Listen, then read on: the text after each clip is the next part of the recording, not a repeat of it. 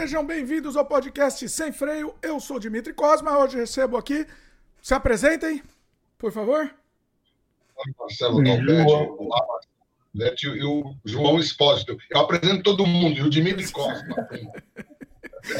Acho que fica mais fácil fazer assim, né? Fica mais fácil. Papo tá solta hoje, bater papo solto. Fala, fala. Já comprei minha passagem para faixa de Gaza, entendeu? Porque eu vou zonear lá os caras. Vou chegar pro Ele já chegou, Marcelo. Você vê que assim, dá, uns, dá 10 segundos de programa, o Marcelo já tá, já, já tá na polêmica aqui. Já ficou a porta, né? Pra começar assim leve. Já né? começa leve. eu, vou, eu vou fazer as honras aqui. Olha aí, João. Vamos fazer um brinde aqui. Vamos lá, vamos lá, fazer um brinde. Brinde aqui. Eu tô no café porque é mais cedo aqui, ó. O João tá na cerveja, mas como pra mim é mais cedo, ainda não tá no horário ainda. Então eu vou no café mesmo. Prêmio é mais tarde, mas eu peço pro João que ele me dê cerveja, ele não me dá cerveja de graça. Olha aí. Não, acho que não. É, o João é uma das pessoas mais gentis que eu conheço, entendeu? Coisa que eu não posso afirmar. Mas não dá cerveja, mas não vai dar. Aí já demais. Não, ele vive disso. Se tivesse, se tivesse respondido aos convites, teria tomado cerveja. Oh. Mas, mas é, é, complicado. A cidade está um caos, assim, total. É. Né? Como é que foi sexta-feira para você passada? Boa! é. em casa. Hum. E, não, e não faltou luz, por incrível que pareça. Eu estou no limite da cidade eu vejo aqui a Brasilândia e um pedaço da, da Serra da Cantareira, estou literalmente no limite da cidade de São Paulo, e aqui não faltou luz. E um monte de lugar no centro da cidade, em bairro nobre de São Paulo, os caras estavam desesperados, dois, três dias sem luz, é o fim da... Diante dessa circunstância, quem está no bairro nobre é você. Porque Cara, o resto do bairro é, o bairro nobre muda. O bairro nobre é, mudou o sentido de bairro nobre. É. É, uma coisa tem que ser da prefeitura e do, da Enel, porque assim, eles foram bem democráticos, porque bairro de gente rica, por exemplo, como Brooklyn Velho, em casas grandes, etc., ficaram quatro, cinco dias sem força, sem energia, velhinho, passando mal, Nossa. perdendo remédio na. Foi uma graça esse essa falta de planejamento evidente que os caras têm, né? E, e, é legal que a prefeitura querendo dizer que ah, tudo culpa da Enel, cacete, culpa dos dois. Peraí, Marcelo, é, vamos, vamos explicar, dar um, a nossa conversa fica gravada para sempre. A pessoa que está tá ouvindo daqui, daqui a 500 anos não vai entender nada. Explica aí o que aconteceu. Bom, o que aconteceu é que lá pelas idas da sexta-feira, estavam todo mundo se preparando para sextar pela noite, etc, etc quando deu um belo de um vendaval, nunca antes é, registrado aqui em São Paulo, com ventos de aqui em São Paulo de até 103 quilômetros em Congonhas, e lá no Porto de Santos, por exemplo, 150 quilômetros, né? Uma coisa assim. Só que mudanças climáticas, né? Há décadas os cientistas estão avisando e os manés que gerenciam o negócio falam: nossa, foi uma coisa tão horrível, nunca aconteceu isso. Que, aliás, é uma desculpa velha, né? sempre nunca aconteceu, eles nunca esperavam, não tem nada, porque são completamente autistas, né? E... Então foi isso que aconteceu. E aí pessoas, muita gente, eu, por exemplo, eu fiquei 48, não, não chegou a 40, eu não cheguei a 48 horas. É, foi, é, foi um negócio maluco, porque deu o vendaval, eu falei, putz, ferrou. Não, mas não, não caiu a força aqui. Lá pelas 5 da manhã, aí a força caiu, porque eu acredito que para eles poderem manobrar um outro setor, eles tiveram que desligar um setor grande, e aí eu fiquei 30 horas sem Nossa. energia. Nossa. É, não, mas aí, a, a, aí teve gente que passou muito pior, cara, muito pior. Eu fui caminhar, inclusive, na segunda-feira no Brooklyn, eu vi a árvore caída na casa da velhinha, né? É, assim, é uma puta árvore que caiu, e os fios estavam assim, ó. Caramba. Negócio assim. Três dias depois, né? Três dias depois. Três. Mas aí o que tem? Você não teve, em termos de previsão, ninguém, não existe uma verificação arbórea para ver se as árvores estão saudáveis. A prefeitura não faz esse. Simplesmente. Olha que interessante você falou isso. Aqui no Canadá tem, tem uma árvore muito grande aqui do lado. E um, há, há, alguns anos caiu, teve uma tempestade aqui. Acontece aqui também, tá? Então, assim, não dá pra. Ah, é coisa do Brasil. Não, acontece aqui, aqui no Canadá. Aqui numa casa vizinha caiu uma árvore, assim. Destru... Não destruiu a casa, mas destruiu uma boa parte da casa. Eu nem morava aqui ainda. E, e aí né? eles fizeram uma verificação nas árvores. Inclusive tem uma do lado aqui que me dá medo. Outro dia tava ventando, ventando muito. Falei, pô, se cair essa casa, essa árvore aqui, destrói a casa né? Mas é, parece que eles verificaram e falaram: ah, não, essa árvore é segura. Não, você vê uma árvore do, do lado da outra, as árvores saudáveis existiram. Ah, no meu prédio caíram duas árvores. Né? Essas duas árvores que caíram, a gente pôde verificar, estava comida por cupim internamente.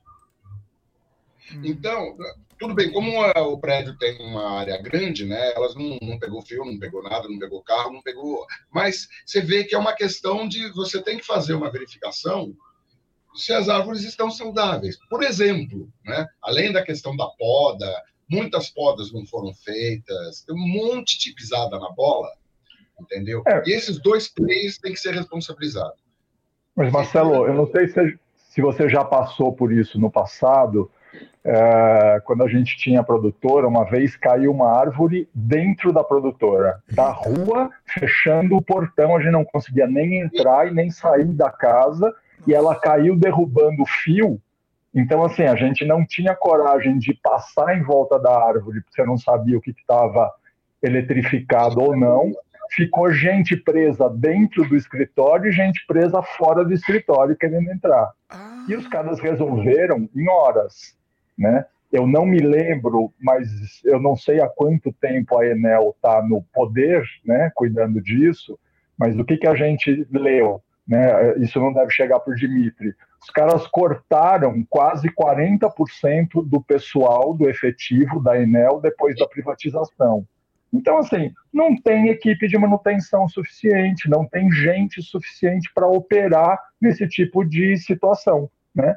E aí Mas cai pior... árvore, sempre caiu árvore, né? Só que agora não tinha gente para resolver.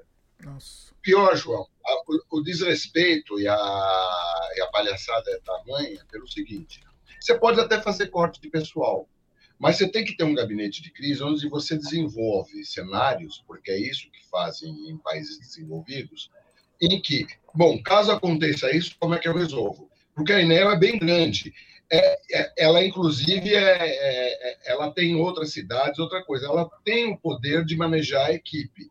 Só que se você não faz essa coisa preventiva, e o fato de eles terem cortado o pessoal pode ter sido responsabilidade ou não. Eles têm que ser, têm que ser questionados pelo Ministério Público, entendeu? Se os caras tiveram a irresponsabilidade de cortar pessoal sem ter um plano de cobrir esse pessoal caso aconteça, por exemplo, alguma coisa como aconteceu agora, entendeu? Esses caras têm que ser penalizados e de forma severa. Assim como a prefeitura, porque a prefeitura falou que não, nós recolhemos. Que o, o, o prefeito, a primeira coisa que ele falou, ah, nós fizemos tudo, a, a culpa é da Enel. eu vi uma entrevista dele no rádio. Mas, eu não Marcelo, a, gente, a gente tem algumas décadas de experiência. Quantas vezes você viu isso acontecer em São Paulo? Eu nunca vi. Ah, eu nunca vi. não, não me lembro. Não, não, desse nível, é o Marcelo, Marcelo tá sendo irônico, mas desse, desse nível acho que não. Acho que nunca aconteceu, né? Foram, foram quase, quase 500 mil, 500 mil endereços, né? Porque aí pode ser uma casa, um prédio, pode ser sem luz durante três dias, pelo menos, Nossa. em São Paulo, que não é uma cidadezinha, né? Ah. Então, assim, não, você 500 mil, você botar quatro pessoas por endereço, você tem 2 milhões de pessoas três dias sem luz em São Paulo. Um detalhe né? interessante, um detalhe interessante, tem gente ainda hoje, tudo bem, acabou agora se constituindo como uma minoria, que ainda não voltou à luz. É, mas Sério? Porque faz uma semana, né? Então eles, eles tinham falado ontem 99,9% das coisas é, tinham sido restabelecidas. Daí você vai pegar, vai, vai lá na. Como é que é o nome da rua? É, Laplace, que é a rua aí no Brooklyn Velho. aqui no Brooklyn Velho, que pegou e até caiu a casa. É, é uma árvore grande, eu vi, eu passei em frente à casa. Só que, veja bem, não era nada que fosse impossível de você resolver mandando uma equipe que pegasse, fizesse a, o que era uma árvore grande, que inclusive bloqueou a casa, né? E essa, essa família, que eram idosos, tem mais essa coisa, porque a, as rádios foram no, no local e constataram que eram pessoas idosas que estavam lá, entendeu? E ficou um jogo de empurra e ninguém, na verdade, consegue explicar por que, que os caras não foram nesse, nesse endereço especificamente, não foram resolver a questão, porque era uma coisa grande, óbvio, mas não nada que justifica você ficar é, sete dias praticamente sem, sem energia. É, eu, eu, eu, queria jogar uma pauta aqui, porque eu ando um pouco preocupado com isso, que a sensação que eu tenho é meio de final dos tempos. Assim, é apocalipse, né? É. Não, porque você junta, assim, é, uma crise climática que está acelerando de uma maneira que ninguém esperava, né? Então, assim, em julho teve o mês mais quente do ano no planeta, que foi batido por agosto, que foi batido por setembro, que provavelmente foi batido por outubro, né? Coisa que nenhum meteorologista, nenhum cientista, os caras falam, não, nessa época e tal, se é o mês mais quente, agora vai começar a declinar. Não, continuou subindo, né? Então, assim, todas as previsões dos caras estão erradas no sentido de estar pior do que eles imaginavam, né? E, assim, você junta isso, deixa eu só concluir, aí você junta isso com as guerrinhas que estão acontecendo, junta com os governos, e aí você pode colocar governos nacionais, no caso do Brasil, estaduais e municipais, cada vez mais incompetentes. Né? Incompetente no sentido de dificuldades em alguns lugares. Quer dizer, se a gente for botar na pauta o que aconteceu em Israel, cara, é, é de, de um absurdo e continua sendo um absurdo aí para o outro lado, assim, gigante. Né? E aí você vê no mundo caiu o governo português, Itália está um caos, o Biden está brigando e o Trump é favorito, sabe? Assim, tá, tá complicado, eu acho. Tá um pouco complicado. Assim.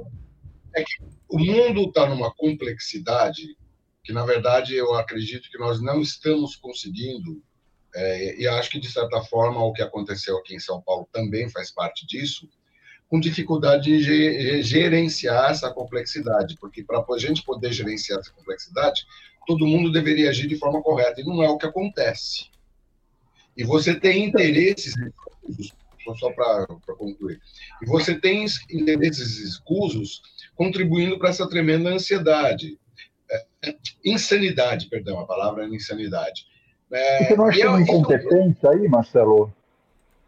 Eu acho que menos que incompetência, entendeu? É desinteresse, é falta de interesse. Falta de interesse mesmo. Há um individualismo galopante, entendeu? E os caras têm problemas específicos e mesquinhos, que esse é o problema que interessa resolver. Então, você pode, você pode ver em, em vários momentos tem isso daí. E outra, e, e mentira o tempo todo. Vou dar um exemplo. Outra tragédia a tragédia do começo do ano, que milhares, milhares de pessoas ficaram sem casa por, por deslizamento de terra no litoral aqui de São Sebastião, etc, etc. Você foi lá, ó, o, o governador foi lá fazer presença, não sei o quê, prometeu isso, prometeu aquilo. Vai ver agora se as pessoas foram, é, foram se as promessas foram cumpridas. Podemos ir mais, mais adiante. Outro é, deslizamento de terra, no Rio de Janeiro. Vai ver como é que estão as pessoas. Então, na verdade, essas pessoas não têm o menor interesse em gerenciar nada. A mesma coisa que o Netanyahu, vai, vamos lá para o outro lado do mundo. É um cara que é um cara que estava é, manobrando dentro de Israel para tomar o poder de forma porque ele é corrupto, para não ser julgado. Estava querendo detonar a Suprema Corte. E a mesma coisa, governo Bolsonaro. Você vai ver os interesses são interesses particulares, mesquinhos. As empresas petrolíferas, por exemplo, a Shell, fica falando em é, fica preocupada com transição energética, etc., e corta a verba. Eu publiquei hoje no, no meu Facebook uma notícia, a notícia de que, na verdade, os caras cortaram a verba. Eles não mandam, fazem uma propaganda dizendo que eles estão preocupados com uma grávida, não sei o quê, preocupados com a vida e o cacete. Então você tem um cinismo insano, que é insano porque é imediatista, e o final das contas é poder, grana, etc. Então, na verdade, nós, nós desse ponto, é, nós não temos competência, na verdade, por falta de ética, por falta de virtude, entendeu? De gerenciar o mundo complexo que criamos com tecnologia, etc, etc. O problema são as espécies, espécies eh, espécimes que vão desaparecer. No Alasca já extinguiram bilhões, não estou brincando, subiu a temperatura. Não, eu estou pensando bilhões. na espécie humanas, que se é, desaparecer é. vai ser uma solução, é um problema. É, você é obrigado para pegando aqui, aqui, aqui os sinais dos tempos, né? Você vê um monte de velho da idade da gente irritadinho com a Greta Thunberg, porque ela é uma porque ela tá puta da vida, porque a geração dela vai pegar a merda do mundo que a gente tá legando. E, e os velhos reclamando, quer dizer, é, do, é, é uma insanidade e uma inconsciência absurda sobre o que está acontecendo. A gente não merece, né? Herdar a terra. É. Dimitri, como é que bate por aí? Como é você que está do lado de fora desse paizinho bacana aqui? Como é que você está enxergando essa, essa condição planetária, digamos assim? É, então, é, é, aqui também tá essa sensação. Eu, eu, eu achei interessante. Opa, peraí. Eu tava ligando, tava com. O pessoal, só um, um comentário técnico aqui, o pessoal comentou que tava, tinha achado tava meio instável a live. Eu vou. Eu acho que era meu. Por causa do meu VPN. Espera um pouquinho, pessoal. Tô desligando o VPN aqui. Acho que vai funcionar. Pronto. Acho que agora vai ficar melhor. Ficou melhor. Pronto. Você estava travando, Dimitri. É, então, não. É, deu uma se travar, mas agora acho que vai dar, não vai dar problema mais. Inclusive, o pessoal tá sugerindo. Não, voltei, né? Tá tudo bem agora, não tá? Mas a, Voltou, tudo certo, tudo certo, mas a qualidade da sua imagem caiu. Qualidade? A qualidade da sua imagem caiu um pouco. Sério? Agora Nossa. parece que deu uma estabilizada. É, tá. ela deu uma pixelizada. Ligeira, tá. mas deu. É, não, acho que agora ele vai se acertar, espero, né? É, inclusive tem um jeito fazendo pergunta aqui também, a gente já vai ler os comentários de vocês, tá, pessoal? É, João, João, eita, será que estamos caindo aqui? Não, tá, tá tudo bem, tá tudo tá bem. Tudo bem? Eu acho que estão derrubando a gente. Estão derrubando, é culpa, é culpa teoriazinha de conspiração a mais não faz mal para ninguém. Olha aí, a culpa é do PT. Mas manda lá. Ou do Mossad. Ou do Mossad também. Vamos lá. É, aqui tá com essa sensação. Bom, de qualquer jeito, a gente tá gravando também, tá sendo gravado off e a conversa tá funcionando bem aqui. Qualquer jeito, quem estiver ouvindo ao vivo, é, a conversa volta depois também. É, é, essa sensação João, de fim do mundo, realmente é uma coisa que tem pairado mesmo. A gente tem sentido isso mesmo, né? É, e vindo de todos os lados. Eu não sei se em todos os tempos, eu não sei se isso é uma coisa é, é, efetivamente de agora, né? Mas a gente nunca sentiu isso. Nossa geração nunca sentiu isso, né? É, essa sensação de fim do mundo iminente. Eu imagino que eles devem ter sentido essa, essa sensação, sei lá, na Guerra Fria, nos anos 60, 70, isso deve ter sentido. Não, ah. Sabe por que, que você sente na pele? Porque de repente você vê um moleque, e é uma coisa que começou a se disseminar para tudo quanto é lugar, vê um moleque começa a esfaquear professor. Um outro aluno vai, não sei, arruma a arma do pai e dá tiro nos colegas. Isso não acontecia. Né? Você vê vários Mas, pontos assim. Você está no Brasil, assim, eu estou pensando em termos globais. Globais. Estados Unidos, esse ano, Estados os caras tiveram 500 atentados com arma mais ou menos. Né? Mas você, caras... você pode. Há numa crescente, né? Tem numa crescente. Sim, crescente. sim. Aqui a gente tem, sei lá, 50, 60 mil assassinatos por ano. Nos Estados Unidos, os caras têm 80, 90 mil mortes por overdose de opiáceos. Né? Então, assim, é meio cada um com seus problemas, mas é problema que não acaba mais. Né? Assim, Nossa, ca... morrendo você começa a pegar, você vê as coisas, ou a Santa Virgínia morrendo por causa da Cracolândia. Que em vez dos caras resolverem. A Cracolândia invadiu a Santa Efigênia de vez. Inclusive com, com ataques às lojas, etc, etc, etc. Entendeu? Aí a, a, a Santa Efigênia, que era um polo importante de suprimentos para tecnologia, está morrendo. As lojas estão saindo de lá. E assim, e o Estado não tem uma resposta para dar. Você não vê ninguém a sério cuidando do problema. O problema é assim, os caras têm problemas complexos, isso no mundo inteiro, você tem problemas complexos com soluções simples e erradas. Né? Então, assim, dá, dá muito mais voto e é muito mais fácil você ter uma solução imediatista e que as pessoas entendem e acham que vai fazer sentido e não faz, e só piora ou posterga ou espalha o problema, isso vale para o mundo inteiro, para várias situações. Então, assim, eu estou querendo abrir, até pelo, pelo fato de a gente estar tá numa conexão internacional, para não ficar muito paulista ou muito brasileiro, muito nacionalista, porque, cara, eu acho que, assim, não sei se você está acompanhando, Dimitri, o, o, a eleição da Argentina. O candidato inacreditável da oposição é um maluco que não fala coisa com coisa. Sim. O cara é completamente assim. Se o Bolsonaro era um cara sem noção, o Milley é um cara sem noção ao cubo. como, como é possível, mas é.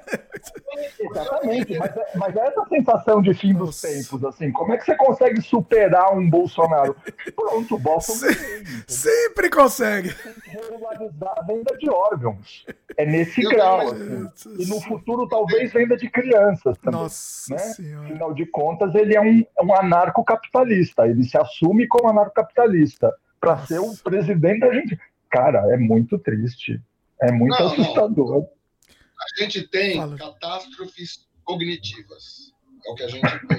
é muito interessante, porque a catástrofe cognitiva não está circunscrita somente ao, ao Bolsonaro, ao Milley, ou a esses caras é, você vê um cara, você cruza com um cara que é engenheiro, é formado em engenharia, ele entende de engenharia, mas ele não conhece história, não conhece cultura, não conhece. Ele é um ignorante total. A ignorância, na verdade, é a tônica dos nossos tempos. São pessoas que ignoram e o mundo ficou mais complexo. Mas bota isso turbinado por rede social e a consequente tribalização maluca que provoca aumentando o nível de agressividade das pessoas. Você tem aí uma bela fórmula, uma bela receita de. Voltamos ao final dos tempos. É, pois é. É, mas a explicação acontece, as pessoas colocam, mas como é que você vai resolver esse problema? Outro dia eu falei com, só para só completar, Dimitri, ah. outro dia eu falei com um cara, ele se declarava bolsonarista. O cara era até boa gente, então, mas ele, não, sou bolsonarista. Falei, olha, se você vai ver na história, não, história não é comigo. tá explicado, tá explicado, explicou. não, não tem noção nenhuma do passado, não se interessa no passado, entendeu? E ele chegou à conclusão que ele é bolsonarista. Eita, nós. Não, não tem. não tem o que fazer, cara. Exceto a solução da Skynet, que eu já eu sou, eu sou Tamo quase, tamo quase lá. Inclusive, tem um assunto sobre a solução da Skynet que eu vou. Eu já anotei na pauta pra gente conversar depois. Um assunto atualíssimo. Mas deixa. É, nesse, nesse assunto, o Nani comentou aqui. Acho que é interessante aqui os, a, a, os, o que ele, o que ele é. colocou aqui sobre, o, sobre o assunto. Puxa os comentários. Vamos lá. O mundo já teve várias sensações de apocalipse, desde a pré-história até hoje, seja apocalipse ecológico ou moral. Na Estônia, pode parecer que o mundo tá bom, o país mais irreligioso do mundo, mas com criminalidade baixa. Já o, o é? Já os pais deixam filhos, crianças irem sozinhos para escolas sem receio, sem receio como, como há no Brasil. Pela ótica de quem mora em países com problemas como o do Brasil, dá a impressão de apocalipse, mas em outros nem tanto. É, ele complementa aqui que ele. ele é, ó, o Ian também chegou, fala aí, Ian, também manda, manda comentários aí. Aí o Noni complementou ainda. O Milley anarcocapitalista é da boca para fora. pois se ele, pois, né, pois se ele se candidatou para ter cargo estatal, governamental, já não é anarco, pode ser só um capitalista comum. Olha aí. Bom, quer, comenta aí, comenta aí que ele fez um monte de comentário interessante. Vai lá, comenta aí em cima. Comenta, João, eu vou me abster, porque eu acho que, o, que, a, que a, a, visão dele tem uma série de. Se eu for comentar. comenta você, João. Não, vamos por partes aqui, que ele, é, eu li tudo de uma vez, mas vamos por, por partes, se quiserem. Vai lá. Então, é, é um, um, um, comentário sobre, sobre. Deixa só, só da história da Estônia, assim. Cara, se tiver uma crise climática, ela é global. Não importa onde você está. Você pode estar num país extremamente estável, onde você tem uma qualidade de vida super bacana. Se o planeta entrar num caos, entra num caos para todo mundo. Se faltar água, não importa onde você está. Se o ar ficar irrespirável ou se aquecer, faltar comida, não importa onde você está. Né? Eu li uma notícia hoje que Tuvalu fez um acordo com a Austrália para poder levar toda a população de Tuvalu para a Austrália se por acaso Tuvalu ficar debaixo d'água, que é uma ilha rasinha e é um dos primeiros lugares que se o, o, o oceano subir, vai ficar debaixo d'água. Então eles fizeram um acordo, só falou, bacana, só que você só pode mandar X pessoas por ano para cá. Então, eles vão esvaziar um país, Nossa. porque ele vai ficar debaixo d'água. Você tem outros problemas? Talvez não tenha. Mas se o seu país ficar debaixo d'água, abraço. Entendeu? Você está na roubada que nem todo mundo. Mas deixa eu colocar um, um pontinho assim. Ele, tá, ele, citou Lituânia, as três repúblicas bálticas. Bom, é bom lembrar que assim que elas Estônia. da, da, da, Estônia, assim que elas saíram da União Soviética, a União Soviética colapsou, eles entraram para a OTAN. Entendeu? E a gente não pode esquecer da guerra da Ucrânia, que está ali do lado. Por causa dessa invasão que o Putin provocou em cima da Ucrânia, caras que nunca pretendiam entrar na OTAN pediram filiação. Finlândia, Noruega Suécia. e. Um deles já está na OTAN. Hum. Aí você tem uma então, crise de populações se movendo de um lugar para o outro por conta de crise, e aí quanto mais estável você tiver, mais tentador é de gente se refugiar no seu país. Né? Vamos voltar aqui para a América do Sul. A Venezuela está promovendo um sufrágio para a população, entendeu? Propondo anexar boa, uh, uh, 60% do território da Guiana. Eu não vi essa. Mas como que é isso? Co Peraí. Mas e aí? Vai invadir? Vai fazer o quê? Veja bem, vai ser em dezembro, ninguém sabe o que vai acontecer direito, porque os caras estão propondo anexar. Agora, uma vez eu me lembro que tinha um. Uma vez, um cara me falou lá que tem uma série de. Isso foi nos anos 90, que volta e meia no Congresso brasileiro surgiu uma proposta de um deputado maluco, só que ninguém dava atenção. Acho que agora tem que começar a prestar atenção, porque de repente um maluco desse, o Bolsonaro era baixo clero, ficou décadas como baixo clero, entendeu? Toda hora tinha processo de anexação, por exemplo, da Bolívia, proposta. Nossa, sério? Formal de. É, que os caras não deixavam ir para frente, porque imagina. Mas como que é isso? Como é essa anexação? É isso que eu queria entender. Ah, nosso país decidiu anexar. Você vai aceitar ou não? Se não aceitar, vai, é guerra, é, é porrada. É isso que funciona? Não, não, não. Veja bem, é assim. Nosso país vai fazer um sufrágio.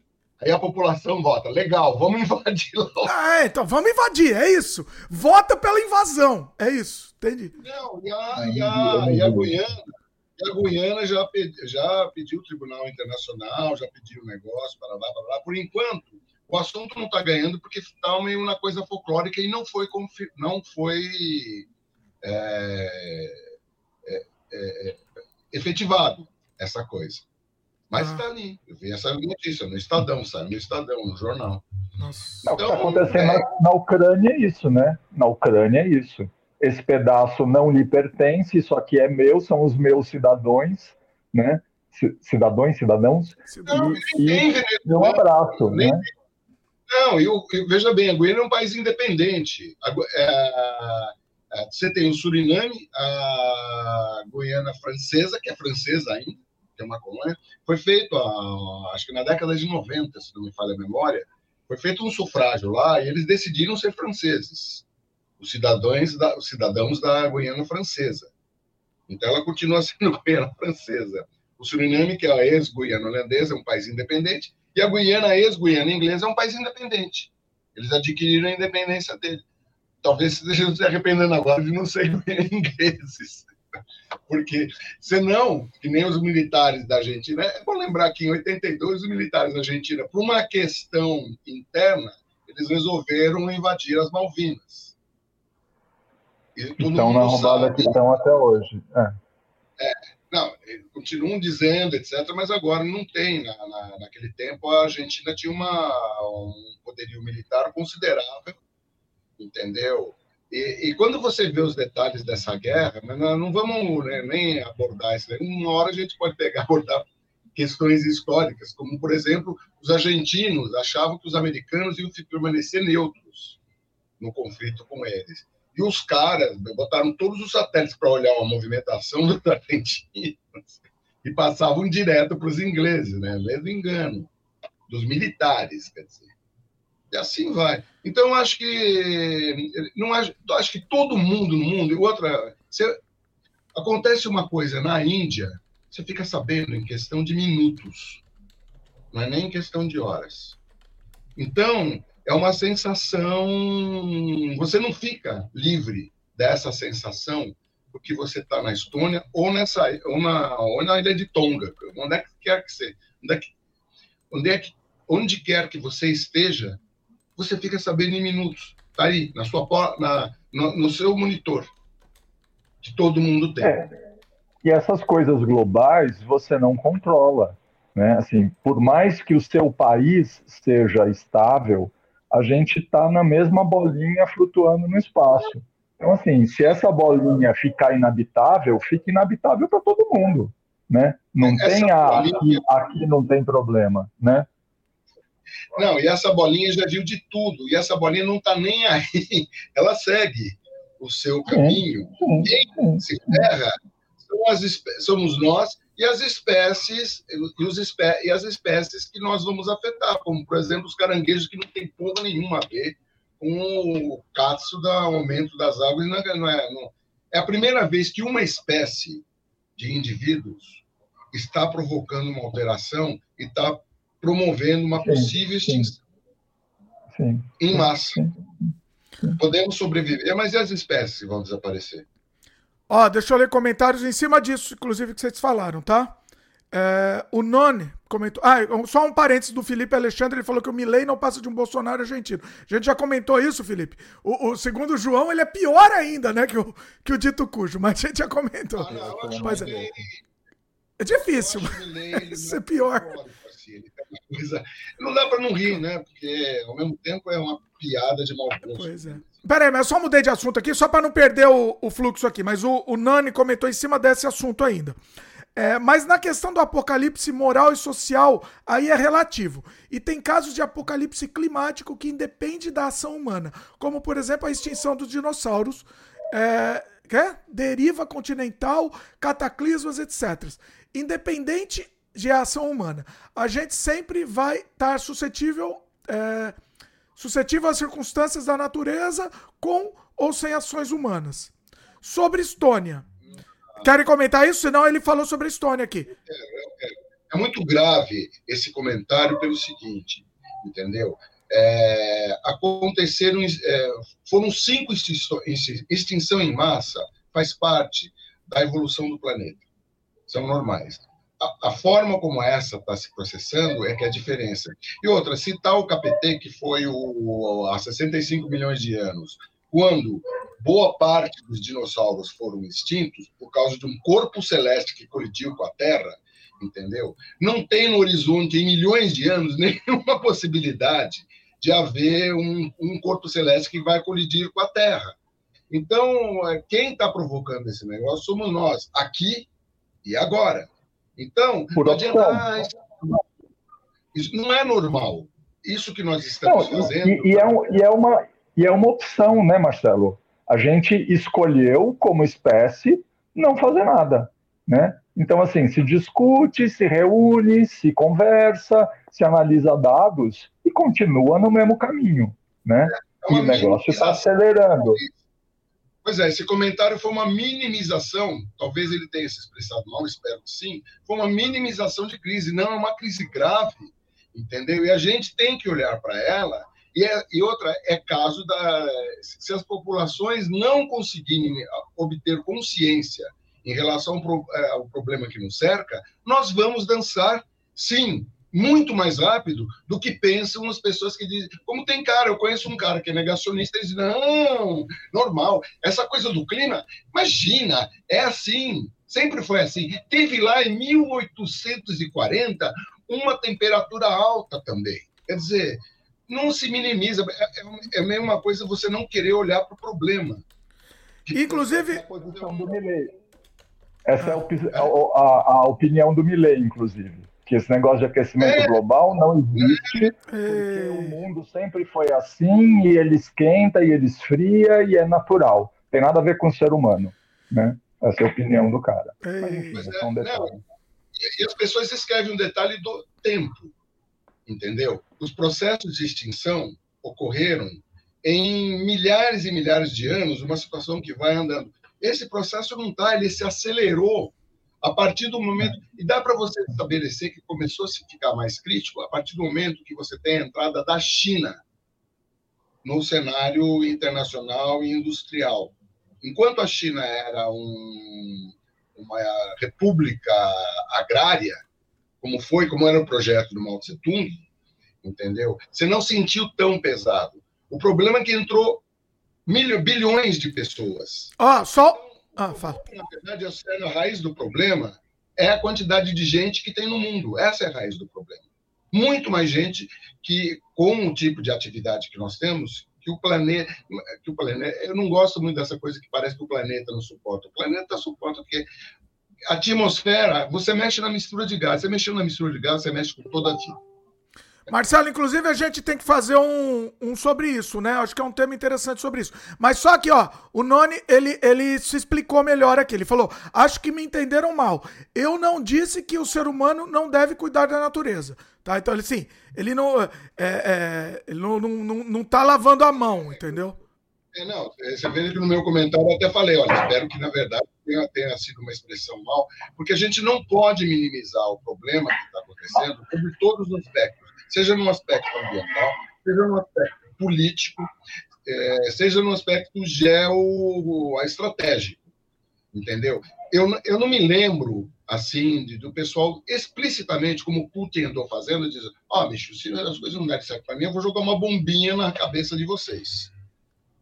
Bombinha nuclear. É. Saiu o acordo de, de, de saiu, é, foi votado pelo, pelo Congresso, Congresso, é uma piada, né? Congresso é, russo da saída deles do acordo que eles tinham feito entre as potências nucleares de não ficar produzindo mais artefatos nucleares. Quer dizer, qual o objetivo disso? Então, mas é, é esse, esse é o ponto original da, da, minha, da minha indagação sobre o final dos tempos. Porque eu acho que a gente tem uma conjuntura muito nefasta, que é você tem um processo de, de crise climática que está se acelerando rapidamente, você tem uma deterioração de qualidade dos políticos de uma maneira geral, você tem uma subida de eh, direitas eh, no poder e normalmente quem é de direita é contra qualquer tipo de controle climático, de controle dos, dos, do que pode acelerar esse processo. Não sei se vocês estão acompanhando essa história. Quer dizer, o, o Putin, né, esta maravilha, é, ele, ele vai concorrer às próximas eleições. Como ele mudou a Constituição, a Rússia tem uma Constituição nova que foi aprovada, acho que em 2018, então ele vai concorrer como se fosse a primeira eleição dele. Então ele pode concorrer a duas eleições. Então ele vai ficar no poder, se ele ganhar, mais 12 anos. Né? Então o Putin fica no poder até 2035. Nossa. 2035. O cara está no poder desde 99. Nossa. Faz 24 Isso. anos que Isso. o cara está no poder. Mas ele... eleição! Eleição, João! Com o maior arsenal nuclear do mundo na mão. E Nossa. essa coisa maluca de Mas... que não é uma guerra, é uma operação militar especial. E é uma, é uma, é uma eleição democrática, e é uma eleição democrática. Ele está se candidato, ele é um candidato. Os caras mandam prender. Se você levantar um cartaz de papel em branco na rua, você vai preso. Nossa. Você Deixa viu eu... essa cena no começo da, da, da guerra, né? Nossa Deixa eu pensar uma coisa que você falou, eh, João, e fazer um comparativo com a questão de como surgiu a Segunda Guerra Mundial. Se você pensar bem, né, principalmente a Segunda Guerra Mundial, foi promovida por governos de direita. Você tinha um governo de direita no Japão, você tinha um governo de extrema direita na, na, na Alemanha, né? E você tinha uma ditadura socialista, quer dizer, uma burocracia que se dizia socialista na União Soviética. Mas basicamente são governos. Na Itália você tinha um governo de... você tinha um governo de extrema direita. Agora Vamos ver assim, vamos assim nominar politicamente, esquecendo o aspecto religioso, o que, que nós temos? Israel você tem um governo de direita, né? Que foi inclusive mais da direita ainda que o próprio Netanyahu. É, você tem na, na Rússia hoje em dia o Putin é um cara de direita, não dá para dizer que o Putin é um cara de esquerda. Entendeu? Você tem o Trump que é um cara de direita. Você tem na Argentina esse cara, você teve o Bolsonaro, você vê que todas essas belicosidades é o surgimento, com o surgimento da direita, a direita sempre foi agressiva, quanto mais extremada. O Hamas, o Irã, todos esses governos religiosos aí são governos, na verdade, se você vai classificar politicamente, de direita. Então você veja que essa predominância dessa direita, Arábia Saudita, todos os países árabes, o Catar, toda essa turma aí, entendeu? É terrível assim, essa, a quantidade de ditaduras que estão perambulando por aí, e isso daí é um fator de desestabilização mundial. A, a, advogado do diabo aqui, eu tenho que fazer essa pergunta. O Hamas, será que pode ser considerado de direita? Eu acho que é de um outro espectro que não é de nada. Eu não, não. não, não sei, eu não sei. É, é terrorista, Você vê né? as, Sim. Práticas, as práticas do dia a dia do Hamas são práticas direitistas. Quando você compara com a Alemanha nazista. Direita ou esquerda, mas os, caras são autoritários. Autoritário, e, sim. Assim, Sim. Aí não importa, assim, como você vai discutir se a, a, a, o Putin é de, de ah, porque a Rússia é socialista. Cara, não importa. Assim, é autoritário, é do mal, e, e, e, nesse sentido, são os caras que promovem os piores movimentos né, do, do xadrez do, do planeta, assim, que é invadir, que é destruir, que é dominar, que é subjugar, que é ter posições. Então, eu sou contra os homossexuais, eu sou contra isso, eu sou assim, qualquer tipo de, de evolução social da humanidade, os caras são contra, né? E aí você pode ser fundamentalista religioso, você pode ser. Não importa, o resultado é o mesmo, né? Com o, o agravante do Hamas, que é um escândalo, que os caras fizeram em Israel, um absurdo, e Israel não ter se protegido disso é outro absurdo, e aí põe na conta de todo esse fundamentalismo religioso burro, né? Assim, assumo essa. essa é, é...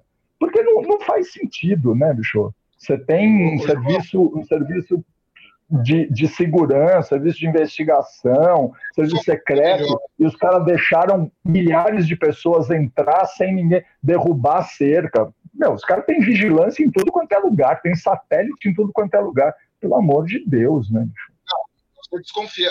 Bom, dá, dá para você até pegar desenvolver teorias de conspiração. Quem poderia pegar e ter, ter, ter, ter, quem tem interesse, por exemplo, nessa história toda, por exemplo, poderia se dizer que o Putin tem interesse na forma, uma coisa que boa parte do foco que existia na, com relação à Rússia e Ucrânia foi desviado, né? Você tem agora a questão da Palestina sendo primal nesse momento. Mas assim, sim, o que eu quis pegar, fazer, fazer, uma, fazer um, um paralelo, não disse que governo, basta ser autoritário. A China, por exemplo, que não é, não dá para você um capitalismo de Estado, porque eu não consigo entender aquilo lá como um governo de esquerda.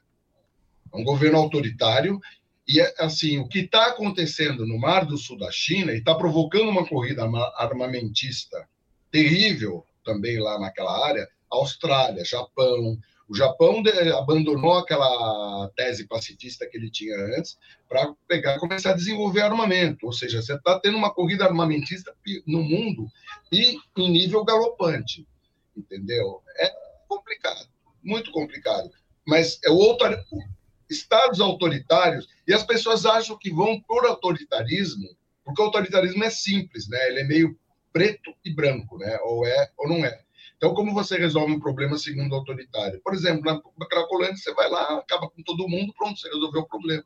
É mais ou menos essa forma simples. E Mas não, não existe isso, né, Isso não, não, é uma opção. Né? Não, é, não é uma opção, mas se o governo fosse um governo autoritário, seria uma opção. E tem cara que vai achar legal isso. Concordo. Eles, eles tentaram, Marcelo, só que não funciona. Entendeu? Não funciona. E assim, é, é a mesma história. Eu já ouvi muita gente falando isso sobre o Hamas, que é uma coisa que eu, eu acho muito interessante e que você faz um paralelo. Pode ser Hamas, pode ser miliciano, pode ser narcotráfico, pode ser. Cara, você mata um, aparece outro no lugar. Aparece dois, né? Como diz o outro, não tem vácuo. Entendeu? Então, assim, quem está no poder, fulano, ciclano, beltrano, você mata os três, vai aparecer mais três que vão ocupar esse espaço porque tem demanda. Eu falei, né? eu falei que está certo, Luiz. Eu falei que essa é a lógica dos caras. E é a lógica pela, simplifica, pela simplificação do mundo, onde você tem o preto, o branco, né? Fazendo uma alegoria, entendeu? As pessoas acham que isso dá certo. Então, por então, isso, então, essa... o autoritário é eleito. Porque ele diz, ah, eu vou acabar com o negócio, vou prender, vou arrebentar, vou fazer exatamente, isso. Exatamente, exatamente, exatamente. É isso que eu estava é, falando. É, é, o que eu estava falando, de você ter problemas complexos, soluções simples e erradas. Só que para as pessoas, você ter alguém falando o problema são os comunistas, que é o caso do Bolsonaro no Brasil, ou o problema são os judeus, que é o caso do Hitler na Alemanha, é um discurso que você fala, legal, então esse é o problema, se eu resolver isso, eu saio do problema. E não é, né? Só que você mata um monte de gente né? Você destrói um monte de coisa, né? Então, assim, só que esse discurso simplificado, ele tem eco, né? Assim, eu vou votar no Bolsonaro porque o Bolsonaro, ele é contra a corrupção. Aonde? Contra tudo isso que tá aí. Eu sou, sou contra tudo isso que tá aí. É, só que assim, você vende esse discurso e alguém compra esse discurso. Por quê? Porque você identifica, você se identifica com e, e, é uma coisa que a gente discutiu ano passado nas conversas que a gente teve aqui, né? Assim, o, o, cara que é uh, racista, o cara que é misógino, o cara que é machista, se identificou. Ele falou: olha, um cara que pensa igual a eu e vai ser presidente da República, é ele que eu quero, porque ele é igual a mim, né? Porque vem esses esquerdistas que quer discurso de não sei o quê, de igualdade. Woke, eles estão usando o woke agora. Que pouca vergonha é essa? Aí a gente entra na coisa da síndrome moral, né? Moral é uma coisa. Cara, eu, eu, eu sou muito voto vencido, assim, muito. vou comprar briga com um monte de gente, assim. Mas eu acho tão engraçado o conceito. Aí eu vou me fuder, mas enfim. É, conceito de Deus, cara, acho tão engraçado. É muito assim, engraçado. É muito... Literalmente engraçado. Porque, assim, você imagina o universo, né? Então você tem zilhões de galáxias com zilhões de estrelas, com zilhões de planetas, onde talvez exista vida, né?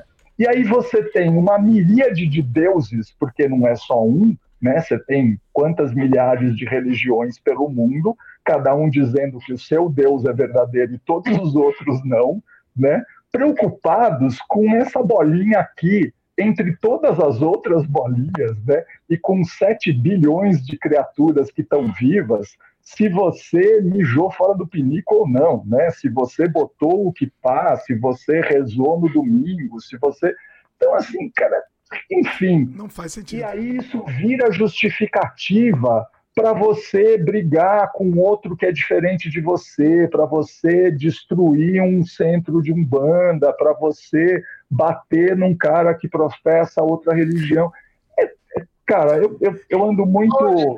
João, peraí, peraí, Marcelo. João, peraí. Que diferença tem isso da cruzada? Peraí, então, nenhuma. Mas o que eu ia falar é o seguinte: quando a gente fez um podcast aqui sobre a, sobre a questão né, de Israel e tal, e eu falei, na minha opinião, a, a culpa disso tudo é da religião. O Marcelo e o Tir, que estavam participando aqui também, me brigaram comigo.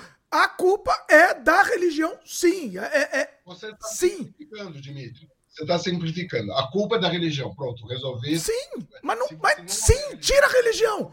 Tira a religião disso. O que, que sobra? A culpa é da religião. Uma outra coisa. É, pode, tá. pode ser, pode ser. Não, mas, olha, tem um, tem um Jornada nas Estrelas, no Star Trek, que eu acho genial. já sei que ele vai contar, já sei. Conta aí que eu já sei. Vai, conheço o Marcelo. Eu acho genial. Ah. Tinha um cara que ele era branco de um lado e preto do outro. Ah. Né? Aí apareceu outro cara que era exatamente igual dele, e eles brigavam, eles se odiavam, não sei o quê. Aí o Kirk, o Spock, então não entendia direito. Aí o outro cara, daí numa hora eles estavam, eles conseguem capturar os dois, que os dois estavam criando um fuzuê na Enterprise, né? Pô, mas por que vocês estão brigando? Ah, é branco do lado direito. Eu sou branco do lado esquerdo. Maravilhoso isso. Então eles tinham essa impressão, isso era o motivo para eles brigarem. É. Se odiarem, sempre vai ter uma maneira. Então, mas quando você Sempre vai ter. a outra que vai estar tá concorrendo. Sempre vai ter, mas o argumento da religião, ele é muito forte, a pessoa não discute. Outros argumentos você pode discutir. O da religião você não pode discutir. Não, da religião você tem que calar a boca. É aquele pronto. Você não vê se envolvendo com isso e percebe, há religiões e religiões. Essa religião monoteísta que surgiu no Oriente Médio, ela é a grande causadora eu não estou querendo pegar e dizer, é, é só essa. Tá passando pano, Marcelo. Você passa pano. O Marcelo passa pano quando fala isso. Eu não estou passando pano. Não, mas, mas, não... ah. Dimitri, eu, eu, eu, eu, eu, eu não concordo com você, estou mais pro lado do Marcelo pelo seguinte, porque ah. não é a religião pode ser um argumento para isso, para as diferenças e tal, pode, mas também pode não ser, não precisa, entendeu? Se você é homossexual se você é branco, independe da sua religião você vai ser discriminado. E aí a religião não tem nada a ver. No Brasil, assim, ah, porque os evangélicos, não sei o que a gente até teve essa discussão. Se, se elegeu um pastor que ele chama. Puta, como é que ele chama? Não sei o que lá, Vieira. É o cara que. É... Eita, João, ficou mudo aí. João. Tá ouvindo, mas mudou. Parece que mudou o microfone. E agora eu tô me ouvindo, inclusive. Você tá me ouvindo? Ah, é, é, a gente tá. Mudou aí e, e, agora você mudou alguma coisa aí que a gente não tá ouvindo direito. Enquanto o João tá vendo isso, Dimitri, vai a é o seguinte. Eu tenho comentários aqui, hein, pessoal? Tem comentários, mas vai lá, Marcelo. Dimitri, basta ter diferença. A intolerância é com qualquer tipo de diferença. Peraí que o João tá arrumando aí. Basta ver diferença. Vocês, véio. eu quero saber se você está me ouvindo. Estamos ouvindo? Deixa eu ver se está com eco. Tá mais baixo mesmo. Mas o som tá melhor, apesar de estar tá mais baixo. Tá. Você tem como ajustar alguma coisa aí, não? Peraí, vai falando aí. Deixa eu ver. Tá. Porque eu, eu tava com o fone. Pelo meu, não, pelo Wave, eu tô vendo aqui a, a, a o desenho da, da, da, faixa. Me parece que tá num volume, tão num volume parecido, a princípio. Comenta aí, pessoal, inclusive. É, eu só trouxe o telefone mais para perto. É, não, tá, não, tá bem baixo. Tá bem... Tenta falar então mais perto, João. Que senão. Ó, o, Ian, o Ian comentou, Pastor Henrique Vieira. Você comentou? Henrique Vieira. Cara, Isso. ele tem os discursos mais maravilhosos que eu já vi de político no Brasil, assim, sem, sem Deixa eu ver se dá para aumentar. Não, na verdade, estamos te ouvindo bem. Pela, pela faixa aqui, me parece que estamos equalizado. Eu acho que o sistema está equalizando isso aqui, mas vamos. Se você ah, puder aumentar aí. Trazendo mais para perto para ficar mais perto do microfone. É, você está um pouco mais baixo que o, o, o é Marcelo, consigo, por exemplo. É o que eu consigo fazer. Não, ele está. É, é, tá bem, tá mais, bem baixo. mais baixo. Tá bem mais baixo. Eu estou comparando agora vocês dois, está bem mais baixo. Verdade. Tentarei falar mais alto. É, então. Vai ficar com a garganta, arrebentar a garganta. Não, não, não haja garganta, João. Tenta resolver, não, João. Você... Tenta aumentar. Ah, João, João, vai no sistema, no sistema do, do, do StreamYard e tenta fazer aquele. Ajustar volume automaticamente. Vê se se mudou isso. Talvez seja isso. Mas vai lá, Marcelo. Quer falar enquanto o João tá mexendo nisso? Vai falando. Não, eu, eu acho que basta ver diferença, cara basta ver diferença, sempre vão arrumar uma desculpa. Entendeu? Essa história do preto e branco da, da Enterprise bota bem isso. Ah, ele odeia o cara porque o cara é, tem ideologia de gênero, que é a maneira que agora o pessoal tá. Então, mas tudo leva à religião, Marcelo. Tudo leva à religião. Ah, eu não, ah, o cara não gosta do. Não gosta. Veja bem. Não. A religião. religião. Tudo leva. Fala um assunto. Fala um assunto de ódio. Fala um assunto de ódio. Gay, o pessoal não gosta de gay. Por quê? Porque a minha religião mandou não gostar. Mas eu conheço gente que até não gosta do gay e odeia gay. Preconceito, preconceito racial de negro, não tem nada a ver com religião, é, independente verdade, da religião. Verdade. Você vai ter gente tá com preconceito contra negro Basta em qualquer religião, é extremamente democrático. Tá, aí você me pegou, me pegou. É. A intolerância é com qualquer diferença. Exatamente, exatamente. Eu conheço um cara que votou no Bolsonaro e ele falou: Eu sou branco e hétero. Quem me representa? Ele votou no Bolsonaro porque ele era branco e hétero. Esse é o motivo de se votar para ele, para se votar no Bolsonaro, por exemplo. É. Sem religião, ele não tinha, não era questão de religião, de nada. Não, não, o cara não era, o cara não estava nem aí com religião. Ele era, ele, a questão dele era que ele era branco e hétero. É. Aí, aí o que, que vai fazer? Pois é. Eu não sei, não, não sei se a gente tá vai acabar. falar com essa coisa de cotas, por exemplo, o pessoal tem muita gente que está se sentindo excluído, sabe? O pessoal não está trabalhando direito. Eu acho que tem que haver cota, mas a forma como estão fazendo está criando problemas. É. Mas a cota é uma grande, a, a, a, cota é uma grande conquista, Marcelo. Assim, todos os. Não, eu não estou. Sim. Eu, eu não estou. Peraí, peraí. Vamos lá, porque como o mundo é complexo. Tem que explicar. Explica. As cotas, eu, eu não sou contra cotas e negócio, mas a forma como o pessoal está trabalhando isso, por exemplo, a USP patinou no começo, agora eles conseguiram resolver de forma razoável a questão de cotas. Você não pode simplesmente pegar, você vai fazer um edital, você fala 50% é para cota, sabe? Assim, falta estudo para você pegar, fazer um ajuste, para você também não não dá. E outra, vou dar um outro exemplo. Aquela menina, aquela menina que foi demitida do Ministério Daniele Franco, entendeu? Que ela demonstrou que vai ser tem o preconceito reverso, que é a mesma coisa. Explica aí. Expli explica aí. Ah. Não, eu não sei essa história. Conta aí. Ela fez uns posts. Daniele, é, elas vieram, elas vieram para cá, Aniele e a, é, é, ela tem um nome complicado, não sei o que. Ela não tem importa, é uma assessora do Daniele. Uma assessora de alto nível da, da, da Aniele. Ela pegou, ela fez uma postagem dizendo, falando em linguagem neutra, entendeu? Que é tudo descendente, que a, a torcida do São Paulo era tudo descendente de europeu safade. E pior, pauliste. Ah. Quer dizer, ela acabou sendo demitida porque ficou uma coisa muito mal. Mas quantas pessoas, eu fiquei imaginando, quantas pessoas no staff da Aniele têm esse preconceito, racismo reverso, preconceito, ou seja, são tão racistas e sectaristas quanto esse, os que eles dizem combater. E ela foi demitida, inclusive, porque ficou mal para a Aniele. É, é uma discussão, é uma discussão longa e complexa que a gente não vai resolver em 15 minutos. O mundo é complexo. tem para acabar a história. É, ainda mais. É. O mundo é, é só, só para só a é gente não terminar, só para a gente encaminhar. Desculpa, Mudar de assunto. É. É, É, assim, eu acho que tem coisas legais acontecendo, né? Assim, eu acho que você tem movimentos interessantes e eu acho que tem um caminho para você sair desse buraco, né? Onde a gente está, né? E, e, e, eu acredito, eu já ouvi isso em, em alguns lugares, que assim, o, o mundo ele funciona de maneira pendular, né? Se você pegar nesse século, você tem momentos em que as coisas tendem para uma coisa mais social, para uma coisa mais, é, vamos dizer, progressista, e aí você acaba voltando para um outro lado, onde você tem um refluxo, você tem uma coisa mais tradicional, mais conservadora, talvez mais reacionária, e depois você vai para o outro lado também. Por quê? Porque não é fácil.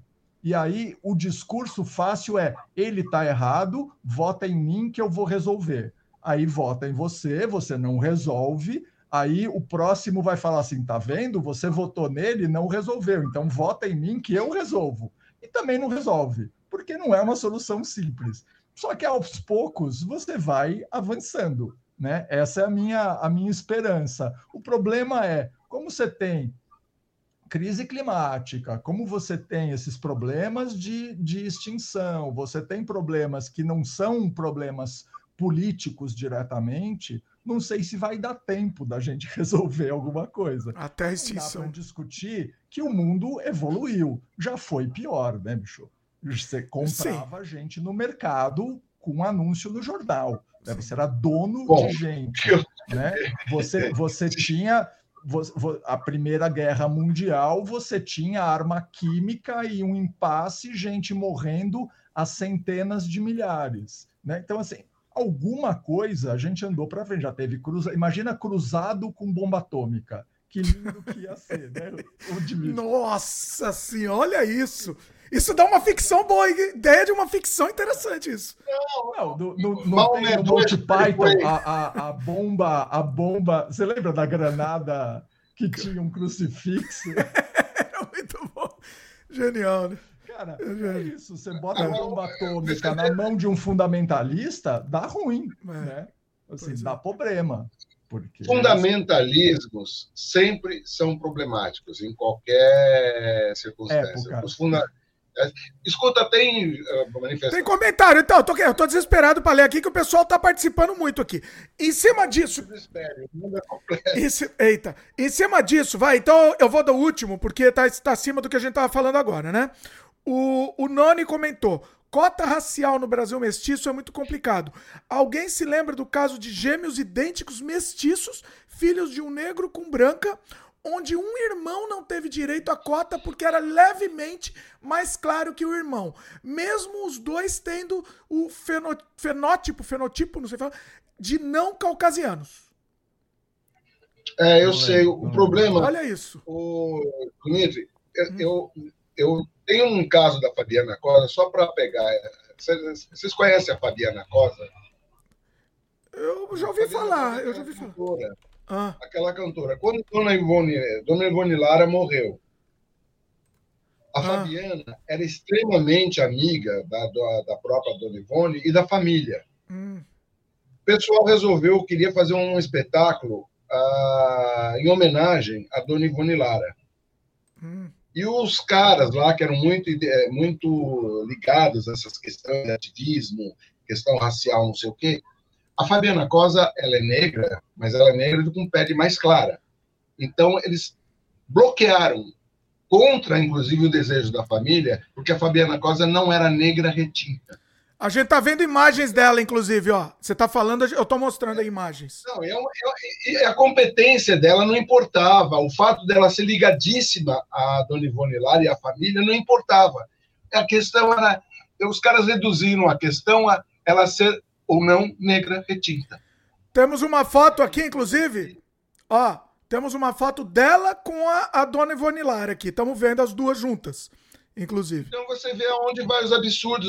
Ou seja, o problema não está na, não está nem em cota nem nada, mas a forma como você trabalha as coisas para resolver as injustiças que foram cometidas. Só, é um problema complicado, como o João não, falou. É complicado, mas só fazendo um parênteses, é, Dimitri Marcelo, cota não é só negro.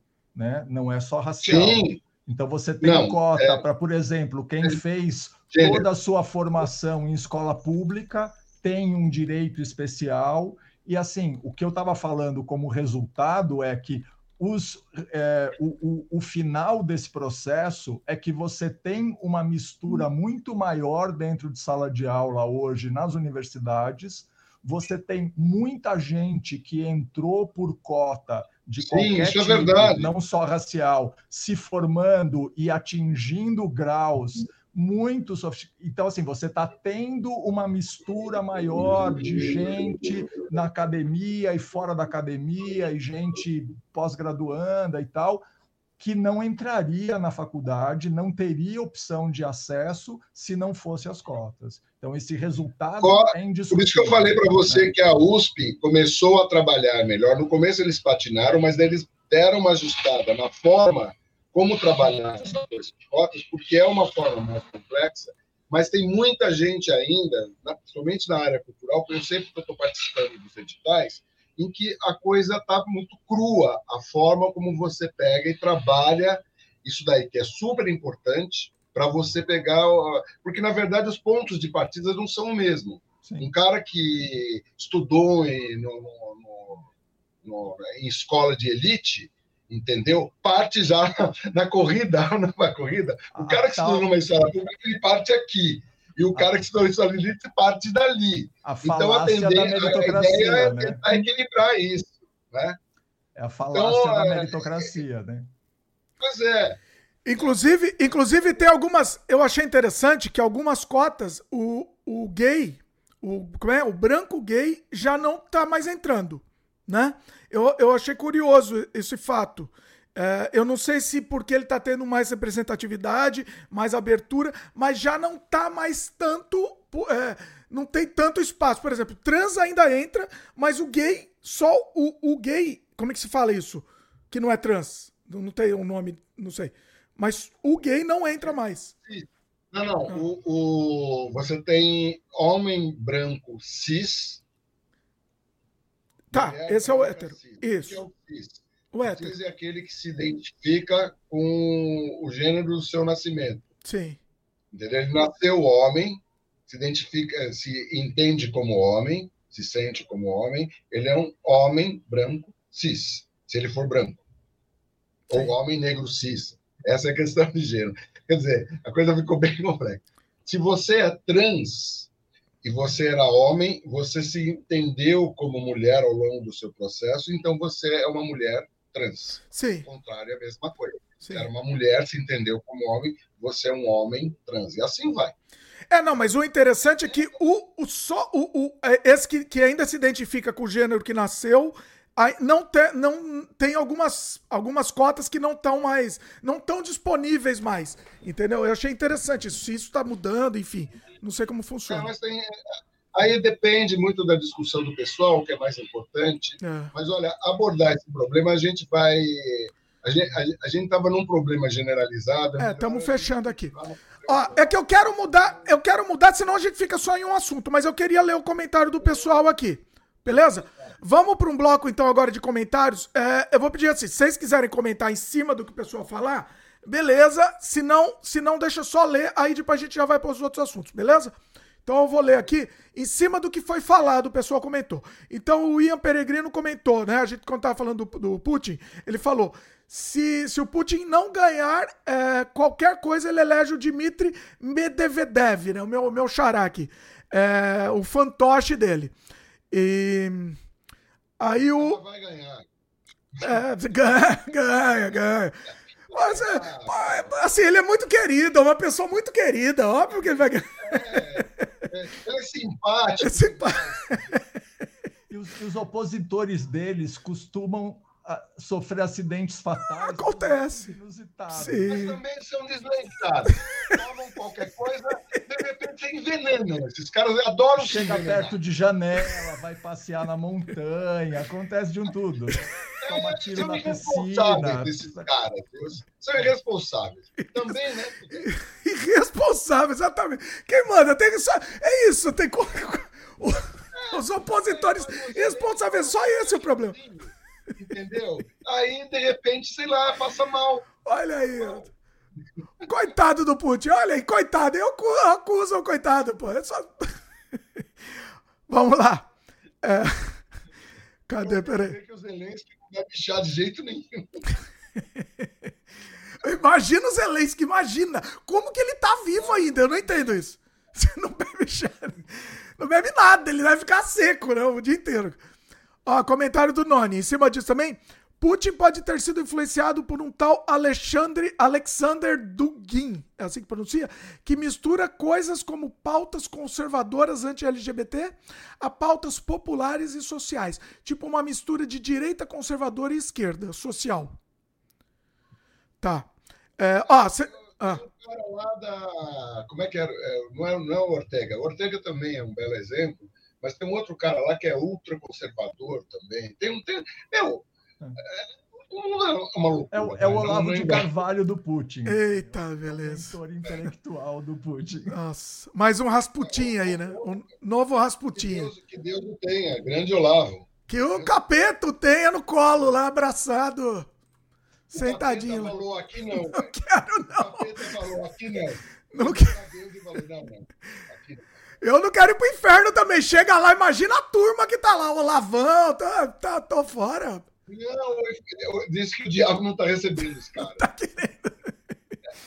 É, é concorrência não dá, né? Com muita concorrência.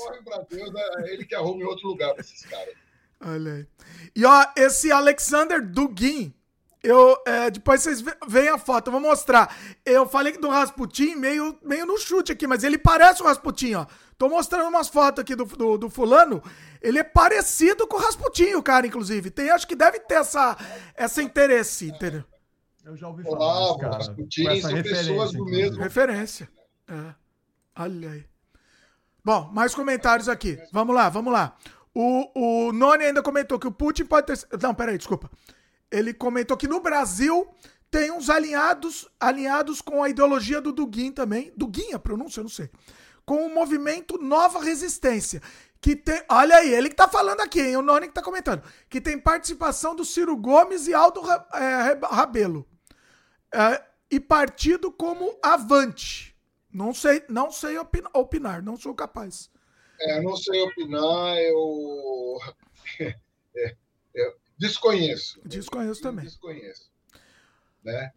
Eu não, eu não vi o Ciro Gomes defendendo nenhuma pauta dessas. Tá? Não sei também. O Ciro, o Ciro é, é, a única coisa que eu sei que o Ciro é, ele é ele, eu acho ele muito inteligente, mas ele tem um pavio curtíssimo. É meio descontrolado, rapaz, pois é. Atrapalha, atrapalha fazer, bastante. Ele tem a dificuldade de fazer amigos. Uma inteligência emocional complicada do rapaz. É. Mas vamos lá, que mais tem? Mas lá, comentário. O, o Ian comentou: a culpa não é da religião, a culpa é do movimento sionista. Aí o Doni falou: dose de religião. É, vamos lá, mais comentários. Peraí, mudando aqui de assunto. O Noni comentou. Peraí. Uh, Noni comentou. E outro detalhe que lembrei: vi uma informação que nos Estados Unidos a admissão para a universidade feita por uma por uma bancada que via a ficha com foto do aluno candidato ao ingresso. Ah, tá. Tá. Ele falou que nos Estados Unidos é, é, que, que a admissão para a universidade é feita com a bancada, com a foto do aluno. Né? Inclusive no. É, é, é inclusive, no, no, não sei no Brasil. No Brasil se coloca foto, né? Do, do pessoa no currículo. Né? Aqui no Canadá é proibido você colocar foto no currículo inclusive. É proibido. No Brasil, existe isso ainda ou, ou, ou parou? Notícia aí, essa notícia aí era, era bom, tem que se confirmar, Dimitri. Não... não, não, não. Eu não sei. Esse dos Estados Unidos eu não sei. O que eu tô dizendo é, você num currículo ter uma foto, eu acho uma coisa absurda. Por quê? Por que você tem que ter uma foto no currículo? No Brasil era normal você ter a foto. Eu tô...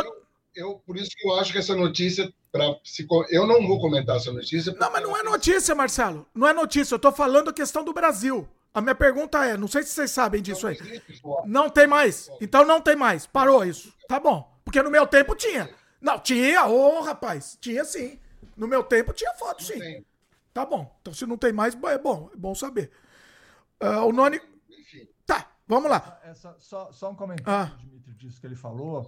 Eu, eu vi alguma coisa, eu não tenho certeza disso, então eu não, não, não vou afirmar, mas que essa questão que existia nos Estados Unidos de universidade, de você ter um, uma espécie de cota para alunos, caiu.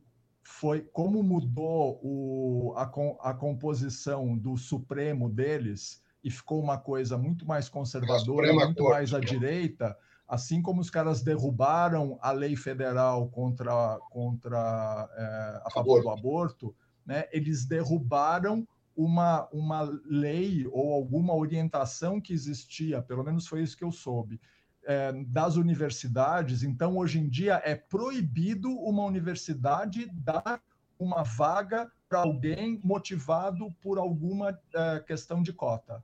Né? Não ah. pode mais. Né? Ah, né? isso, entendi. Isso caiu no Supremo. Entendi. Posso estar tá enganado? Posso, mas eu vi alguma coisa a respeito disso e é recente, é coisa dos últimos meses. Tá. Não é muito distante, não.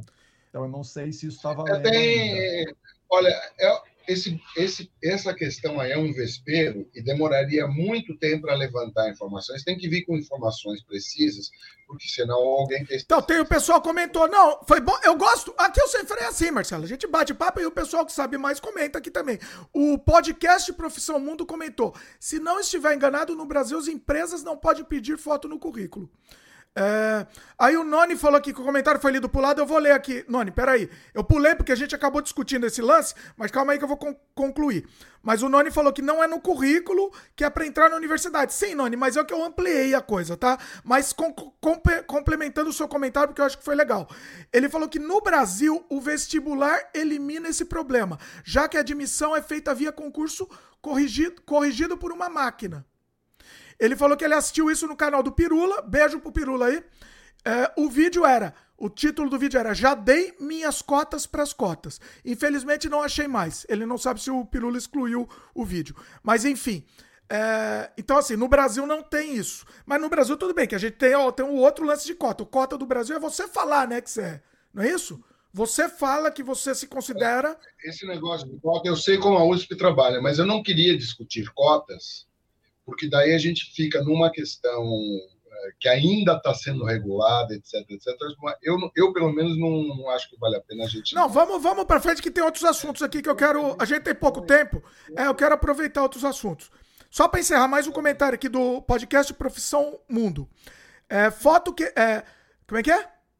é ele falou que, que foto no currículo causa processo trabalhista, inclusive, no Brasil. Muito bom saber, hein? Muito bom saber. Isso, isso é legal. Aqui no Canadá é assim. Para os dois lados. Pode ser que seja usado para você segregar alguém que é negro, por exemplo. Sim, então. Não, sim, exatamente. Então, é, entrar nesse vespeiro é. Tá, eu quero mudar de, de assunto aqui. Vocês querem mudar de assunto? Vocês querem propor? Porque eu tenho alguns assuntos a propor aqui que vão ser interessantes. Teve um comentário, se bem que teve um comentário do Noni, uma pergunta dele, eu não gosto de deixar pergunta sem, sem ser lida. E ele, ele perguntou bem no começo aqui da, da conversa, ele tinha feito um outro, uma pergunta que é a repercussão em cima da propaganda e marketing apelativa como a que foi do filme Sounds of Freedom. Sounds of Freedom é um filme de extrema direita, né? Vocês querem comentar alguma coisa sobre isso? Porque assim, totalmente politizado o negócio. É, é um filme ruim, né? Que aí ganhou esse destaque justamente por ter sido politizado, né? Vocês querem comentar alguma coisa disso? Eu, eu, eu acho que é, coisa, que é a mesma coisa que o grande artista para o pessoal bolsonarista era o DJ Reaça. Sim. E, e, e, o trabalho dele era uma gigantesca porcaria. Independente da, do apoio, né? Independente do apoio é um, é um é, negócio então, ruim. Eu acho que não, eu prefiro não comentar para. E aí tem do outro lado. Então eu vou, eu vou ampliar essa questão. E eu quero que você, você também fale alguma coisa. Porque assim, tem o outro lado. Se a pessoa é da minha, do meu, da minha ideologia, eu automaticamente amo tudo que aquela pessoa faz, né? E aí a gente tá, tá vendo muito acontecer isso a, agora tem o outro lado, tem a, a, esquerda radical também agora. Agora, agora não sempre teve, mas agora tem um pouquinho mais de, de vamos dizer, de, de, de, asas, né? Então, por exemplo, tem um, um, cara que eu, que eu admiro o trabalho dele, por exemplo, o, o Henry Bugalho, não sei se vocês conhecem. Ele tem um canal aqui que ele é, que é bacana, um cara, um cara bacana, ponderado, né? E na época do, das eleições tal, ele se, se, se declarou veementemente, né, contra o, o, dito cujo lá, e beleza, e aí, aí, então foi apoiado, aplaudido, só que agora hoje ele critica, às vezes ele critica a esquerda, do jeito que tem que ser feito, né? Você critica qualquer um que faz coisa errada, você tem que criticar. E agora ele é escrachado. A esquerda tá chamando ele de, sei lá, de nazi, de, a palavra que não posso falar aqui na live, né? N-A-Z pra baixo, entendeu? O cara é uma excrescência, é um desgraçado. Eu queria que vocês falassem um pouco sobre isso, essa, essa poli... eu vou, eu vou polarização. Um comentário. Ah. Sem novidade. Sem novidade. É, é, lembra, lembra das, das patrulhas? O nome disso era patrulhamento ideológico. Lembra das patrulhas? É, é. Tem uma época que se que, que, se, eh, que pegavam, fizeram queimando guitarra. E não, era, e não era o Hendrix. Não era o Hendrix queimando guitarra. O cara ia, a pessoa queria queimar guitarra, que era agredir a música popular brasileira. Passeata, né? Passeata contra a guitarra. O, o, o, o nosso amigo da violada na plateia. Violada. Entendeu? Ele, ele quis fazer uma música sobre futebol, a esquerda, o pessoal caiu, não deixava ele cantar. E ele, daí ele perdeu as estribeiras e ficou marcado por isso. É isso. Então, sem novidades. Entendeu? No final, você vai ver no frigir dos ovos, as pessoas não toleram a intolerância. As pessoas não toleram diferença. É a tal da polarização, né? Assim, ou é. você é do meu time, ou você é contra o meu time. Se você, ou você não é preto, concorda ou você é branco. tudo que 100% do meu time.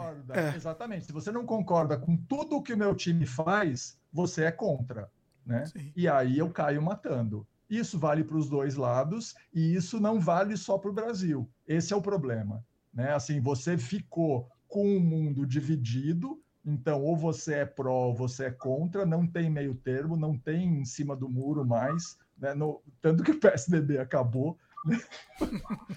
é, mas você, você é, essa, essa coisa. E assim, você tem um governo no Brasil hoje que é o governo possível né? Assim, dentro de um Congresso que manda muito mais do que jamais mandou, exceto no Bolsonaro, e você acaba tendo que compor para conseguir João, avançar alguma não entendi coisa. um ponto aí.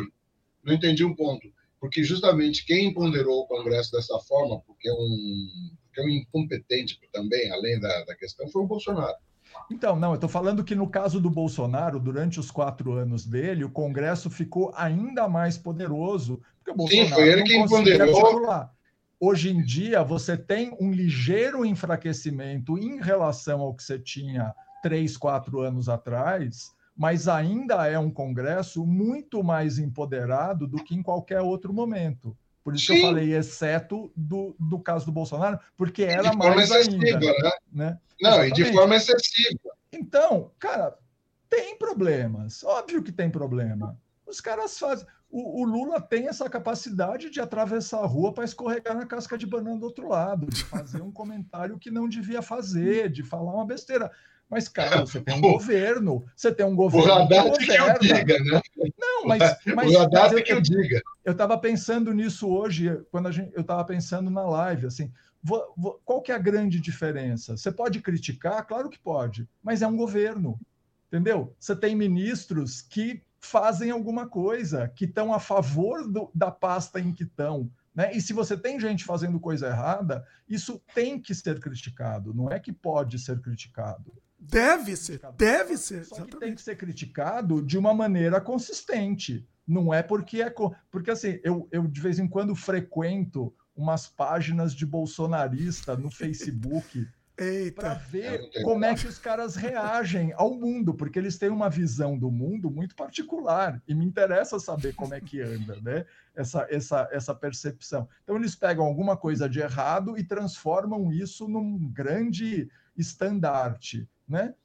Cara, eles não conseguem ver o que está acontecendo, né? Para onde a gente está andando, por que está indo para frente, por que, que o, o, governo começou com uma previsão de PIB de 0,8 e está com uma previsão de mais de 3, por que, que o dólar caiu, por que, que a gasolina baixou, por que está tendo investimento, por que está aumentando o emprego. Tudo isso, ah, o problema é que o Lula falou não sei o que lá, né? não chamou o Hamas de terrorista. Né? Esse é o problema. Deixa eu contar uma João, deixa eu... Então, mas peraí. peraí é, mas eu acho que tem que ser separado a questão. Ele não chamar, ou mas, ó, inclusive tem pessoal comentando pra gente entrar nesse assunto, acho que a gente pode entrar também daqui a pouco. Mas fala aí, Marcelo, que eu quero entrar nesse assunto também, mas vai lá.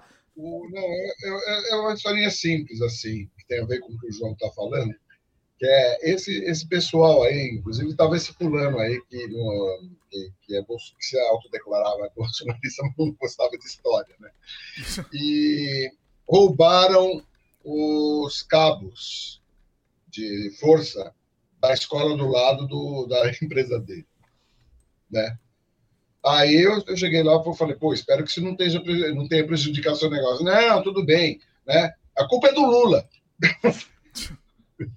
Porque, segundo ele, o Lula... Mas é, é engraçado que é o Lula é o Lula. O Lula faz tudo sozinho, ele pega, ele, ele fica fazendo feitiçaria lá dentro do Palácio do Planalto, transformou aquilo num bordel de feitiçaria, né? E ele fica sozinho, ferrando todo mundo que quer trabalhar. Essa é a visão dos caras. Aí, porque o Lula passou uma lei, segundo ele, em que é proibido prender cara que rouba cabo de força. Ele acredita nisso, cara. Então, por isso que eu chamo de catástrofes cognitivas, né? Tá, agora. Isso... Ah, fala, João. Você não ia falar alguma coisa? hora que o Marcelo entrou. Não, eu ia, eu ia entrar num outro assunto. Você quer, quer, é porque eu quero. Tem a ver com isso, mas eu quero entrar num outro bloco aqui. Manda Pode lá. ser? Tá. Então é um comentário aqui do, do Ia, e aí eu vou estender, inclusive, o comentário dele. Ele falou: fala de Gaza, bombardearam o maior hospital de Gaza e dessa vez Israel não se manifestou. O é, que, que acontece? A, a politização que eu quero entrar nesse bloco aqui. Politização brasileira da guerra de Israel. Então, assim, se você é bolsominion, você tem que defender Israel. Se você é petista, você tem que defender o terrorista lá. Entendeu? E aí, com, complementando, inclusive o que você falou antes, é, João, que assim, ah, o Lula não, não falou que, que, que os caras são terroristas. Isso, para mim, é uma coisa também inadmissível não falar isso tá? É, botar pano de qualquer jeito é inadmissível, inaceitável, né? E mas é isso, é isso. Mas tem, Ué, tem, tem, um... tem que usar o termo terrorista, terrorista. Não, tem um motivo aí, Dimitri. Ah. O Lula, no primeiro discurso, no dia do negócio, ele chamou o ato de um ato terrorista. Sim. Ele, ele, ele falou em terrorismo no, na primeira vez que ele se manifestou. Ato é uma coisa. Ah. Então, só que, o que, que acontece? Você tem um problema que é diplomático. Hum. A ONU não considera, não está na listinha de grupos terroristas da ONU o Hamas. E o, e o governo brasileiro, por uma questão diplomática, segue a orientação da ONU. Então, é, o governo, em termos oficiais, não chama o Hamas de, terror, de um grupo terrorista, mas pode chamar, e chamou, o ato de um ato terrorista, não tem a menor discussão. Entendeu? É esse o motivo. É então, é uma questão assim diplomática. Mas aí, para mim, desculpa, João. Desculpa, para mim é, é, uma, é, um, é uma volta aí para mim, entendeu? Mas ah. falando qual é o motivo. Tá. Né? Assim. É, e Dimitri, tem uma outra coisa. Não assim é que o Lula não acha os caras terroristas, não tem como não achar, né?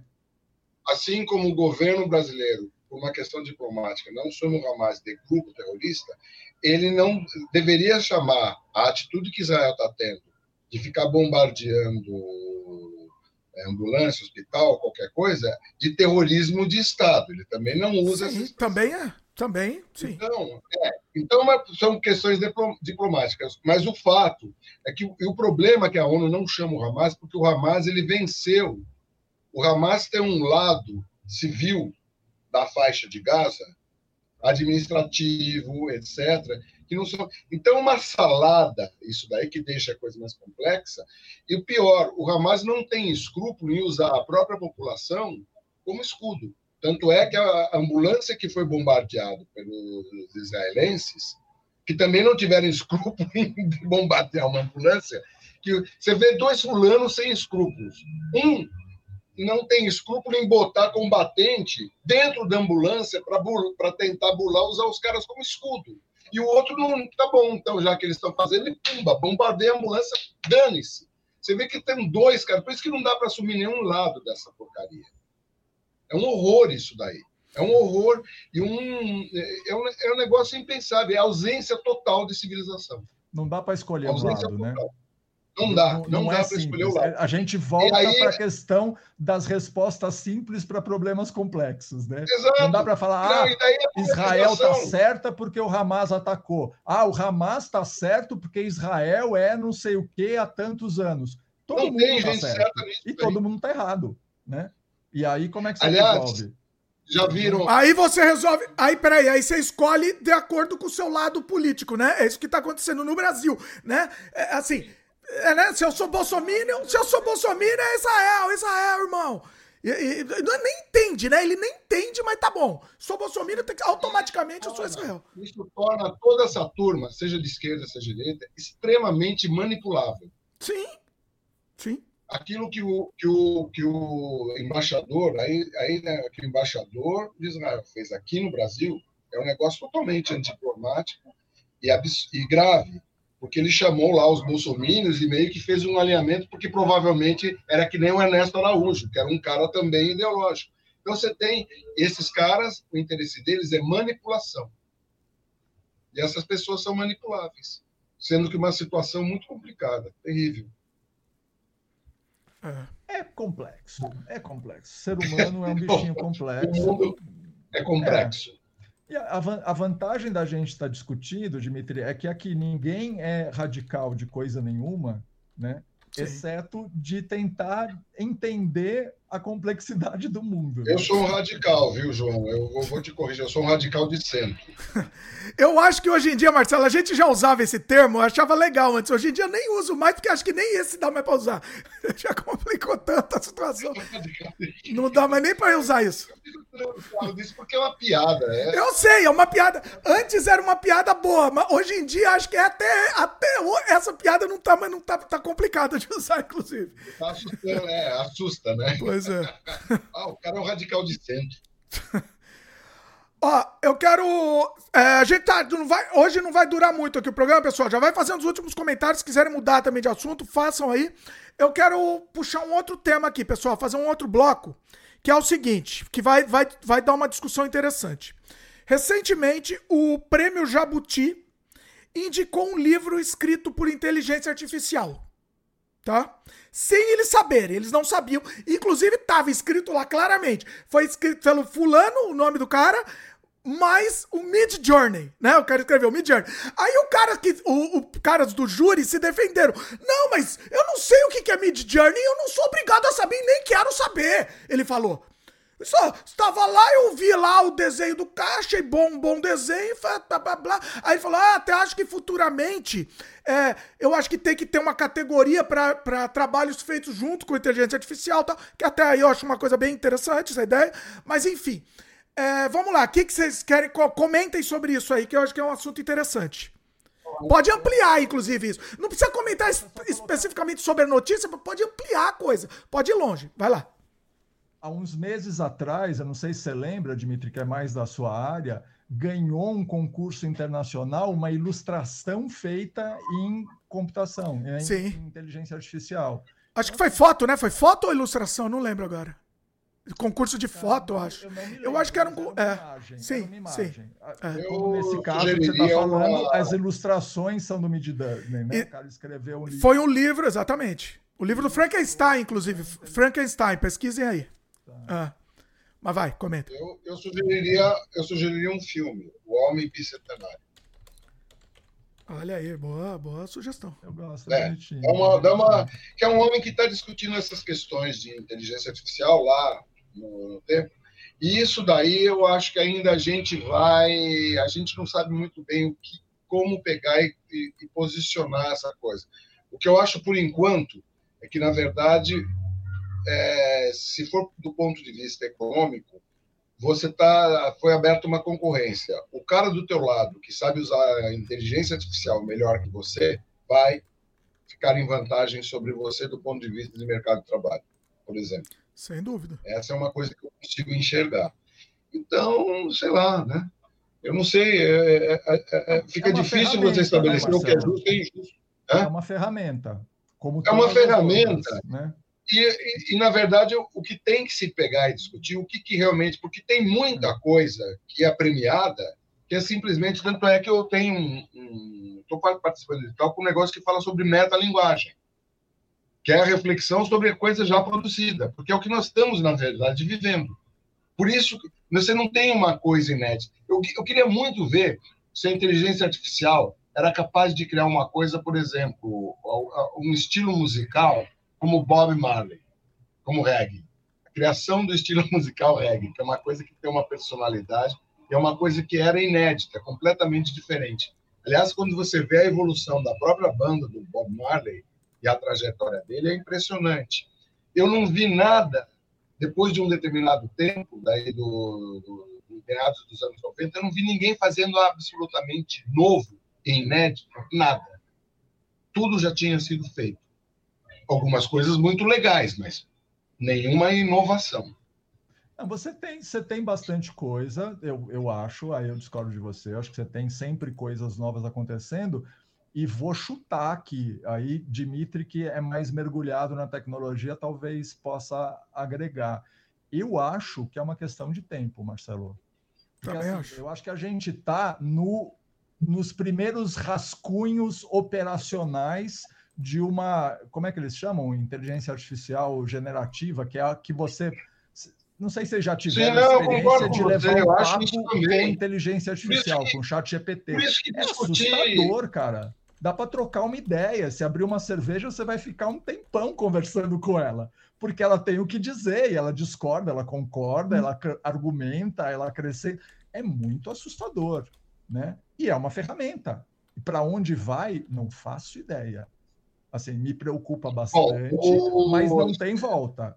Né? Ó, gente bem mais inteligentinha que a gente, tipo Stephen Hawking outros cientistas de primeira linha, é, entendem que isso daí é uma das, é, das maiores ameaças à integridade humana. Não, então. É, não vou. não eu, A gente ainda não sabe direito que isso é, quais são as consequências e como vai ver. Tem gente que tenta chegar e enxergar lá na frente, esses caras que têm uma capacidade de enxergar e de abstração bastante, ficaram preocupados. Então, o que que acontece? O, é, a, a, inteligência artificial ela tá no, tá um, é um embrião ainda. É isso, é isso, é um pequeno embrião. E eu vi uma matéria muito interessante de um, de um cientista analisando que a inteligência artificial vai, vai atingir a singularidade. O que, que é a singularidade? Aquela é a. Me ajudem a explicar aqui. É a, é a, é ela vai atingir um ponto é, incontrolável, né? Um ponto que de, de controle próprio, né? Sair do controle dos humanos. Seria isso. Da capacidade humana e ultrapassar a capacidade humana e no começo do, do século 30. Tá? Essa é a previsão desse cientista. É um cara otimista. Otimista. Chegar até o século 30. É otimista. Ele não chega lá, mas enfim. Quem, quem, é otimista a ponto de achar que eu não vou chegar ao século 30 nem a pau? Né? E tem um outro detalhe. Acho melhor perguntar para Sarah Connors. Ela entende bastante disso. É. É, não, mas é isso, ela vai, ela é, é, ela é exponencial a coisa, né? O, o, a arte, entendeu? A gente vê artista revoltadíssimo, eu entendo, mas vai a, aceita, porque é in, inexorável, não tem. A arte, o artista vai acabar. Vai acabar. Desculpe, vai acabar, vai acabar eu acho que vai. Nada acaba. Ah, vai ter, vai ter um nicho. Vai, vai virar nicho, vai virar LP. O artista vai virar o LP do futuro, né? É aquilo. Por isso que é uma boa, Denise. Você está querendo acabar com as religiões, por isso que é uma boa você virar padre. Eu não quero acabar com nada, Marcelo. Aliás, quero, quero, quero sim. Minto, quero. Olha, eu acho que né, discutir. É, é, é, a gente está no meio da tempestade e discutir o tamanho da onda a forma da onda no meio do furacão. Eu acho meio. Não, é, tem que ser discutido, não vai ter o que fazer. Ó, veja bem, discutir é legal. Agora, não tem o que fazer. Não adianta. Eu tô entrevistando aqui um monte de artista, né? E, e tem muitos que, que falam, ah, não, é, artista é, plástico, né? De ilustração e tal. Ah, não, que nunca vai substituir e tal. É, eles estão tentando tapar o sol com a peneira. Me desculpem, porque vai. Não tem como. Não tem como. E eu tô fazendo umas experiências. Você pede pra... Eu vi um cara fazendo, faça uma arte igual a Picasso. Não, mas não é isso, Marcelo. Um modelo. Não, mas não é isso. Uma... Não, mas ah. você viu ele, ela desenvolveu uma coisa absolutamente inédita? Viu? Sim. Eu não vi. Opa! Tudo bem, ela se transforma o próprio artista nos desenvolve uma coisa completamente inédita. É, a gente sempre se transforma, a gente bebe de várias fontes e modifica isso. Eu, por exemplo, eu tenho a influência de várias coisas até chegar na minha arte, que foi tudo misturado, entendeu? Parece que é inédito, mas não é, é uma transformação de tudo que veio. É, tem aquele velho ditado, nesse mundo nada se cria, tudo se copia. Sim.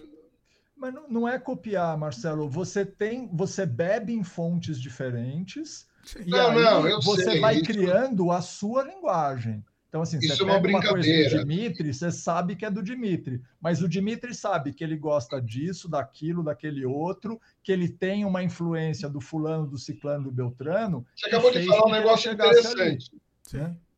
Você pede um Não negócio para. Sim, sim. Você pede, você pede um negócio para criar do zero uma arte, entendeu? É capaz dela fazer uma arte que você vai ver que tem uma uma similaridade com várias outras coisas que já foram feitas. Então. Mas a arte também tem, Marcelo. A arte também tem. Se eu pegar qualquer arte, eu falo, olha, essa arte tem, tem pitadas de tal coisa. Todas têm. Ah, eu acho que essa discussão ela ainda vai rolar. Eu não me sinto capaz ainda de fazer uma análise clara, entendeu? Como eu digo, no meio do furacão. Eu não consigo. Eu estou observando, leio muito sobre o que sai sobre inteligência artificial. Né? Ainda é um modelo que está em desenvolvimento. Eu nem sei, inclusive, porque você acha que a gente tem à disposição o, os modelos mais poderosos de inteligência artificial que estão sendo é, utilizados hoje em dia? Você acha que a gente tem? Tem o quê? Como é que é? Peraí. Qual... Os modelos mais poderosos de inteligência artificial, a gente não tem acesso. Ah, é sim. Não, com certeza. Tem coisa muito mais evoluída lá é, Eu gostaria de entender até onde isso está indo. Por exemplo, na área militar. Como é que isso daí está indo? Esse é o grande medo da coisa. O grande medo de tudo. Eu acho que é uma coisa que, inclusive, classe política devia estar muito preocupada em ter um, algum controle sobre isso, porque eu não sei como estão utilizando essas coisas. O grande medo é quando vai para o militar. Vai para o militar, qualquer coisa ferrou. Ah, não, eu não estou eh, criando nenhuma teoria de conspiração. Eu não sei. Eu só confesso que eu não tenho a menor ideia do que, que pode estar acontecendo. Isso me assusta. Bota, bota Agora, a minha conta inicial do fim dos tempos. Mais uma, mais uma, mais uma. Estamos aí. Isso me assusta. Agora, o problema é tão grande que eu não perco um segundinho de sono com isso. É. Eu toco minha vida, entendeu? É, é, dou uma bimbada. A vida que segue, cara. Não é questão. Veja bem, eu gosto disso, eu gosto, eu sou um entusiasta, tô pesquisando tudo, mas eu sei que isso não vai acabar bem. Óbvio, não vai acabar bem.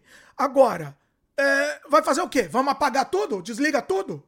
Não tem, não tem o que fazer, temos que aceitar. Existe, vamos, vamos ver como. A... Mas, mas, Dimitri, sem entrar, sem entrar na inteligência artificial, só pegando uma recapitulação aqui dos últimos, sei lá, 20, 30 anos. A rede social, alguém imaginava que ia dar onde deu? Essa polarização que você tem, essa manipulação dos algoritmos, você fazer presidente, você derrubar governo, você e, e, você criar essa nós contra eles, quem que podia imaginar quando entrou no Orkut e falou, pô, eu consigo achar meus amigos, eu consigo fazer um grupo que discute uma coisa que me interessa, e aí vem Facebook, aí manipulação disso, e aí Instagram, e aí gente se suicidando porque não tem. Cara, é muito. Nunca foi imaginado. Não foi. A gente não está na inteligência é. artificial ainda. É. Né? Sim. Você está no algoritmo, que é uma coisa, uma programação que escolhe coisas e distribui conteúdos. Então, é, mas é um pré, é, um, é uma pré-inteligência, uma pré-IA, né? Não, não, eu acho que é outra coisa, Marcelo. Eu acho que é outra coisa aí. Mas a questão que o João tá falando é que assim, isso não foi imaginado para onde ia. E a, a, a, merda, desculpa a palavra, que ia dar. A inteligência artificial a gente já sabe que vai dar. Não tem, não tem outro jeito de não dar. Não tem outra. Não tem. Não existe. Não, já sabe. Não tem, não tem. Eu não, tem. Eu, assim, eu não faço afirmação nenhuma, Dimitri. Você está fazendo uma afirmação. Não, eu faço e assino. Eu assino. Pode, assino embaixo. Tô falando, Dimitri, você puxou um exemplo para começar a conversa, que é a ilustração de um livro infantil. Sim, né? sim. Qual o problema?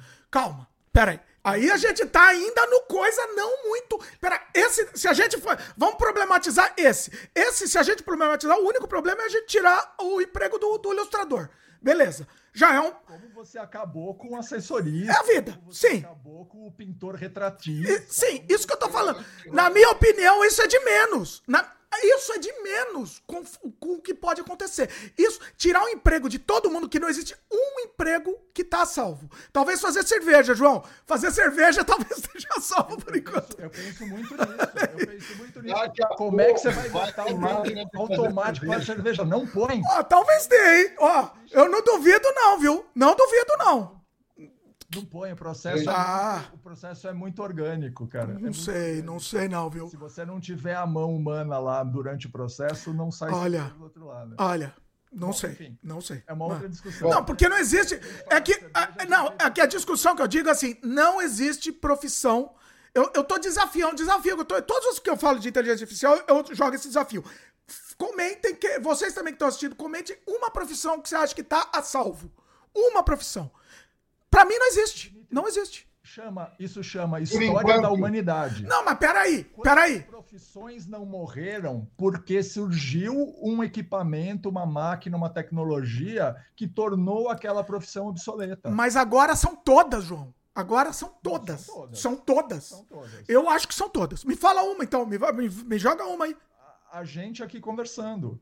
Entendeu? Opa, essa conversa Pô, essa conversa. O vídeo vai ser feito por um. Vai, vai, vai. Opa, sim, sim. E ó, e ó, e ó, e ó, e eu vou, eu vou falar mais. Sim, e se eu quiser, com a minha voz e com a minha, com o meu vídeo, o meu vídeo, sem ser eu, entendeu? Isso, escrevo, eu tô assinando embaixo. Já existe, inclusive, tá? Eu não tô nem inventando aqui. Não é nem a ficção, é a realidade, já existe. Só falta ter um pouco mais de velocidade. Só falta ser em tempo real. Mas já existe. Se eu quiser fazer um canal comigo, comigo, falando aqui e inteiro, tudo a minha inclusive uma outra coisa, eu fiz uma reunião essa semana com um cara, um cara me contou uma coisa é, que já estava é, já estava funcionando, assim, já estava sendo discutido, mas agora já está funcionando. Já existe um embrião disso. Eu, olha isso, João, olha isso, olha isso, Marcelo. Eu posso treinar inteligência artificial já existe, hein? Não é ficção. Eu posso subir todos os sem freios, todos os sem freios lá para inteligência artificial, subo todos os meus vídeos, tudo que eu fiz na vida, subo lá e treino ela. E eu posso criar um Dimitri virtual que ele vai criar novos programas. Ele, ele vai ser eu. Entendeu? Eu vou, posso morrer que eu vou continuar vivo lá criando o programa já existe, não é ficção. Não é ficção. Então, assim, para onde vai? Não, não tem. Não existe nada salvo. Isso pode dizer, não existe. É, mas eu acho que isso, isso é a história da humanidade, Dimitri. Você tem. E, e cada tecnologia nova que surge, você tem dois movimentos. Eu estava ouvindo outro dia alguém falando de televisão, é muito engraçado isso. Ah. O, os caras falando quando começou a surgir televisão, que aquilo nunca ia dar certo, porque você não ia fazer as pessoas pararem para ficar sentadas olhando para uma caixa de madeira durante horas. Isso não tinha o menor futuro. Muito bom. Isso ia ser uma febre que ia passar rapidamente. Mas isso, o, o, João, é claro que olhando para o passado fica mais fácil analisar. Mas isso o pessoal já fazia. O pessoal ficava sentado durante horas ouvindo rádio. Então, é. Você não precisa sentar para ouvir rádio. O é, rádio é uma e coisa decretaram, que você... quando surgiu a televisão, o fim do rádio. E não, e sim, não terminou. Sim. Mas o que eu agora, e a televisão modo, ia matar nada, o cinema. Né? É, mas nada disso é parecido com o que a gente está vivendo hoje em dia. Então a gente não Eu acho que não.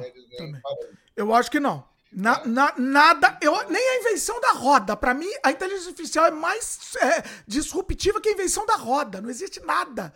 A gente não tem ideia do que é isso. Faço, a pergunta que eu faço, que de qualquer modo, eu vou para um, então para um canto mais simples. Na verdade, as relações econômicas precisam ser mantidas até para você pegar e continuar vivendo. Sim. Aí, se todas as profissões vão ser mortas, eu quero saber quem vai ser contratado para o quê, para quê, quem vai consumir, quem vai sustentar. A discussão é uma renda única. É uma renda única que está sendo. Essa discussão já está iniciando. Sei, talvez, talvez a gente tenha que evoluir para uma sociedade de colmeia. Agora, se, então, você, se tem várias teorias, você tem várias teorias a respeito disso. Tem é, série, se a inteligência artificial vai fazer tudo e todas as profissões vão morrer, quem vão ser as operárias? talvez seja meio Matrix mesmo, a gente vai virar bateria. Não, você vai ter robô fazendo um monte de coisa que é serviço braçal, assim, não, não tem a. Pois é, não. Mas, é, mas a questão é que a inteligência artificial ela propõe fazer serviço intelectual. Não é serviço braçal.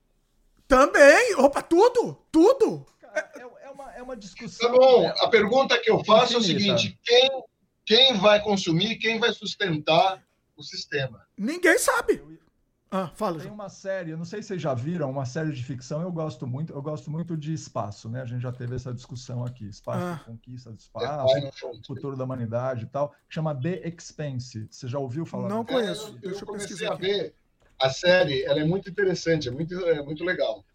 Então, é um... The Expense, né? De expansão, né? The, The Expense de expansão. É, tá. é se ah. passa num futuro daqui, sei lá, algumas poucas centenas de anos, de me só fazer uma sinopsezinha rápida, hum. onde você colonizou Marte e Marte se rebelou contra a Terra e decretou a sua independência, e você também colonizou o cinturão de asteroides, que tem um, uma. uma e, e essas populações acabam ficando com mutações por conta do ambiente onde elas estão, e a Terra é governada pela ONU. Quem dera, né?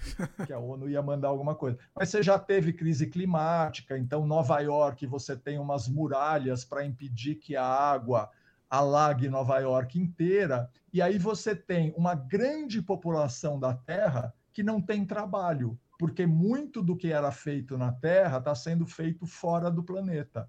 E aí essas pessoas ganham um Bolsa Família gigante então você tem todo mundo sendo sustentado por um governo da Terra, que é acusado por Marte, acusado pelos que eles chamam de Belters, que são os habitantes do cinturão de asteroides, que são os, os, os, os grandes imperialistas do, do sistema solar. E o problema não é como as pessoas se sustentam, mas é o fato de que elas não têm o que fazer porque você não tem trabalho para todo mundo. Olha. E aí você tem gente que está com a subsistência garantida, porque você ganha uma bolsa para não morrer de fome para morar, mas você não tem trabalho. Então você cria um outro problema, que é o tédio e a revolta por não ter o que fazer, né? E, cara, a, vale a pena assistir a série. São seis temporadas encerra. É baseado. Ah, ela terminou. Ela terminou, ela tá. Terminou, ah, legal. Terminou. Legal. E ela começa numa pegada, se você começou a assistir, Marcelo, ela tem uma pegada que brinca um pouco com um filme no ar, tem um detetive que está sempre de chapéu, que acaba, enfim, sim, sim, eu... tentando resolver um crime, e aí esse crime extrapola, extrapola, extrapola, e aí você começa a ter uma crise planetária, essa coisa das revoltas de Marte, dos caras do cinturão, e como é que como é que a, o planeta Terra lida com isso. Então você mistura E, e, é uma série de ficção que tem uma, uma, característica maravilhosa, além dessa coisa da política e muito bem articulada e faz sentido, a física existe. Então, assim, a, a, todas as coisas, não existe gravidade artificial como em Star Trek, né? Como é que as pessoas pisam no chão e não saem voando numa nave que está no espaço? Não, não, existe isso. Então, assim, todas as coisas que acontecem têm a ver com as leis da física e tudo é fundamentado, tudo é bacaninha, assim. Então, é uma série muito interessante porque ela discute isso para onde a gente vai, né? Porque aí é uma outra área de interesse que é essa coisa que a gente já discutiu em algum desses podcasts. Eu, eu faria um comentário. Da conquista do espaço, né? Que a gente está na iminência um de dar um salto de qualidade. Talvez decole o foguete do Elon Musk, que é um bosta, mas que tem coisas interessantes, semana que vem. Aquele ah. foguetão que é 100% reaproveitável e tal, que vai ser uma disruptura em termos. Porque aí você monta uma estação espacial do tamanho da, da estação espacial da ISS em quatro viagens, assim. Você faz quatro viagens para o espaço e leva a mesma quantidade de carga, os caras demoraram 10 anos para levar para o espaço. Então, essa coisa de para onde vamos como espécie cria toda uma nova possibilidade de exploração do planeta, de exploração do sistema solar, de levar a indústria poluidora para fora da Terra, de explorar minério em outros lugares. É uma. Cara, você tem muito pano para manga. A humanidade já foi decretado o seu fim várias vezes e não porque não vai ter, lembra do Malthus assim, não vai ter comida para todo mundo, porque do jeito que a população está crescendo vai morrer todo mundo de fome, porque resolveram né? E assim como eu faria dois comentários. Problemas. Agora pode falar que eu já falei bastante. É, eu faria dois comentários, não comentários pequenininhos sobre essa, essa questão do ócio compulsório que é abordado na, na Expanse, que é a mente livre é a ferramenta do diabo. Já vi o Padre Antônio José dos Santos. Mas é. Né? E, tem, e com relação ao Malthus, eu, uh, daquela das, da boa e da má notícia, entendeu? Tá? que a merda não vai dar para todo mundo. Vai ter que comer merda, mas a, mer... a boa é que vai ter que. A, má... Como é que é? a boa é que vai ter que comer merda. A má é que não vai dar para todo mundo. É, a boa é que a gente vai ter que comer merda. A má é que a merda não vai dar.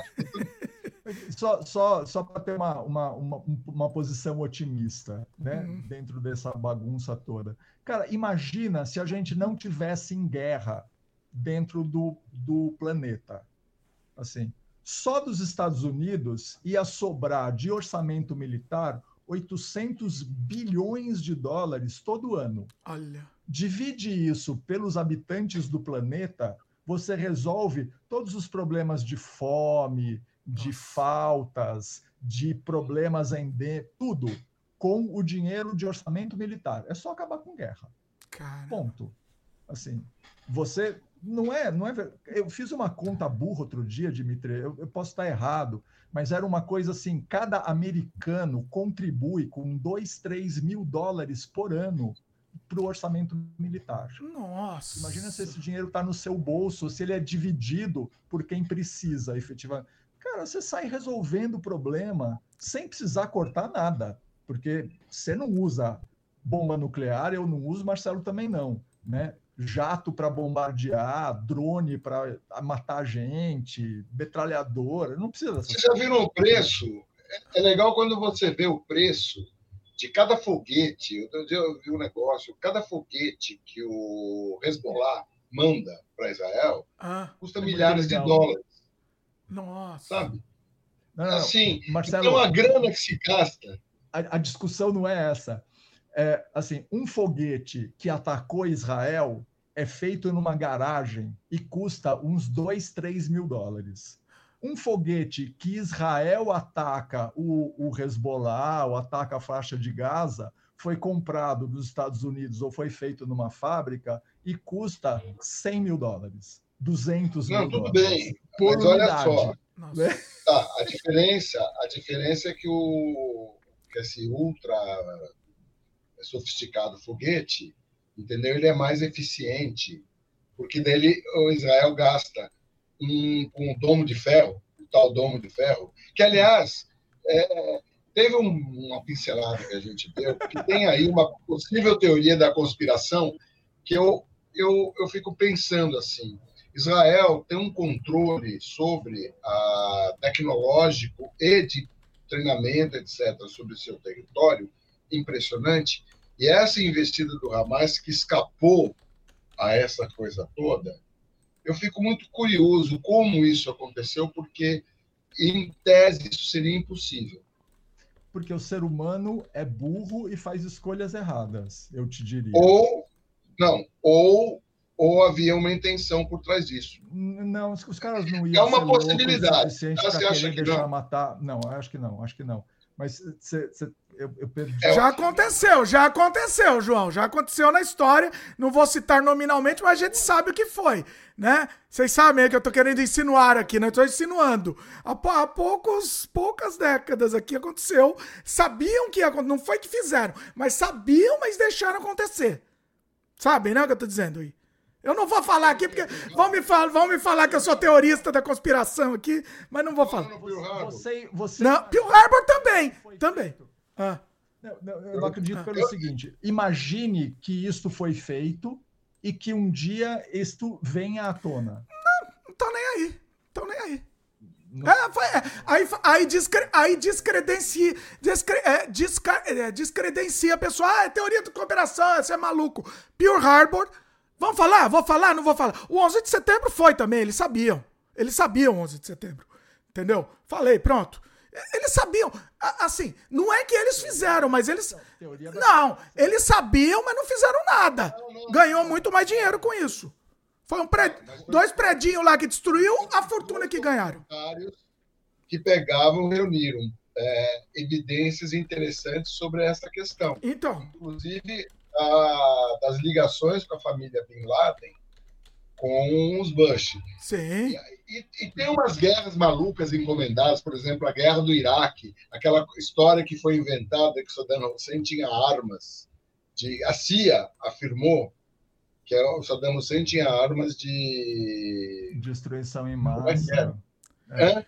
Destruição em massa. Armas Destruição. Destruição. Destruição. Química também é, química. É. Que, era, que foi uma puta invenção dos caras para pegar e fazer. Assim, esse, Você esse tem uma tipo, esse, esse tipo de verdade não sobrevive, Dimitri. Você não consegue esconder isso. Consegue, consegue, João. Ir para Lua, não ir para Lua. Não, aí é outra coisa, mas o que eu tô dizendo. Não convence todo mundo. Então. Mas, é teoria de... mas daí chama de maluco. Se o cara falar.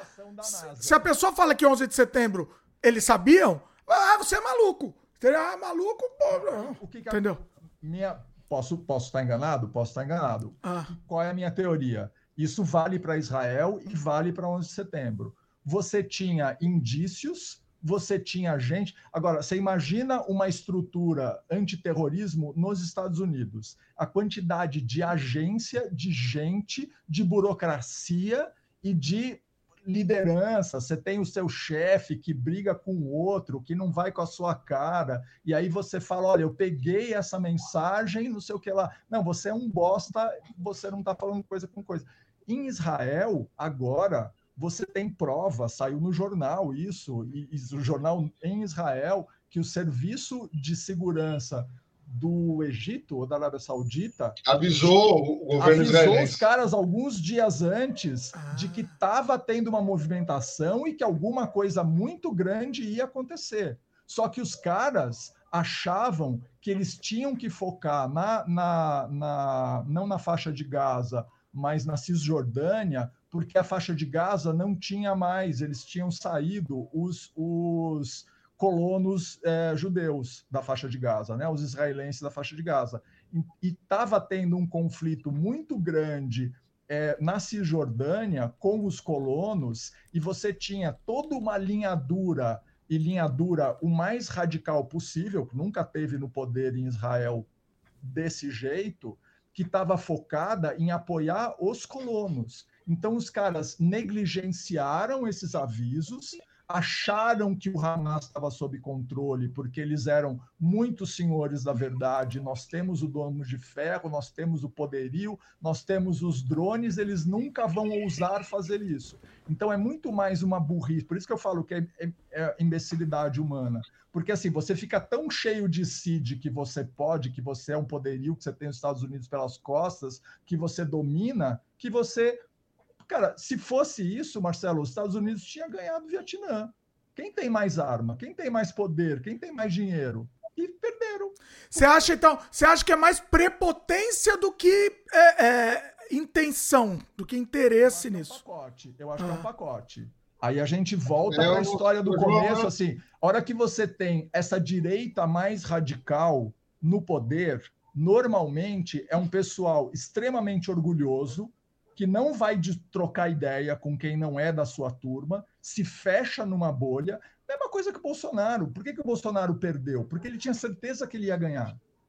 O tanto de dinheiro que eles injetaram na economia, o tanto de gente em volta dele falando que ele ia ganhar, o tanto de gente que ia nos comícios dele porque ninguém tinha coragem de ir contra ele, né? E mais pandemia, mais isso, mais aquilo. Então o cara se fecha, ele tem certeza de que ele vai conseguir. Tanto que o cara entrou numa puta depressão e ficou tentando articular um golpe durante meses depois. Então os caras se fecham e o fato de você ser uma, uma, uma, um radical de direita faz com que você só ouça gente que vai concordar com você, que é o problema do Putin. O Putin dizem que ele tem uma, uma, uma blindagem em torno dele que não existe gente que discorda dele em volta dele porque ah. ou ele prende ou ele mata.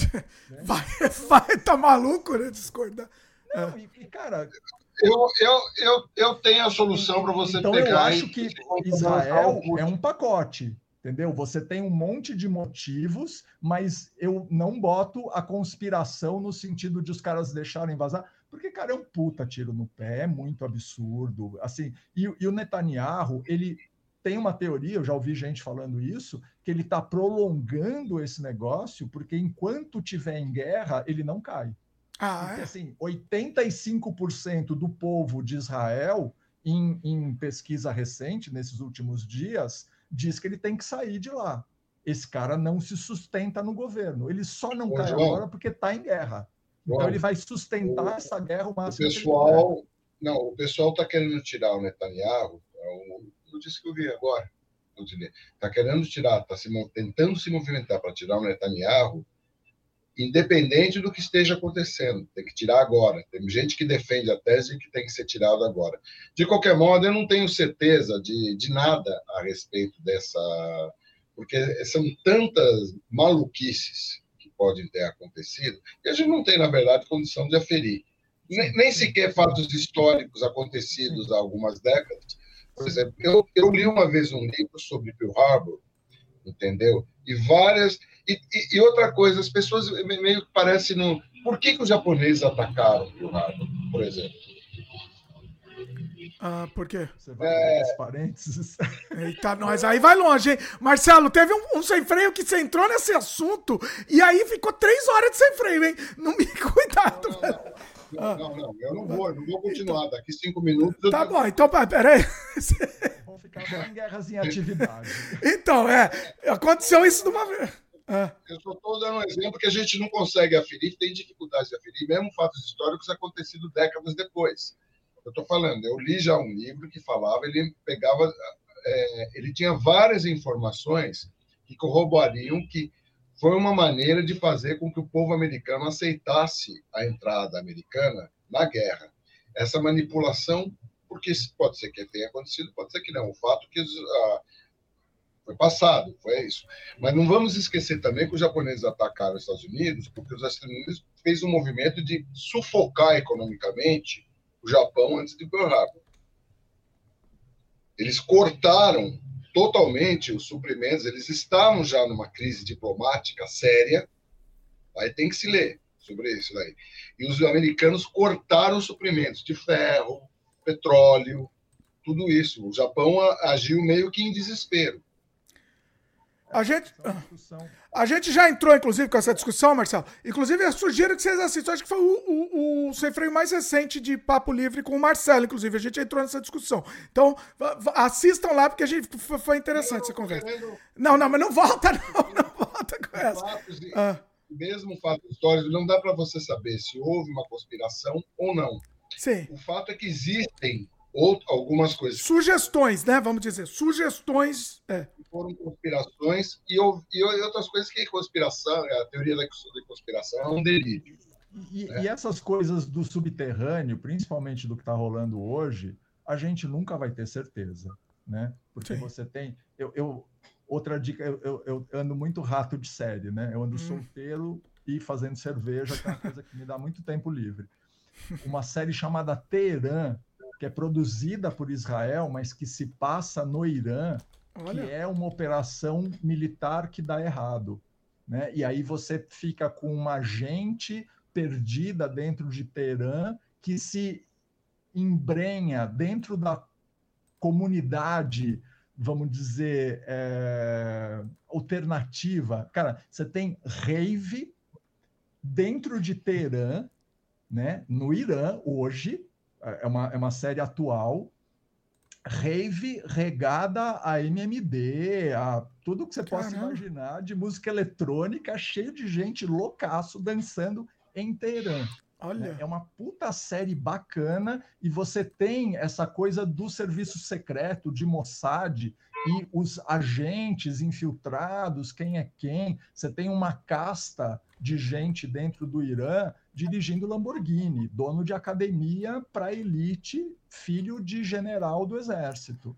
Né? Então, assim, é um outro mundo. E aí você olha para o Irã do, do lado de cá do balcão, e eu, quando eu assisti essa série, eu falei, cara, não, não poderia, em um milhão de anos, chutar que isso existisse lá dentro hoje, porque para mim é um país que está dentro de uma teocracia onde efetivamente você morre porque você colocou, né? nem que você está sem véu, é que você colocou o véu de maneira errada, morreu outra menina agora, né?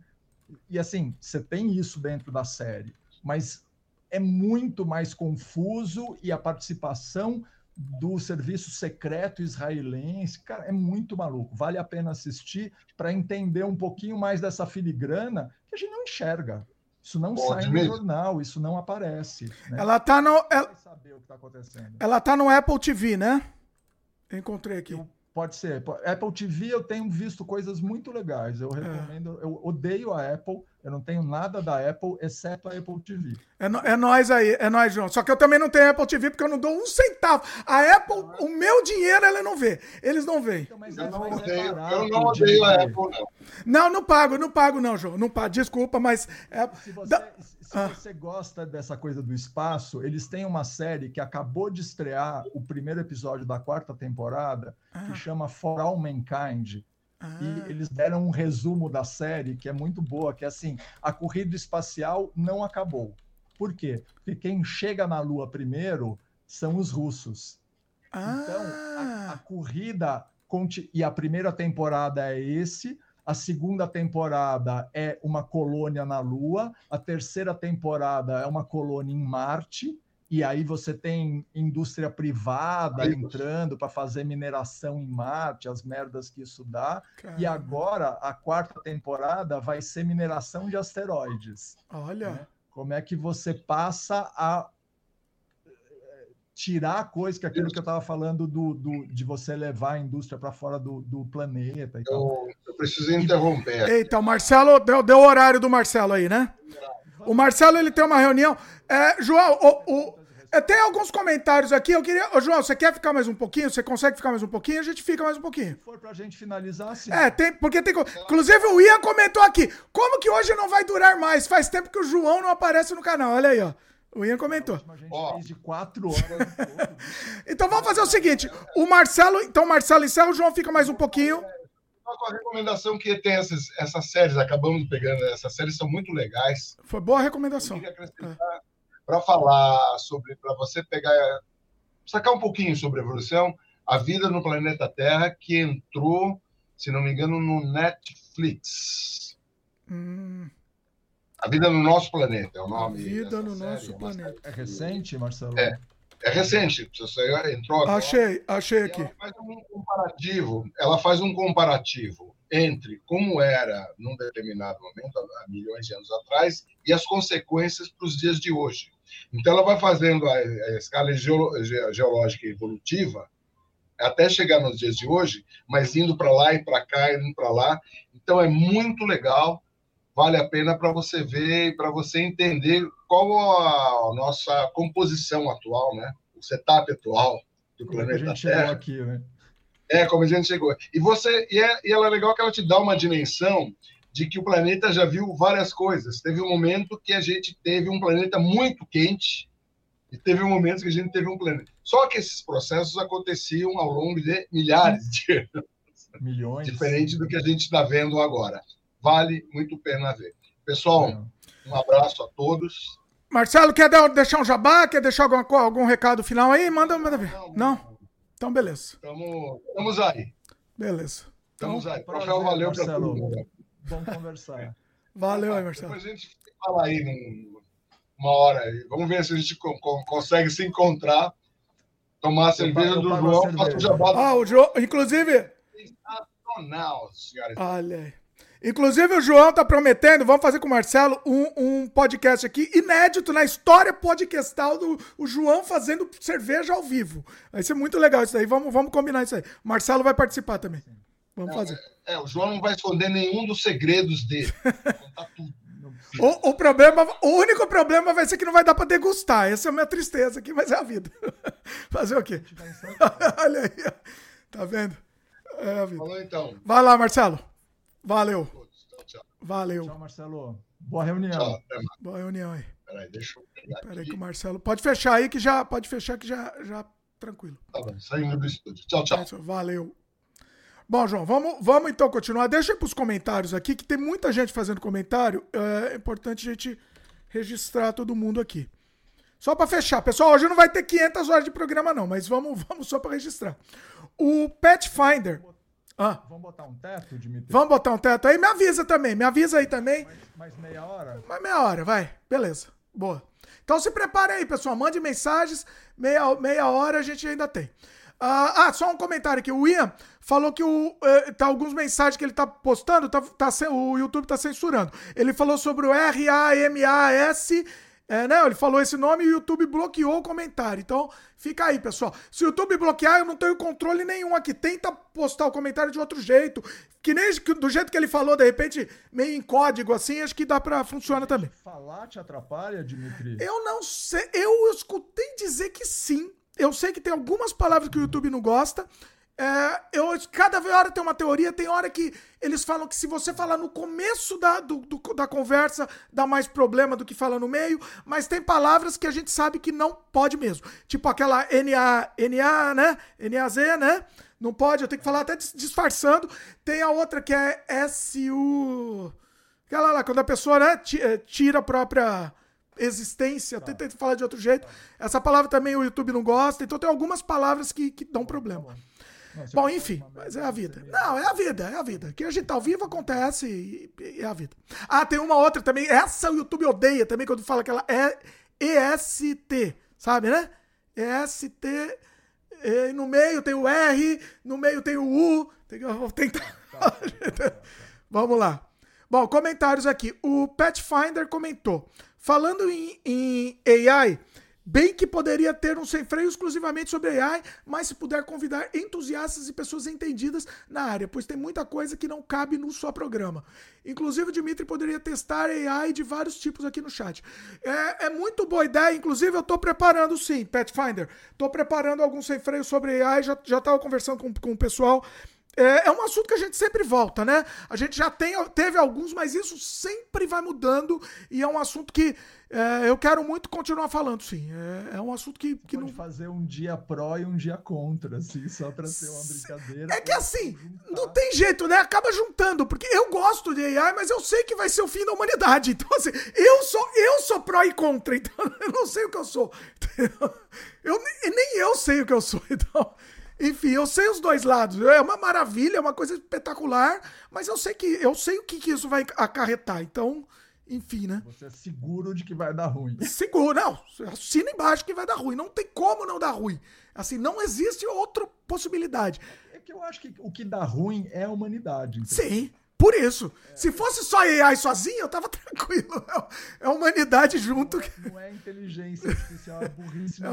É burri, burrice natural, exatamente. É, essa é a questão.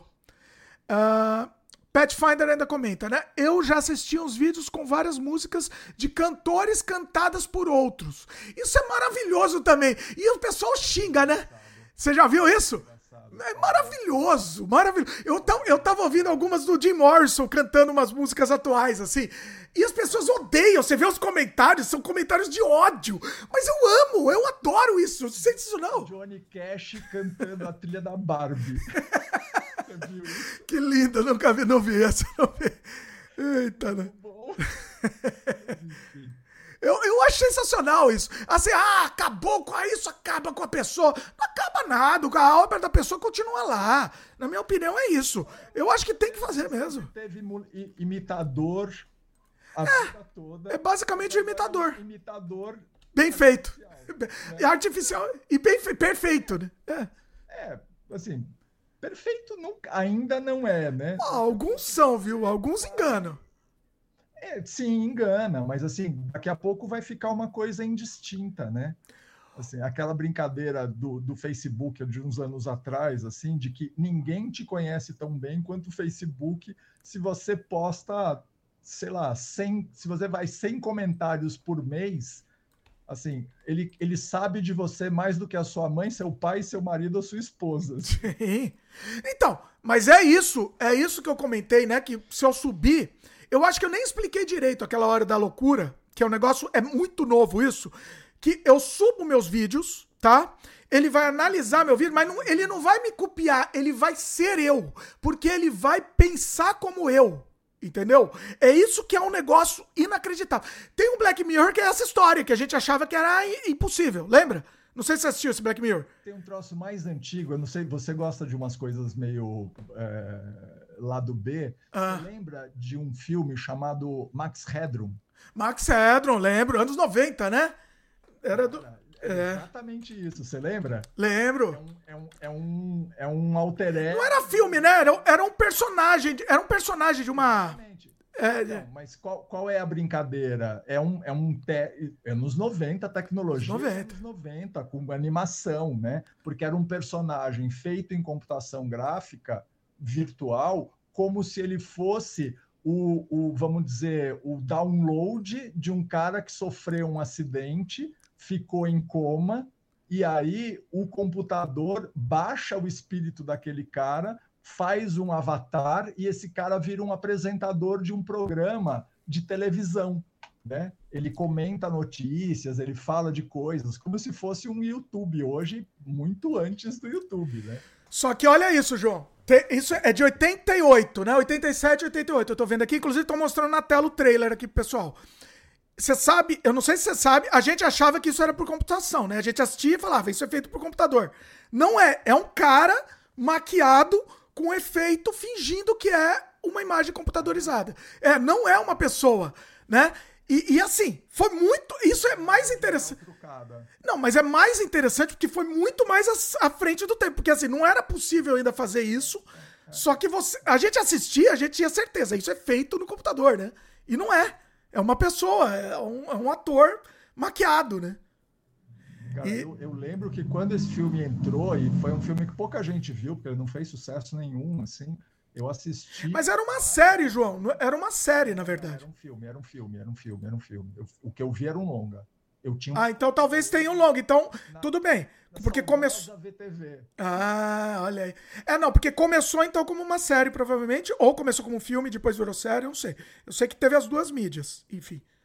Ah, mas fala, você está falando. Ah, eu estou mostrando a imagem aí, professor. Isso, isso, isso que você está comentando de, de copiar a gente, assim, o que a gente está vendo no cinema, né? Você tem personagem hoje refeito em computação gráfica, você vai ter áudio, você vai ter gente renovada, você e, e, e é um é uma maluquice, porque aí você vai ter que ter uma legislação correndo atrás disso, você vai ter que ter toda uma organização de trabalho para fazer isso, porque senão eu contrato um ator, gravo ele de tudo quanto é jeito, gravo o áudio dele de tudo quanto é jeito, e um abraço, você está aposentado, eu não preciso mais de você, né? Sim. Eu boto você em qualquer situação e em qualquer momento da sua vida para fazer o que eu quiser, né? E daqui a pouco isso vai ter uma qualidade que vai servir para você fazer um, um, um, seriado de televisão, para você fazer uma coisa de uma qualidade intermediária, essas coisas meio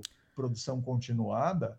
Imagina, cara. Mas não, mas eu, é, isso daqui a pouco, mas. É um problemaço. Mas eu acho que é muito rápido. Você falou de qualidade intermediária, mas eu acho que muito rápido vai ter a qualidade que você não vai conseguir mais distinguir. Hoje você sabe, hoje você ainda vê, meio mal feito, é um pouco tosco, né? Mas logo, logo você não vai mais distinguir, né? O que é real e o que não é.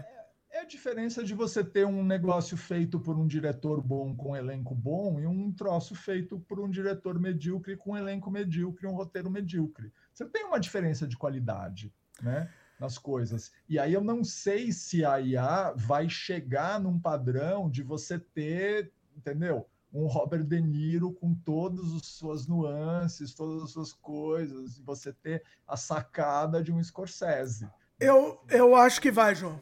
Eu acho que vai. Eu acho que vai. Eu, eu, porque, porque essa é a discussão, Dimitri, que aconteceu na história da humanidade cada vez que você tem uma tecnologia nova que vai matar a tecnologia antiga. Eu acho que não. Eu acho que o que é, é pastelaria, de repente você consegue substituir. O que é uma criação artística, porque assim, por que, que as artes plásticas continuam existindo? Por que, que você tem gente pintando um quadro hoje, né, 150 anos depois da fotografia, da computação gráfica, de tudo? Porque você tem um público para isso. Um público, nicho. Da cerveja. É, nichado, né? Ah. Por que, que você tem uma cerveja artesanal, já que você tem uma cerveja de massa que custa um décimo do preço, ou um, um, um, um cinco avos do preço? Porque você tem público para as coisas diferentes. Né? Então, algumas você consegue substituir, algumas você consegue massificar, e outras não, você vai continuar tendo um nicho de público para isso. Mas essa é uma discussão que não tem fim, né? E aí a gente pode achar qualquer coisa, né? Então, Mas, a questão do nicho. Não, sim, o nicho sempre vai existir nicho de tudo. Eu acho que sim. Né? A questão é o, o grande, o grande público, porque o público massificado. Eu acho que. que... Teatro ah. vai continuar existindo. Vai, não dá vai. pra botar um robô para fazer uma peça de teatro. Sim. Né? Sem Talvez dúvida. daqui uns 10, 15 anos role uma peça de teatro com robô, mas não, não vai substituir os atores. Sim. Né? Então, assim, você tem, você tem essa, essa evolução de tecnologia que impacta num monte de emprego, impacta no modo da humanidade funcionar, existir e acontecer, e tudo tem que ser alterado. Hoje em dia, aí é uma discussão meio cabeluda, assim, mas eu, eu tenho ouvido muita gente discutindo se a solução ainda é o capitalismo, né? Assim, ah, não, isso vai ser, vai, vai seja, quebrar tudo. Talvez não Sim. seja o socialismo, mas como nada dura para sempre, né? Assim, que é uma brincadeira. Eu, eu vi um título uma vez, eu não li o que era, mas eu adoro o título que é Para que serve um bilionário? Qual o sentido de uma pessoa ser bilionária num planeta que passa fome, né? numa sociedade absolutamente desigual, qual é a lógica de você concentrar dinheiro de maneira obscena na mão de pouquíssima gente, né? Não faz o menor sentido, não tem, não tem razão nem pessoal, porque o cara nunca vai conseguir gastar esse dinheiro. É. Ele, ele, e aí você fica numa loucura eu brinco assim, já te falo, a gente já teve essa conversa.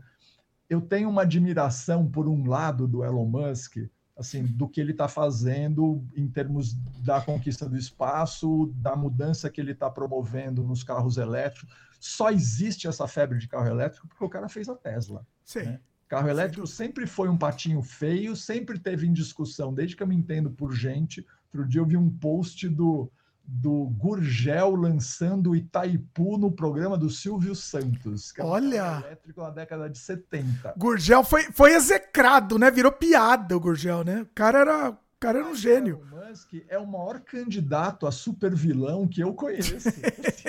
ele é um clássico super vilão do James Bond, aquele que tem o poder e quer dominar o mundo e compra o Twitter e faz não sei o que lá. Daqui a pouco ele compra o Trump, ele vai sair comprando coisas e com uma ideologia completamente torta, né? Assim, o cara é muito maluco. Ele é, ele é maluco, sim. Aqui, essa pergunta foi interessante porque eu sempre faço, falo essa pergunta. Mais do que para que serve um bilionário é por que, que você quer ser bilionário? Eu não quero. Você quer ser bilionário? Eu não quero. Pra quê? Pra quê? A questão é pra quê, não é, né? Sim. Pra quê? Qual a diferença que faz na sua vida? Eu não sei se eu comentei já com você. Outro dia eu vi um, po um post do, do, seu, do seu querido Elon Musk falando, sei lá, brincando assim que ele. Eu tô brincando, já, tô só zoando. Ele falando assim. É que ele tava assistindo, sei lá, ele tava assistindo a série, não lembro que se Last of Us, uma coisa assim, ele comentou que ele tava assistindo. Aí eu fiquei pensando, pô, ele tá lá no sofá dele de um bilhão assistindo a mesma série que eu tô no meu sofazinho lá baratinho assistindo. Qual a diferença dele ser bilionário e, e a minha diferença, e de, de mim? Qual a diferença? Ele tá lá fazendo a mesma coisa que eu faço, entendeu? Então, assim. E o mais maluco, Dimitri, é, assim, a, até outro dia ele não tinha um endereço. Ah, é. Eu não sei se é verdade, né? Se isso é verdade. Eu também não. Eu ouvi essa história, mas não. Ele, ele, é maluco o suficiente. Aquela coisa de ele dormir na fábrica, de ele rodar 16 horas. É possível, é possível. Eu não, eu é. não duvido. Sim. Não... Então, assim, o cara nem usufrui do dinheiro dele. Não, de. É. Ele é jogo. Vendo a série no sofá da casa de um amigo, entendeu? É isso. O dinheiro para ele é que assim, o dinheiro para ele. O dinheiro não é mais. O, o, o, dinheiro não significa o que dinheiro é mais. Ele não tem mais significado. O dinheiro é só um jogo. É uma gamificação. Eu preciso ter um número maior aqui do meu, do meu high score, aqui, a minha pontuação. O, a vida dele deve ter uma UI aqui, uma interface, né? Com a pontuação. Ele quer só ter uma pontuação maior no jogo, no videogame que ele tá jogando da vida. É isso. Não serve. O dinheiro não tem mais função que sentido faz, Dimitri, você gastar 40 bilhões de dólares para comprar o Twitter? Não, isso eu. Mas depois, ah. você mata o nome do Twitter. Então, você João. Tem, você tem ah. uma palavra que é twittar, que está no dicionário, e aí você acaba com isso. Você pega um troço que só a marca vale não sei quantos bilhões de dólares, fala, eu não gosto. Não mais quero mais. marca, então eu não quero, eu sou o dono, eu paguei, né? Vale metade do que eu paguei, mas eu vou matar ela para perder mais alguns bilhões de dólares. De birra. Então, João, eu, eu, eu pensava exatamente o que você está pensando, exatamente. Só que eu descobri porque ele comprou esse negócio. Eu descobri. A, a, a grande verdade, eu não entendia. Para mim não fazia sentido nenhum. Ah, é burro, cara burro, né? É, é burro. Esperto é a gente, ele é burro. Eu ficava pensando. Porque assim, não faz sentido nenhum, não, não casava, né? Não fazia sentido. Agora eu entendi o porquê. Você usa o Twitter, não? Não. O que que acontece? É, custou barato o Twitter. Custou barato. Sabe por quê? Para que que serve? Para que que ele comprou? Não é para dar retorno de financeiro é, diretamente com o, com o produto. Ele simplesmente comprou um, um, um outdoor universal que todo mundo vai ver o post dele. O que que acontece? Eu não tenho opção de não ver mais os posts dele. Entendeu? Eu não tenho mais opção. Se eu uso o Twitter, eu, o post dele vai aparecer como prioridade na minha timeline. Não adianta eu excluir ele, eu te não quero é, bloquear ele, vai sempre aparecer. Ou seja, saiu barato. 40 bilhões é barato. Você tem poder total do mundo. Até destruir, né? Até todo mundo parar de usar. Se todo mundo... Existe esse risco de todas as pessoas pararem de usar. Mas esse é o único risco. Não acontece porque não tem uma alternativa não tem. viável. Né? Exatamente, exatamente. Mas, mas, cara, é mais um tique para você colocar na, na listinha vilanesca. De um super vilão. super vilão. Mas você concorda, João? Você concorda que nesse sentido sai barato? Sai barato 40 bilhões? O mundo vai ver o que você escreve, obrigatoriamente, você não tem escolha, você vai ler o que eu escrevi. Então, mas Dimitri, concordo com você. Acho que é um bom motivo, fora o negócio da liberdade de expressão. Que ele Sim, aí é outra coisa. É. Ah. De direita, blá, blá, blá. Sim. Mas assim, por que mudar o nome? Por que jogar Isso eu não entendo. Esse eu não, esse eu não tenho. Esse eu não consigo. Esse eu não, esse eu não tenho. É. Você viu a declaração dele falando que ele pagaria 5 bilhões de dólares para transformar o nome da Wikipedia em Dickpedia? é, é, um débil. Eu não dá para falar que é um débil mental, porque não dá, mas que, que, que, que dá, dá a impressão que é. Não tem, né? Quinta série, né, bicho? É. Quinta série com dinheiro infinito, assim, né? É isso, é que é isso, é 5 bilhões, exatamente. Ele talvez pagasse mesmo, porque para ele tanto faz, 5 bilhões é um chiclete. Né? É assim como matar, matar o nome Twitter para tentar transformar em X, que ninguém usa, né? Como, como marca. Você vai o quê? Xar? Né? Não, é, é, é, eu não entendo. Eu não entendo. É assim, parece que ele tinha o, o endereço X, ele queria usar para alguma coisa ali. Tá, há muitos anos tinha esse endereço, né? E ele queria usar para alguma coisa. Não, eu não sei, para mim eu não entendo. Tem, ó, João, pode ter certeza que tem algum motivo aí que a gente não sabe, mas tem. Tem, tem né? Eu acho que é só, eu acho que é só, só burrice. Compensação. Não, acho que é loucura. Eu acho que é loucura. Eu acho que é loucura. Olha aí. Cara, a hora que você é o homem mais rico do mundo, não é assim o homem mais rico dos Estados Unidos, o homem mais rico do Brasil, é o homem mais rico do mundo. Assim. E você tem, e você está fazendo algumas revoluções, porque assim, cara, não sei se você, eu, você não deve acompanhar. Eles lançaram, Dimitri, semana passada, essa semana, o, foi o eles lançaram 80 foguetes este ano. A, a constelação de satélite do, do Starlink, que é uma revolução do ponto de vista operacional e de acesso, ele botou mais de 5 mil satélites no espaço, que é mais do que o resto da humanidade inteira colocou ao longo dos últimos 60 anos. Sim. Sozinho, bancando do bolso dele. Né? Tem um outro problema que a gente não vai discutir o problema do lixo espacial tal, essa é uma outra discussão, tudo bem. Mas no lance da. da relativa. Essa, é. discussão é relativa. Tem, tem, tem discussões. E... Sim, mas tudo bem, isso é outra coisa. É. E aí, e aí você tem um negócio que é muito maluco, assim, aí do ponto de vista positivo. A gente dá para falar mal dele Sim. durante alguns podcasts, né? Sim. Mas essa coisa do Starlink, cara, você dá acesso à internet a qualquer ponto do planeta por um custo absolutamente ridículo, se você pensar na complexidade desse negócio, né?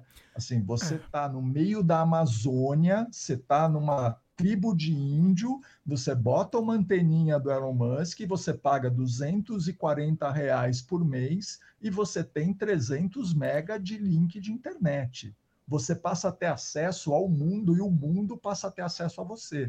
Mais uma, mais uma, mais um check do super vilão também, né, João? Temos um checkzinho de super vilão. Se você quiser fazer uma maldade, é né? teu. o mundo é teu. Maldade, o mundo, o mundo tá na mão dele, vai, tá na mão dele cada vez mais. Acabou, não tem que discutir. Eu, eu brincava, eu brincava com isso quando o grande vilão da humanidade era o, o, o da Microsoft, o Bill Gates o Bill Gates. Eu falava, cara, ele botou alguma trava nessa porra desse Windows e um dia ele vai falar, eu quero o controle do mundo, senão eu vou parar todos os computadores que têm o Windows. E aí para o planeta até os caras resolverem bancar ele como o governador da humanidade. O Elon Musk, para mim, está na mesma.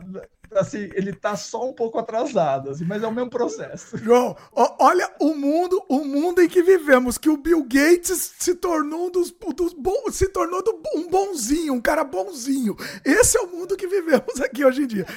Primeiro então, você reúne bilhões de dólares, aí você fala assim, porra, para que, que eu quero esse dinheiro? Puta, não tem mesmo uso, né? Então eu vou distribuir, né? Então o que, que eu posso ajudar? Já fudi o mundo o que eu podia, agora eu vou começar a distribuir um pouco de bondades, né? Assim, é, é assim, Bill Gates, é, a princípio não temos, né, não temos o que falar. Neste momento, ele pelo é uma dos males o menor aí. Agora tem uns comentários aqui, João, em cima disso que a gente falou. O Noni falou assim, né? Apesar da crítica, depois eu subo aqui, pessoal, para os outros comentários, mas é que tem a ver com o tema. Apesar da crítica, ser bilionário pode ajudar em investir em pesquisas científicas que tem muito custo de produção. É, o problema do Musk é a personalidade infantil dele. Não necessariamente ele ser bilionário. Nem todo bilionário age igual a ele. É.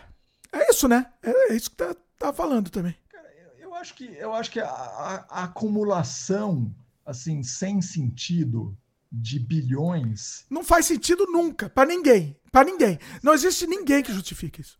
É. Se você quer, tão legal, começo a ganhar dinheiro, então assim, vou investir em universidade, vou investir em centro de pesquisa, vou investir em, na África, vou investir em educação, vou investir nas coisas, mas não para mim. Então, João. Acumulo, acumulo, acumulo, depois eu vou distribuir se eu quiser, porque então, a questão, eu tô pensando mais, é que aí você tá pensando de um jeito, é, é, é como que eu vou dizer, poliana, né? O jeito, né, entendeu? Assim, é, é, agora, vamos, vamos pensar praticamente, você ser um bilionário. Você ser um bilionário, ele não vai pensar nisso, porque o cara é ego, vai ser egoísta na maioria, para ele chegar a ter sido, ser bilionário, ele teve que tomar atitudes.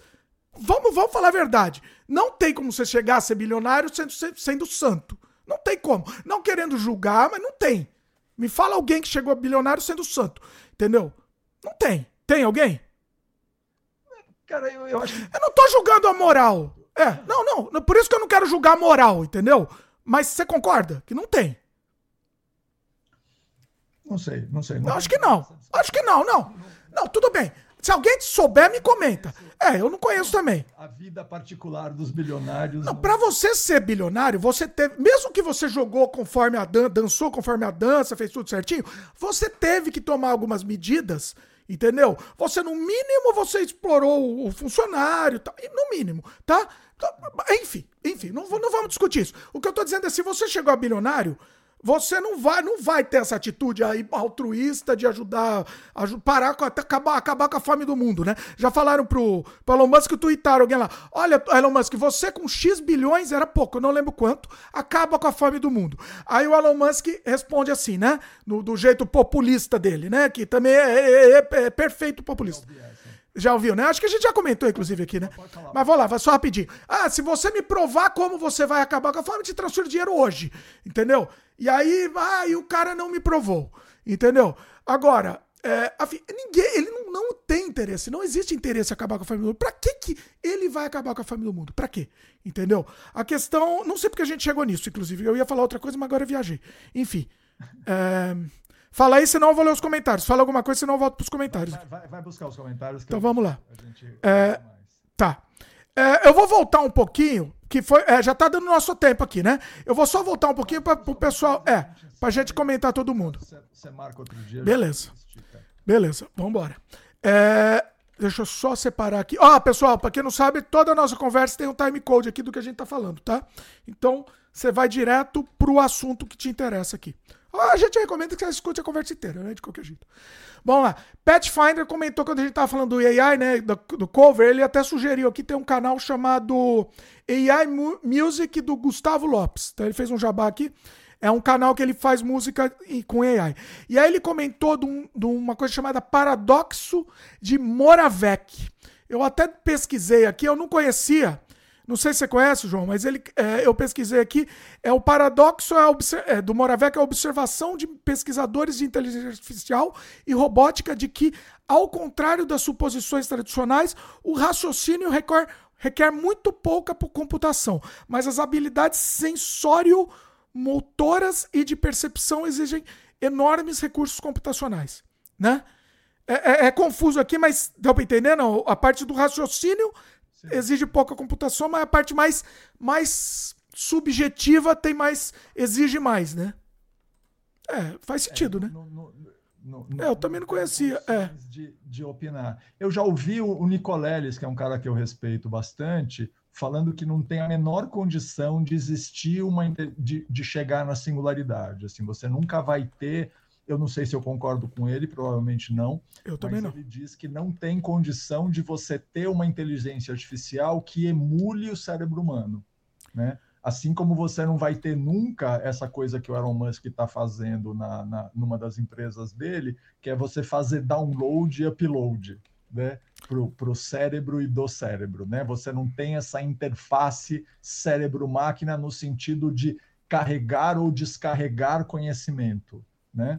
Você pode resolver problemas motores, problemas mecânicos, essa parte você até consegue fazer essa interface.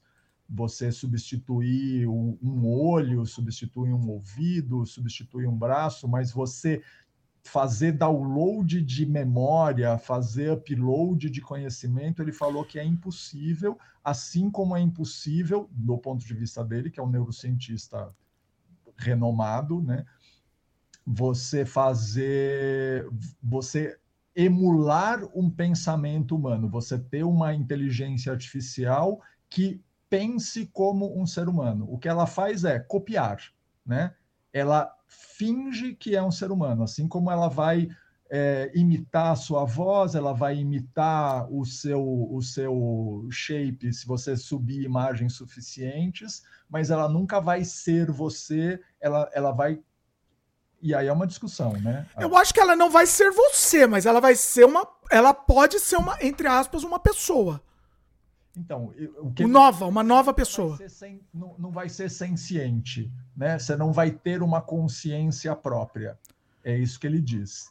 Eu é. acho discutível. Eu discordo. Eu muito, é. eu vou achar muito, muito curioso se a gente conseguir assistir essa, essa situação, né? É. Porque eu acho que a gente vai assistir. Próximas, eu acho que a gente vê. Nas próximas décadas, Sim. os caras estavam. Uma matéria de hoje, acho, que, que no, agora não lembro se era Samsung, eu sei que era uma, uma empresa que eles estavam planejando ter robôs humanoides funcionais para ser colocados no mercado em mais 10 anos.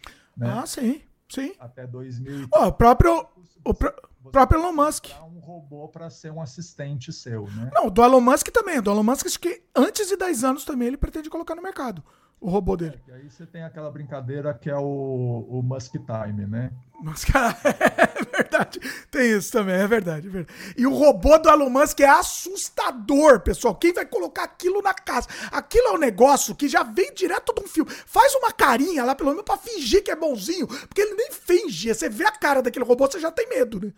Do mal, né? É do mal, robô do mal. Não, e, e aí outro tique de super vilão. Mais um. Imagina a hora que você tiver um milhão de robôs espalhados pelo mundo e você reassume o controle deles, né? Sim. Agora, ele vai chegar num ponto que ele vai ficar com tanto tédio que o que, que eu vou querer mais? O que, que eu preciso mais? O que, que... Eu tô com tédio, eu, tenho, eu sou dono do mundo inteiro. O que, que eu quero? Eu não sei o que eu quero mais. Eu já, né? Você sabe por que, que ele começou com a história dos foguetes? Por quê? Porque ele era fascinado por Marte. Ah. E aí ele descobriu que a NASA não tinha nenhum projeto de ir para Marte. Marte Olha. não estava no radar da NASA.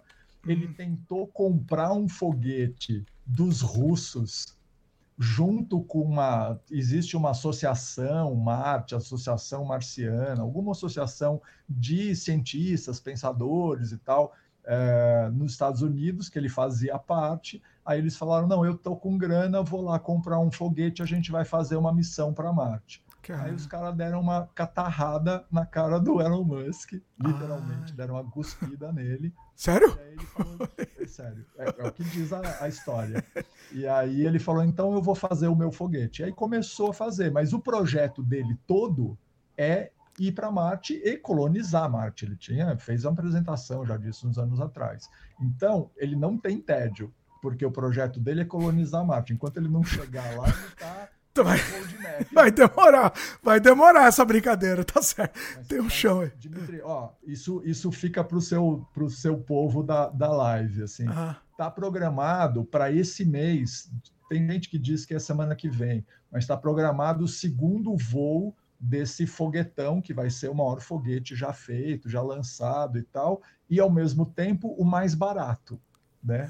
É um contrassenso, mas o cara está fazendo uma, uma linha de montagem de foguete. Cara. O cara faz um motor de foguete por dia, porque esse foguete dele usa 33 mais 6, 39 motores por foguete. Cara. Só que ele vai ser reaproveitável.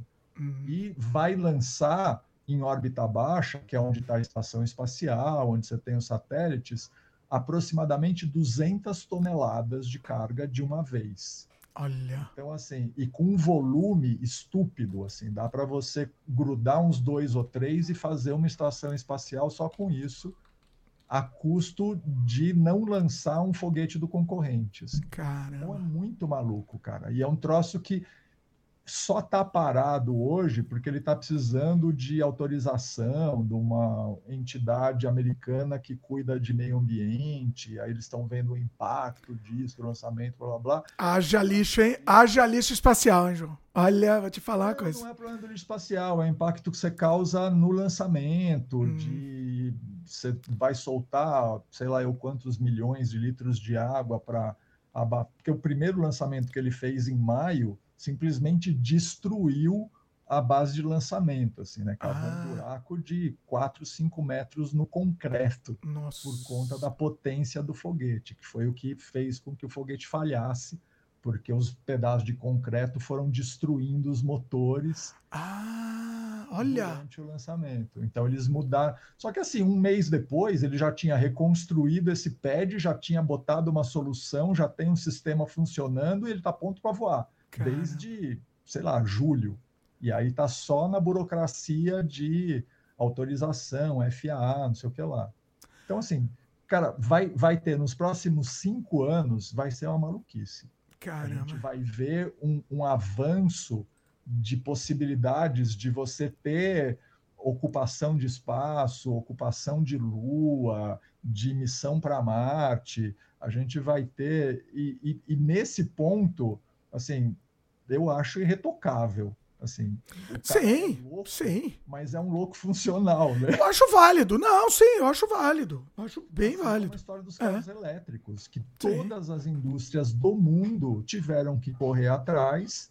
E aí, como quase tudo, os chineses correram mais que todo mundo e passaram ele, né? Essa BID que comprou a fábrica da Ford em Salvador, em, em Camaçari, que era a fábrica que a Ford saiu, deixou lá, e aí foi comprada pela fábrica é, chinesa, eles estão fabricando já hoje mais carro elétrico do que a Tesla. Né? Eles Olha. chegaram depois nessa corrida. Uhum. E estão usando o Brasil, com essa fábrica da Ford, para funcionar como um hub para a América Latina. Olha aí. Então, assim, daqui cinco anos, dez anos, você só vai ter carro com motor a explosão se você for excêntrico. Ou se tiver um carro velho. Assim, não... vai, ser o, vai ser o LP, né? Vai ser o LP do. É verdade. É, Faz sentido. É. cara que tem Sim. um V8 na garagem, assim, um Maverick. Assim, né? Pois é, pois é.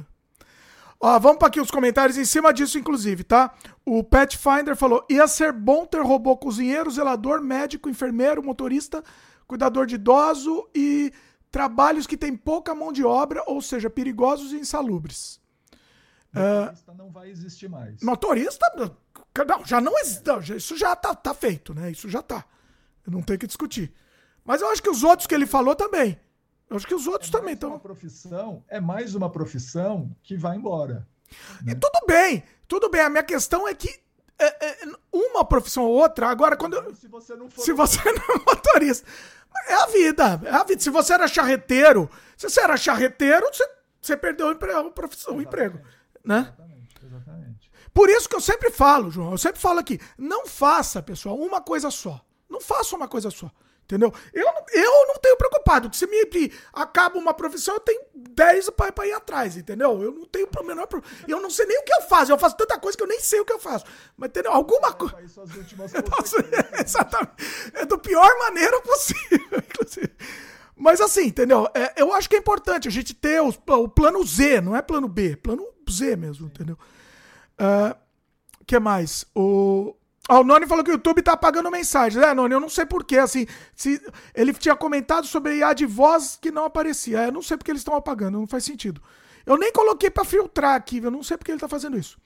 Eu, é, eu comentei que pode usar voz de alguém para jogar uma fala para pôr culpa em alguém. Ah, isso daí.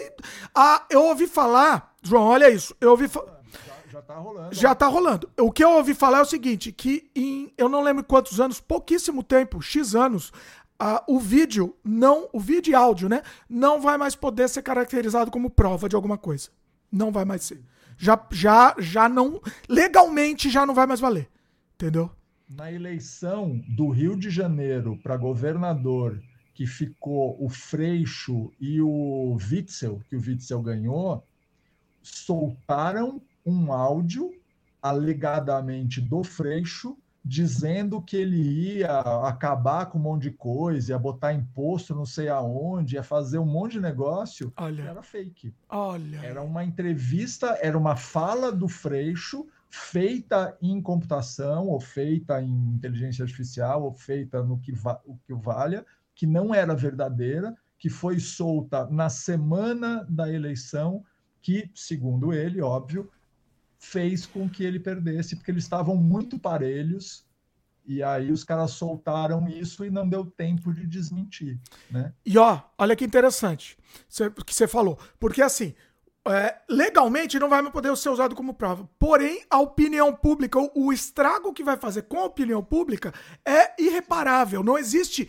Entendeu? Você soltou, a pessoa, ah, é, a pessoa já é aquele ponto. Entendeu? Não adianta se desmentir, não adianta você provar que é mentira. Acabou. É aquilo, ele já falou. Então a opinião pública vai continuar acreditando na besteira.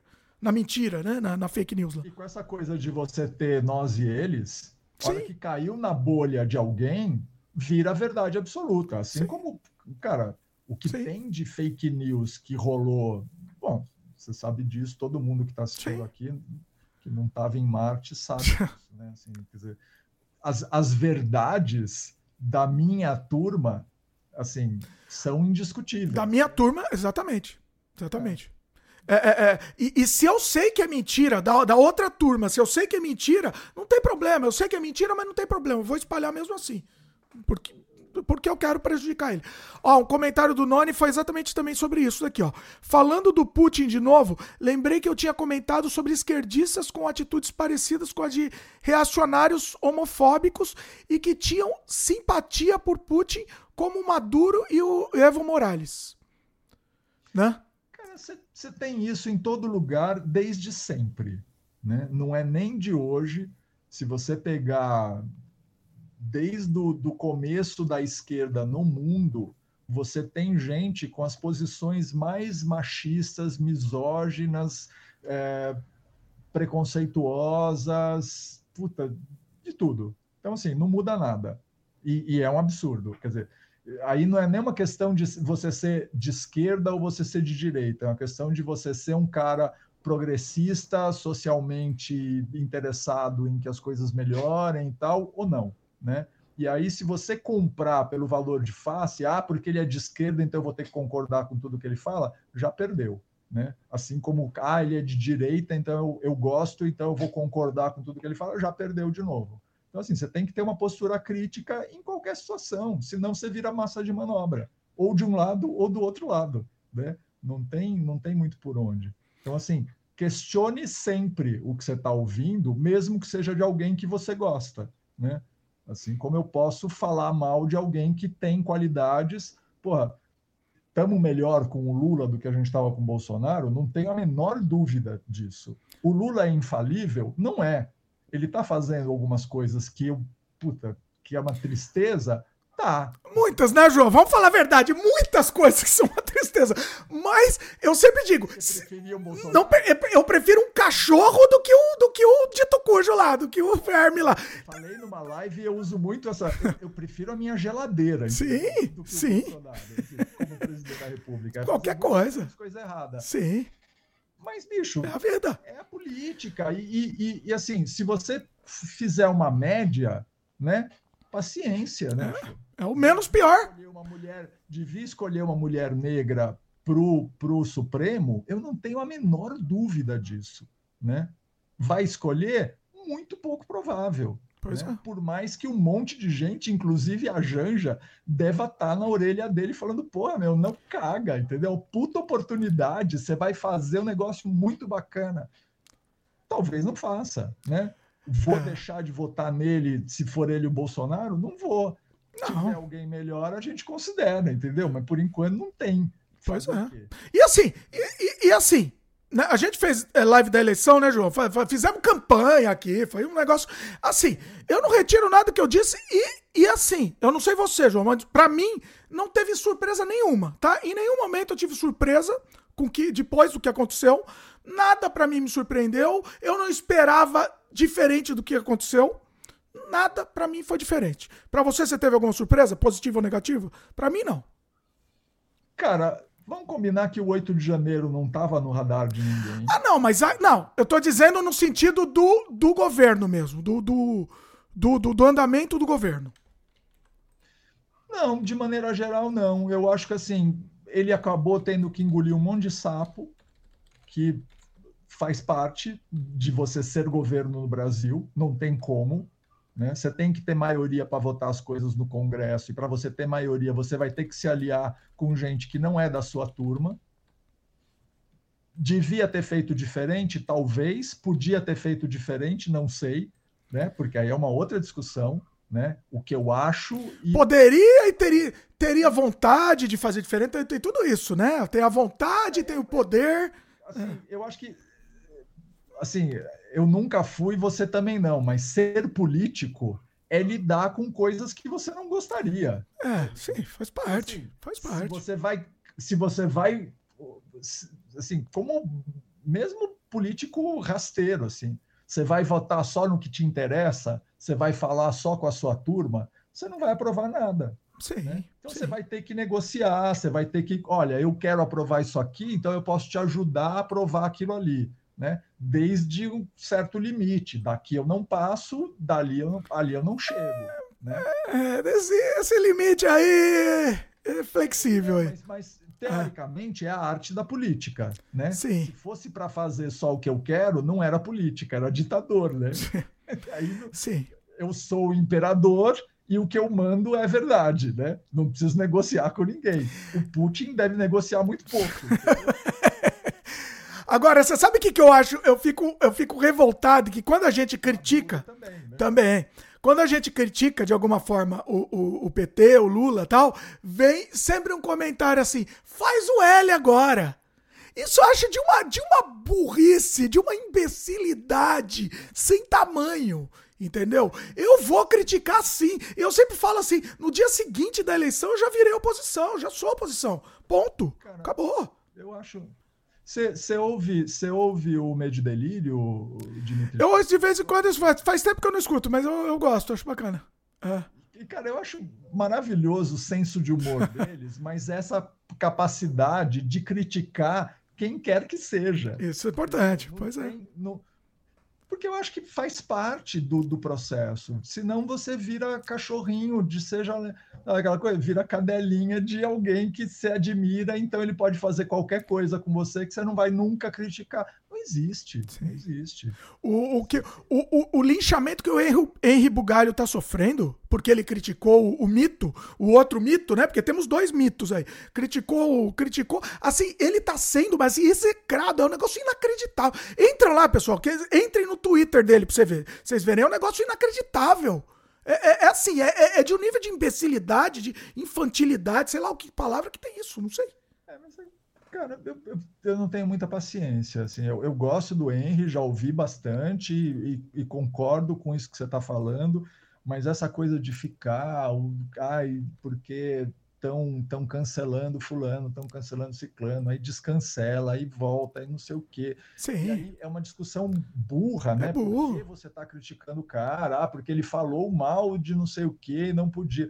Cara, todo mundo vacila, todo mundo vacila. Assim, não, não tem a, a, a, a, Aniele, que eu tenho uma profunda admiração e acho uma figura ótima de estar tá onde está, estava criticando o buraco negro, porque era uma expressão racista, entendeu? Nossa Pô, Senhora, nossa Senhora. É forçar um pouco na É, então, é, então. Precisa. E aí a, a brincadeira... Vira piada, né? É você atravessar a rua para escorregar na casca de banana, entendeu? Porra, já tem tanto problema concreto para você se preocupar, é. para ir criticar uma, um termo da astronomia, entendeu? Da astrofísica, né? Porque ausência de luz, porque tem um monte de explicação, né? Mas enfim. É, vira, é, vira, vira chacota, né? É, aí, aí perde. Vou, vou, deixar de ter admiração? Não vou, entendeu? Ela tem uma puta história, ela é uma figura maravilhosa que está num lugar importante, que tem que ser valorizado, que despediu, assim, a, a história que o Marcelo estava falando, é, da, daquela assessora dela, assim, é, elas vieram para fazer um ato político, né? Elas foram assinar um, um, termo qualquer e tal em São Paulo, e coincidentemente era um jogo do Corinthians com, com São Paulo, sei lá eu o quê. E aí a assessora dela fez um comentário totalmente desnecessário como torcedora, mas misógino, babaca, assim, completamente equivocado. E caiu dois dias depois, né? Assim, o pessoal caiu matando e aí não teve como sustentar compensação, você tem ministros do Lula que estão aí com um monte de rombo na, na, na, na, na imagem feitos que estão sendo seguros porque é apoio do Centrão, porque é não sei o quê, não sei o que lá. Ah, então, né? então, é aí que tá. Esse dois pesos e duas medidas é o que temos, exatamente. Nada, nada assim. É isso, nenhuma surpresa. Não. Eu faria diferente? Puta, se dependesse de mim, sem dúvida. Mas seria efetivo, eficiente? Meu, os caras. Perderia a força, né? Você faz diferença, você poderia perder a força, perder o apoio, enfim. É. Imagina que puta emprego sem vergonha que é, desgraçado, você ser presidente do Brasil depois do Bolsonaro. todo o estrago que ele fez na política, com a quantidade de gente absolutamente desqualificada que está no poder em várias instâncias né, do Brasil inteiro. E que ainda continua, né? Consertar é. o estrago. É, Alguns continuam. Governador, é. vereador, Sim. deputado, senador, você tem de tudo, para todo lado. assim E gente completamente desqualificada, que está querendo sabotar de qualquer jeito qualquer coisa de progressista que se faça. Cara, puta empreguinho desgraçado, é, né, cara? É, puta é. roubada para você fazer aos 77 anos, sabe? Fudido ainda, assim, tem que fazer a cirurgia de quadril, que você não pode Nossa. andar depois de não sei. Cara, o cara. Mas, ó, eu vou ser sincero. Tem, tem crédito. Eu vou ser sincero. Eu vou. João, vou ser sincero. Eu, tenho 77 anos. Não tenho nada a perder. Tenho 77 anos, não tenho nada a perder. Minha última. Minha última. Meu último cargo, né? Meu, bota pra, pra arrebentar, entendeu? Bota, entendeu? É, bota pra. Nada. Você não aprova nada de. Não, mas não de loucura, não de loucura, tipo, não de, de autoritarismo, né? Mas, entendeu? É, é, é, abre menos exceções de, de é que também é isso tá? é, é isso é é, né? é, é, complicado é complicado né? e, e, vamos combinar que são 10 meses né sim mas já dá né já dá calma já já dá já dá já dá é não já dá para ter uma ideia. Vai...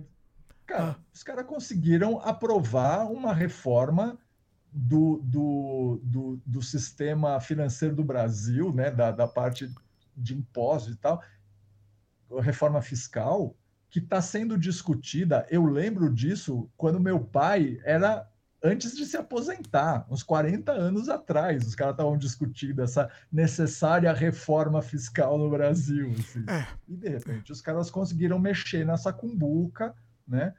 Entraram numa roubada braba. E assim, aqueles números que eu estava te falando no começo, assim, a gente entrou, assim, a previsão no final do ano era de 0,8% de crescimento do PIB, e o ano que vem ia ser um e pouco, né?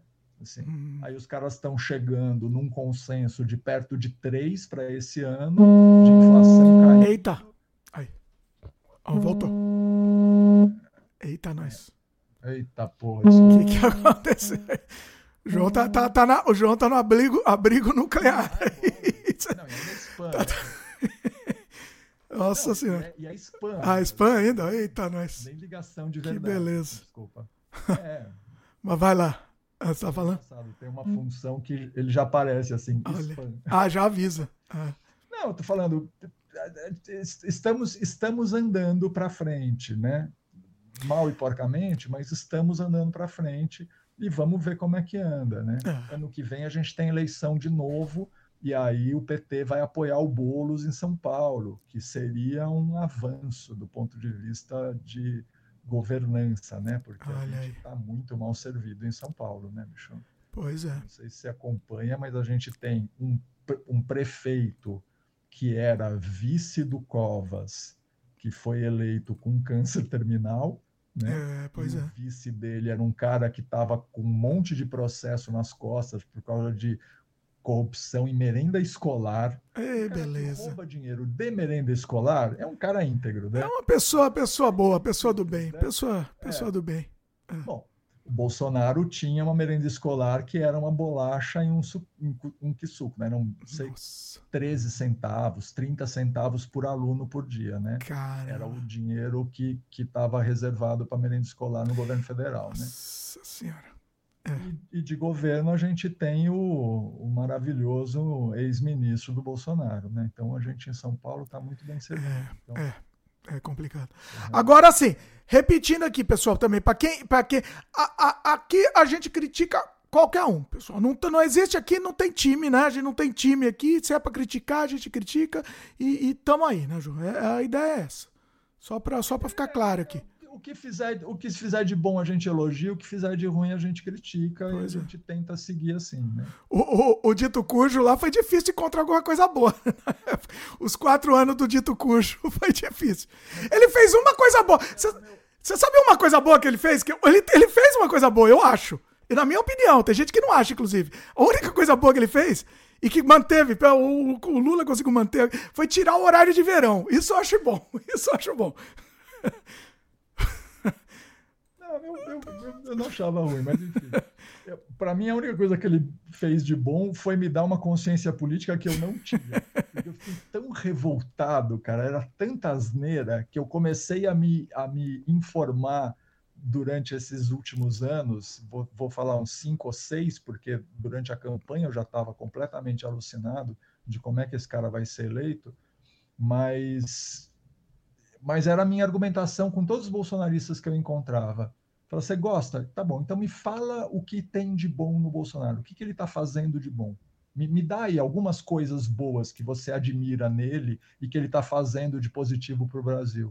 Nunca consegui tirar nada. Não, e quando, quando fala, inventa, né? Qualquer coisa, porque tá, é só falar, né? Só da boca para fora. É quando perguntavam para ele, ah. você chegou a ouvir essa resposta? Não. É dele não. Ah.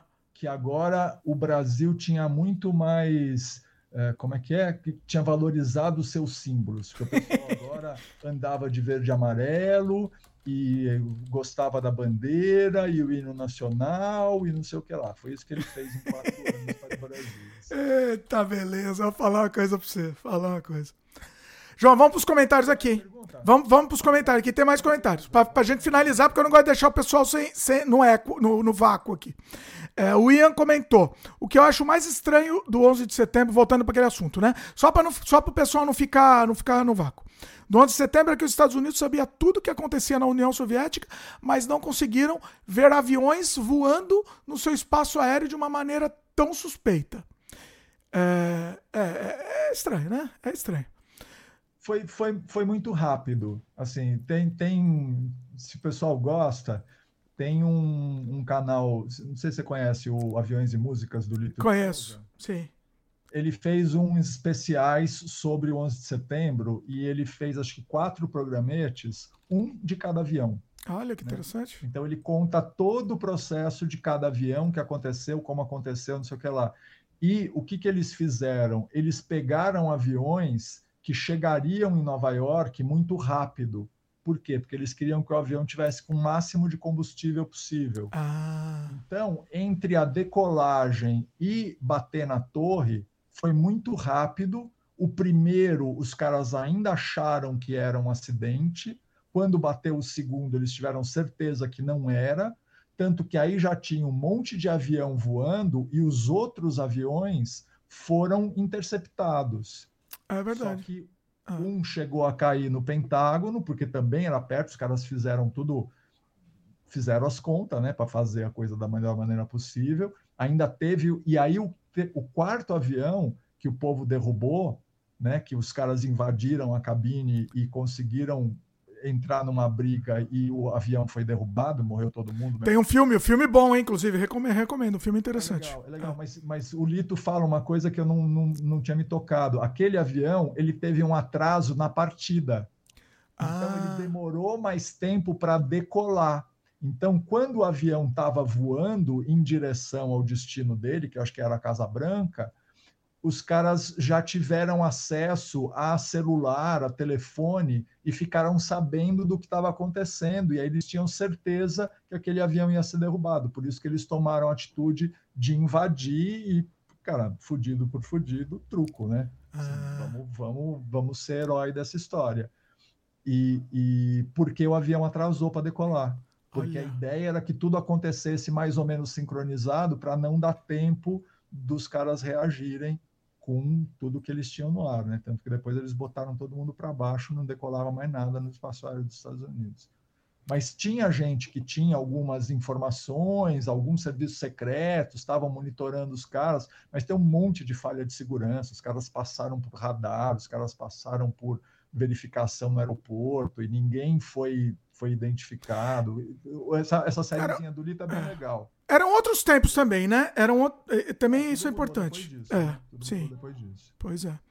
Ó, mais comentário aqui, hein? Pra gente fechar aqui os comentários. O negócio da inteligência artificial, o Pathfinder falou que ele acha que ele não viu os pessoal falando mal do negócio da música cantada por, por outros personagens. Ele falou que tem até Kiko e Chaves cantando música do Michael Jackson onde o pessoal achava engraçado. Quando não mexe com os ícones, sei, sei lá, eu ouvi música do, do, Jim Morrison cantando que o pessoal queria matar o criador lá do Jim Morrison, cantando.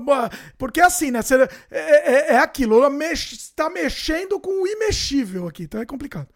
Vamos lá, mais comentário. É, teve gente falando que teve dublador que não demonstrou ter gostado da AI tirar sustento dele. Dublador, você é dublador? Vai procurando, pra, vai procurando outro emprego. Já vou avisando isso. Não, dublador é o primeiro que vai cair. Já não tem nem que discutir. Você viu uma experiência que teve? Eu vi, eu fiquei chocado. Automaticamente, você só pega o texto, ele já muda a boca da pessoa com a voz da pessoa. Então, o filme do Brad Pitt lá, você bota. Só muda a sincronia da, da, da boca do Brad Pitt. Né? É inacreditável. Inacreditável, maravilhoso. É você não fala, aquilo é perfeito. É perfeito. Não, cara, a hora que isso avançar mais um pouco, você vai ter serviço de. de é, como é que chama? De. Não de dublagem, quando você faz em, em evento. É, como assim? De narração em evento? É. Como é que chama? Tradução simultânea. Ah, tradução simultânea. Ah, sim. Isso sim. Isso com certeza daqui a pouco você vai ligar numa caixinha e vai sair do outro lado. Isso vai acabar com a barreira, a barreira da língua também. Isso, isso já é uma coisa boa, né? Isso vai acabar com a barreira da língua, não vai mais existir. É, num, num certo sentido já foi, né? Porque você está em alguma situação, você grava com o seu celular, ele repete para você no seu idioma, você Sim. fala no seu idioma e ele repete no idioma da pessoa que você está, né? Sim. O que vai acontecer daqui a pouco é que não vai ter mais o vai e volta, vai ser automático. Automático, exatamente. Você só não vai ver o lip sync na vida real. Então, se você usar um óculos, talvez até lip sync você veja na pessoa. Pode ser. A minha ex, a minha ex-mulher, ela falava isso assim: eu não vou aprender inglês, porque um dia vai ter uma caixinha que eu vou falar em português, vai sair inglês do outro lado, eu não vou precisar aprender. Tá quase tá chegando. Tá quase, tá quase. É isso. Visionário aí, pois é. Olha lá, outro assunto que o Nani falou, né, durante a conversa, só para fechar, arrematar os assuntos que a gente falou da conversa que o pessoal comentou, né?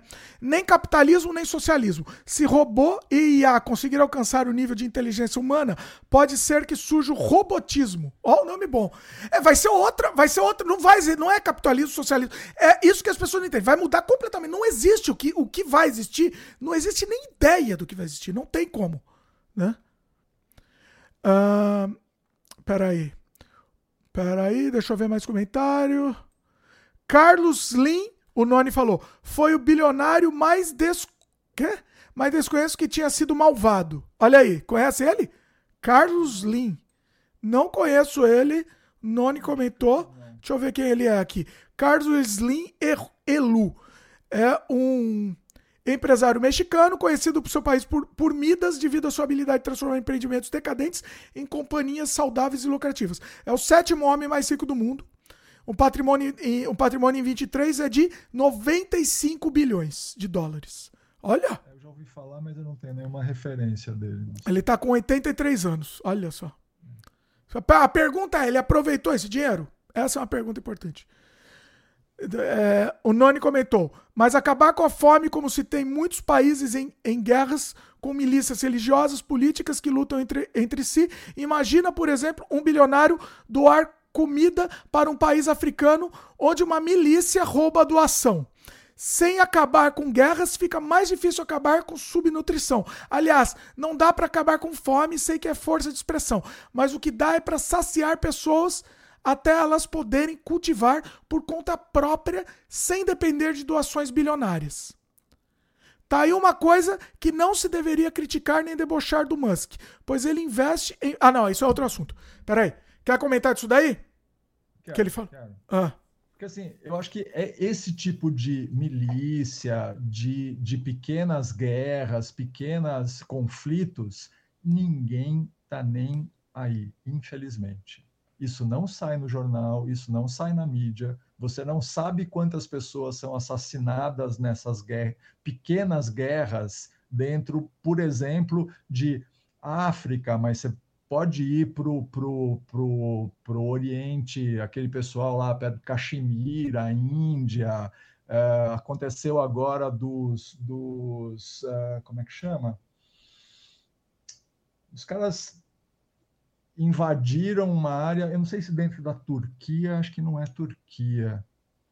É, bom, enfim, não sai no jornal, né? Quer dizer, sai se você procurar. Se você ouvir Xadrez Verbal, que é um podcast que tem seis horas falando sobre política internacional toda sexta-feira, os caras falam de do que está acontecendo dentro de toga, né? Assim, então, ok.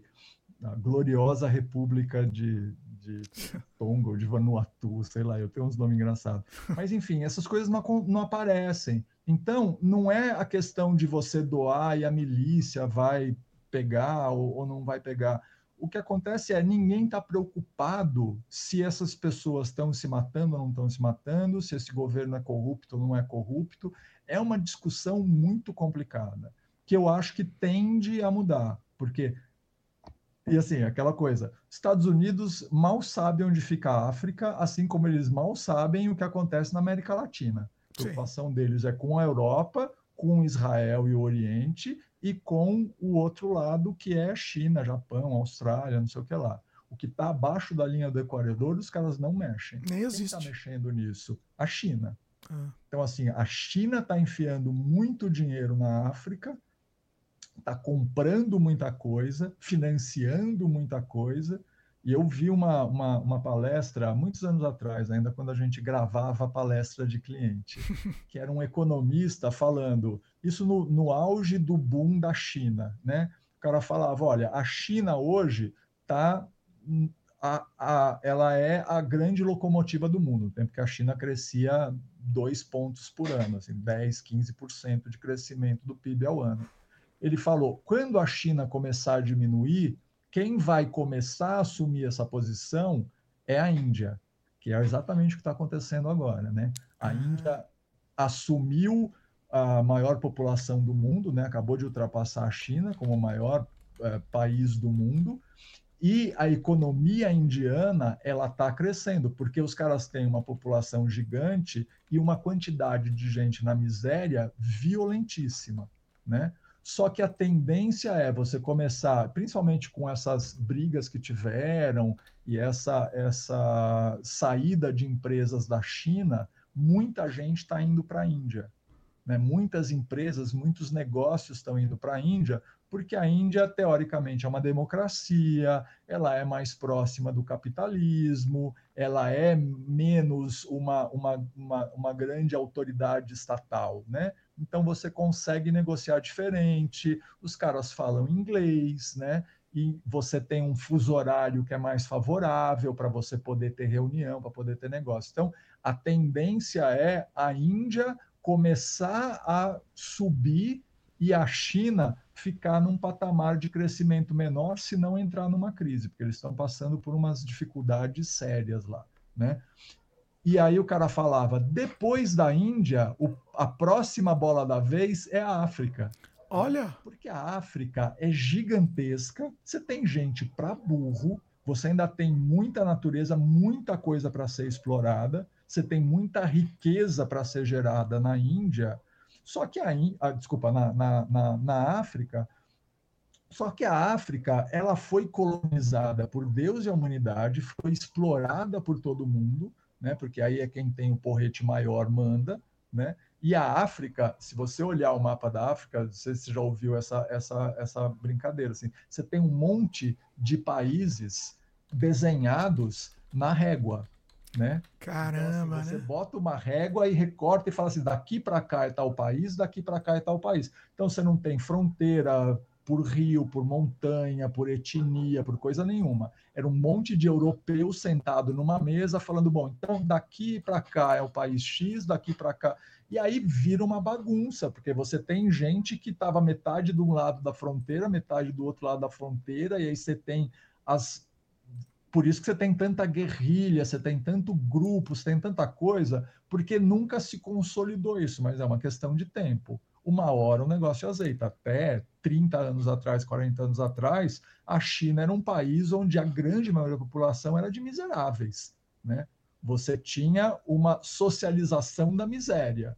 Aí você começa a transformar a coisa no capitalismo, num determinado momento você leva um monte de indústria para lá porque a mão de obra era barata, só que a hora que esse negócio evolui, essa mão de obra começa a ganhar melhor, melhor, melhor, melhor, e de repente você tem um país onde a classe média tem, sei lá, 300 milhões de pessoas, né? Porque você teve um crescimento da população, tem um monte de coisa, um monte de problema, blá, blá, a Índia está vivendo esse processo hoje. Você tem uma população tão gigantesca que a hora que o negócio começar a crescer, você vai ter um, uma, uma, bola de neve e eles têm a, a, coisa do bônus demográfico, né? Assim, você já ouviu essa expressão, né? Não, bônus, como é que é isso? Bônus demográfico é assim, é quando a maior parte da sua população é jovem. Ah! Porque, por exemplo, o Japão, a maior parte da população é de idosos. Sim. O idoso, ele custa, mas ele não gera. E você Sim. não tem gente. Por isso que a China está num problema sério de querer que as pessoas tenham mais filhos, porque está invertendo essa pirâmide. A Índia ainda é extremamente favorável. Então, você tem muita gente para entrar no mercado de trabalho, muita capacidade de trabalho de uma população gigantesca e muito pouca gente velha que só consome, que tem que ter subsídio, tem que ter aposentadoria, tem que ter benefício do Estado, serviço de hospital, blá, blá, blá. Então, assim, a, a Índia está vivendo esse momento. Então, a tendência é que a Índia entre num processo de crescimento. Né? Então, assim, vamos chegar na África, ainda demora um pouco mais, mas a China está botando muito dinheiro na África e tem muita coisa acontecendo na África. Agora, não acho que seja esse o problema só, assim, de você ter. Acho que o que, o que acontece é que a gente não, não enxerga o que está acontecendo. A gente não tem, nenhum de nós, assim, eu, eu desconheço, você também, e provavelmente quem falou também desconhece qual é a história a política, os conflitos que você tem, por que que acontece. Porque, cara, tem países na África riquíssimos, né? assim riquíssimos, com produção de petróleo, produção de diamante, produção de minério, produção de um monte de coisa. Só que ainda é uma coisa muito irregular, você tem muita corrupção, você tem.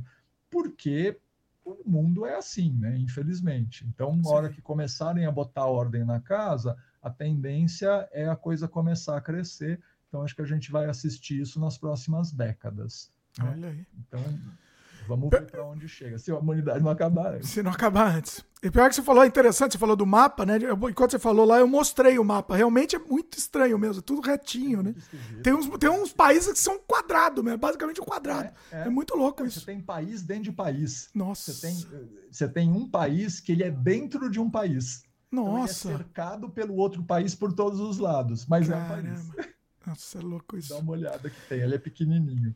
Olha aí. João, a gente precisa terminar, né? Que a gente combinou aqui o horário, mas eu só queria falar uma coisa. Você tava, enquanto você tava falando, eu até anotei aqui, porque eu, te, eu fiquei numa dúvida aqui, mais a ver com, com questão pessoal, porque eu acho que é interessante. Você falou, né, que eu gravei várias palestras tal. Pra quem não sabe, o João, o João tinha uma produtora de vídeo. Muito bacana. E você deve ter um acervo muito grande. Legal, assim. O que, que você tem? Como que tá esse acervo? Olha, uma boa parte desse acervo foi para o lixo. Não! Não faz isso, João, não faz isso. O que, que, o que, que ah. eu guardei? Que Mas foi por que foi pro lixo? Porque eu não tinha onde guardar, Dimitri. Caramba, meu. Era um volume estúpido. Assim, quando Ai. a gente mudou de casa, uh, a gente tinha. Porque, cara, eu guardava material bruto em uma tique. Você sabe o que é isso. Né? então é. a gente jogava sacos de fita fora, assim, para poder esvaziar e mudar de uma casa para outra, assim, porque a gente estava encolhendo de tamanho. Enfim, o que, que eu tenho hoje? É, espetáculos gravados. Então, durante muitos anos, a gente gravou todos os espetáculos do Teatro Alfa, que nem existe mais, né? Que foi ah, vendido. Foi vendido? Bagunça, isso. É, o Banco Alfa deixou de existir, o hotel ah. foi vendido, vai virar outra coisa e tal, e tava uma negociação por causa dos dois teatros. Né? Ah, é verdade. A gente fez até projeto juntos, eu não lembro exatamente, a gente fez alguma coisa pro, pro Alfa, é verdade. Um monte de projeto. É, pois é. Um monte de projeto junto. Ah. Então, assim, eu tenho gravação da Pina Bausch, eu tenho gravação de orquestra de jazz, do tem umas coisas maravilhosas. Assim. Então, essas coisas estão tudo guardadas. Em que, em que formato que você tem isso? Cara, eu tenho algumas coisas em DVD e algumas coisas na fita original em mini DV, que era o que a gente captava com eles, assim. Caramba! E, a, e, aí teve uma época que a gente teve que assinar um termo, devolver todos os materiais originais para eles. Foi uma coisa Eita. muito. Devolver e sumir, né? E sumir, porque vai, vai saber para onde entrou lá no buraco negro lá, né? É, porque, é, é, entendeu? Aí que eu fiz. Aí, aí... Fez cópia, tem que fazer. Tô te, tô te, exatamente. Tô te contando uma... é, é a vida, é a vida. O cara, os caras vêm com palhaçada. 20 anos. Não. A instituição não existe mais. Provavelmente esse acervo se perdeu lá, mas o, a minha cópia está guardada. Olha aí. É, uma, eu... um dia, ah. um dia, assim, quando, quando eu tiver sócio de um bar, Aí a gente vai fazer umas brincadeiras. Eu quase montei uma cervejaria nesse intervalo que a gente não se fala. Ô, oh, rapaz, olha aí! Muito e bom. Uma das coisas que ia ter dentro da cervejaria eram braçagens é, transmitidas ao vivo com bate-papos com oh. convidados interessantes. Olha aí, que maravilha, hein? Oh, vai, ainda tá, tá, tá ainda em, em possibilidade? Como é que tá isso? Tá, tá, em negociação. Ah. Um lugar que, que eu tinha, eu tinha sido convidado para montar uma cervejaria num lugar, no lugar de uma cervejaria que estava saindo, e aí o espaço já existia dentro do bar de uns amigos. Aí essa história miou, eles transformaram o bar, a cervejaria num palco. Eita. Foi bem legal, inclusive. É bom, bacana. bacana. É. Mas eu perdi o espaço. e agora estou conversando com outros amigos que têm um outro bar, que têm um espaço para montar uma cervejaria, e aí estamos nesse processo. Olha aí. Então, em breve, e a gente fez o lançamento. Aí vou fazer um pouco de jabá. Faz jabá, manda ver o jabá. Não, então, eu ia falar desse negócio da mídia, da, do, do, ainda falar mais um pouquinho do lance do vídeo, mas não, fica à vontade com o jabá também. Mas o que eu ia falar é o seguinte: você falou que você tá com esse material que, assim, valor inestimável em DVD. A minha sugestão, você, você tem de mídia também, mas assim, a minha sugestão é não confia no DVD. Porque eu perdi vários. Eu confio no DVD, por isso que eu, eu guardei, eu guardei o, as mini DVs, né? São... Não, mas passa também, compra um HD e passa pros HDs também, é, entendeu? É. É, mas aí, cara. Eu sei, eu sei, enche o saco. Enche o saco, mano. Ah. Depois que eu fechei a produtora, ah. quando eu fui morar com meu pai, cuidar dele e tal, fechei a produtora, eu nunca mais liguei a câmera. Olha aí. Tá Olha só. dentro cara. de um sótão na casa do meu pai, que tá alugada, mas eu falei, eu alugo a casa, mas esse lugar aqui Deixa é um depósito de tranqueira. Assim, porque ela virou assim, um peso, né? Porque ninguém vai comprar uma câmera com não. fita mini DV, então não, não sai para nada, mas eu nunca mais liguei. Eu peguei um bode dessas cara. coisas, cara. Eu nunca mais mexi nesse é. negócio. Assim. Não, mas é que. O máximo que eu faço é coisinha com celular. Assim. Não, assim, eu entendo, mas eu acho que como você tem um acervo que é, que é assim. Ele é inestimável, esses shows aí que você tem e tal. É inestimável. Eu, é inestimável. Eu acho que vale a pena. Você pelo menos faz um backup garantido, assim, entendeu? Eu sei que enche o saco, dá trabalho, eu sei disso, mas acho que vale. Contratar alguém para Contrata, fazer. é. Contratar alguém, eu vou ter que ter um dinheiro sobrando para fazer isso. Por é. enquanto, não tem dinheiro sobrando para nada, porque tudo que eu ganho eu reinvisto no negócio da cerveja. É. Não, mas pensa nisso, só, só para você ficar com a pulguinha aí, pensa nisso, porque é, é, um negócio, é um negócio de valor histórico aí, que você tem que ter isso daí, né? Tanto que eu é. guardei essas coisas, tem alguns vídeos, alguns documentários, algumas coisas que a gente fez que tinham um interesse além do cliente, né, que estão guardados, algumas coisas é. pessoais é. e tal. Mas, mas eu, eu tenho umas fitas guardadas e algumas pouquíssimas coisas que estão comigo, que são umas VHS do tempo que a gente trabalhava com VHS. Olha aí. É, considera isso, considera é, essa possibilidade. Só, só para te, só te posicionar hum. do, do, no departamento Jabá. É, Jabá, manda o Jabá aí, vai lá. Esquecemos, era para fazer no começo, inclusive, não fizemos. Mas vai agora, manda aí. Eu, tô, eu, eu lancei minha terceira cerveja cigana, né, essa, esse mês de, de, de outubro, novembro. É, ela está engatada, por enquanto, em três bares em São Paulo, é, que é o Brisket, um outro que chama Cerne, e o terceiro, que é esse que o, o, a cervejaria virou palco, que chama Porão da Cerveja. Então, nesses três bares, você tem barril da minha cerveja engatado para tomar na torneira, de uma Imperial IPA com amburana, com 9% de álcool, que ficou delícia, facinha de beber, tá uma maldade, cara. Olha, João, mas maldade é você falar e eu não poder testar, isso é maldade. Eu vou ter que ir, eu vou ter que ir. Se eu quiser lata, aí você paga o frete pro Canadá. Olha. Caramba, não, é sensacional. E o. Quem quiser, é, fala, fala os endereços também de contato, mesmo, mesmo o pessoal entrar em contato com você também. A, a, minha cerveja, se você puder marcar aí, aí as pessoas me, me contatam pelo Instagram, pelo Facebook, chama Mingo que era o apelido do meu pai. A cerveja ela é em homenagem ao seu Domingos, né? que era um cuteleiro amador. Então, ó, tá, tá em cima da mesa, por exemplo. Ó, deixa eu ver se eu acho aqui. Vamos. Mostra mais no meio. Aqui. Ah, olha. Isso aqui, isso aqui é um rótulo de uma cerveja minha. Ah. Então, Mingo, eu sou Domingos. Essa, todas as minhas IPAs são Bowie. Bowie não tem a ver com o David Bowie, quer dizer, tem a ver ao contrário, porque o Bowie pegou o nome dessa faca aí, que é uma faca Bowie, ah. uma faca americana. Então as minhas IPAs são todas americanas e aí eu uso essas facas meu pai fez e aí quando ele faleceu essas facas ficaram comigo e aí eu uso elas como rótulo da cerveja. Todos os meus rótulos atrás têm uma historinha. Mostra mais é, perto. Da... Põe mais perto. Dá, ler, mas... dá sim, dá sim, ó. Mas... Aí, ó. Então, aqui Perfeito. a história da faca, a história da cerveja, e aqui embaixo tem um pouco a história da cervejaria, quem era o seu Domingos, aí tem os contatinhos. Tira o dedo do contato aí, para o pessoal ver. Pra, pra... Quer ver? Mostra. Ah, aí, aí, uh, aí. Então, peraí, deixa eu achar um que tenha Instagram também. É, já aproveita, jabá completo. Aqui, pronto. Mostra, mostra embaixo aí, bem, bem perto. Só não corta. Aí, aí, perfeito. Então, assim, é Mingo Cervejas, tanto no Instagram quanto no Facebook. E esse número que está aí é o meu número pessoal, que tem um grupo no, no WhatsApp, onde eu divulgo as cervejas que eu estou fazendo e eu faço entrega para os amigos. Né? Essa daqui já é uma que é a cerveja que eu abri no começo da live, que é uma Vitibir, que é uma cerveja de estilo belga, de trigo, só que a minha tem limão siciliano e uh, coentro. Oh, rapaz! Aí, esse canivete aqui é um canivete francês chamado Opinel, que aí é um estilo de canivete francês que o meu pai fez, todo usinado, bonitinho e tal. Então, cada estilo de cerveja meu é uma faca ou um canivete que o meu pai fez. Olha aí. Ó, oh, quando eu for quando eu for pro Brasil, eu vou fazer uma degustação, inclusive junto com meu pai também, que também é, é especialista em cerveja, a gente vai fazer uma degustação. Dimitri, Olha aí, vamos fazer. Vamos embora.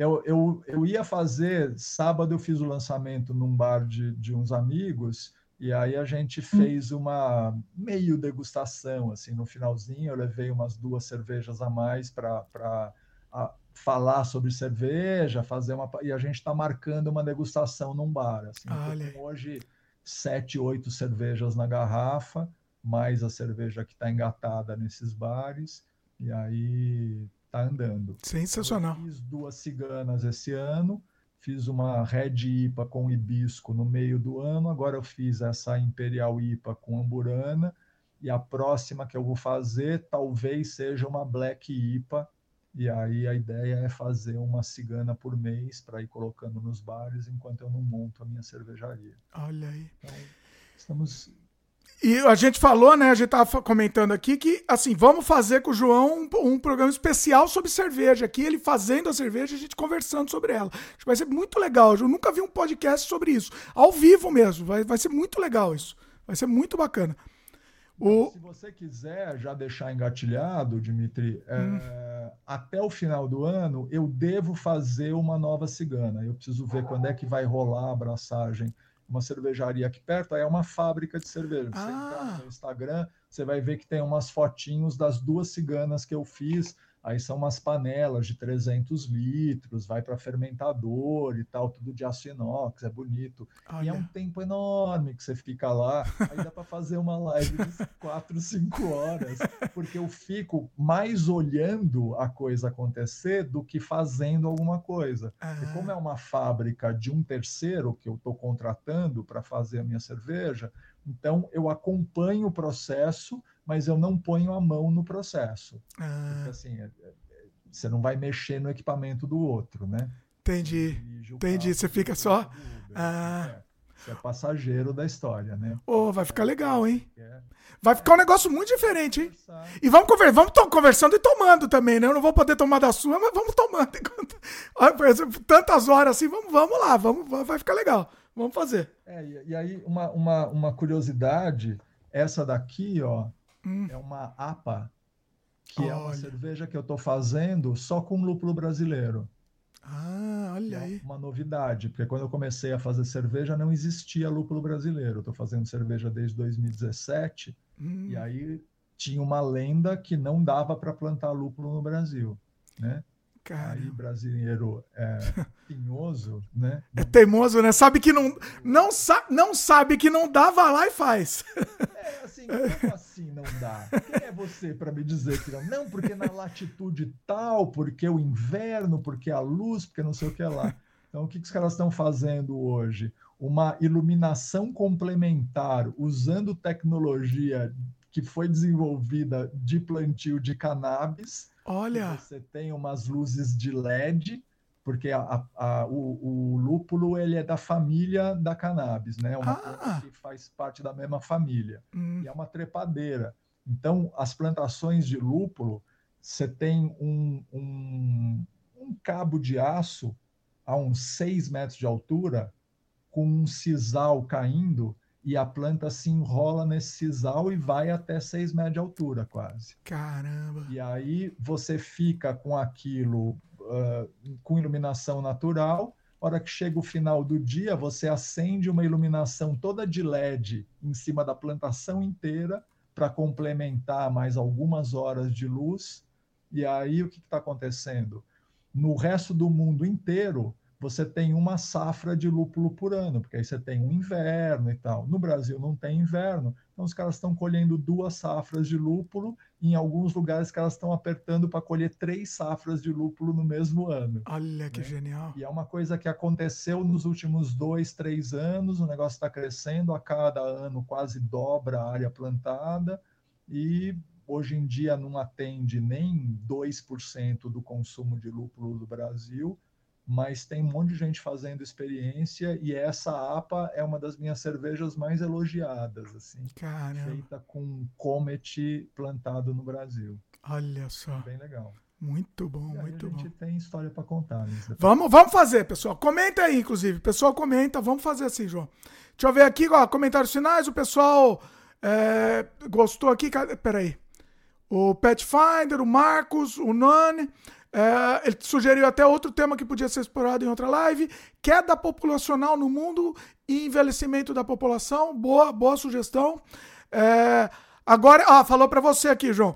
Agora esse acervo, falando do acervo de filmes, né? Esse acervo virou Lost Media. Imagina se o pessoal de canal de Lost Media soubesse disso. Pois é. Imagina se é, digitaliza isso bota no YouTube, né? Não vou dizer que você vai ganhar dinheiro. Não vai ganhar dinheiro com isso. Dimitri, eu vou preso, porque eu não tenho direito autoral. Eu, ah, eu vou falar a verdade. Eu tenho um monte de DVD que eu gravava de televisão. Que eu gravava de coisa que só eu tenho gravado. Ninguém mais. Os canais de TV não tem.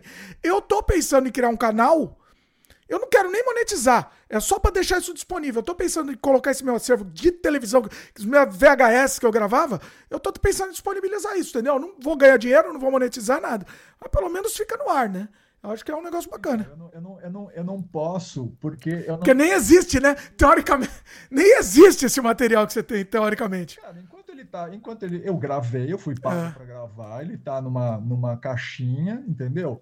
mas eu tenho o espetáculo do Grupo Corpo gravado. Oh, rapaz! existindo. É. Então, assim, são umas coisas maravilhosas, né? Só que, assim, o dia que eu tiver um lugar fechado que eu possa colocar na minha televisão para quem estiver tomando cerveja assistir, é. não vai sair dali e duvido que alguém vai vir encher o saco. Mas eu não vou publicar um negócio desses. É, eu entendo. É, é complicado. É.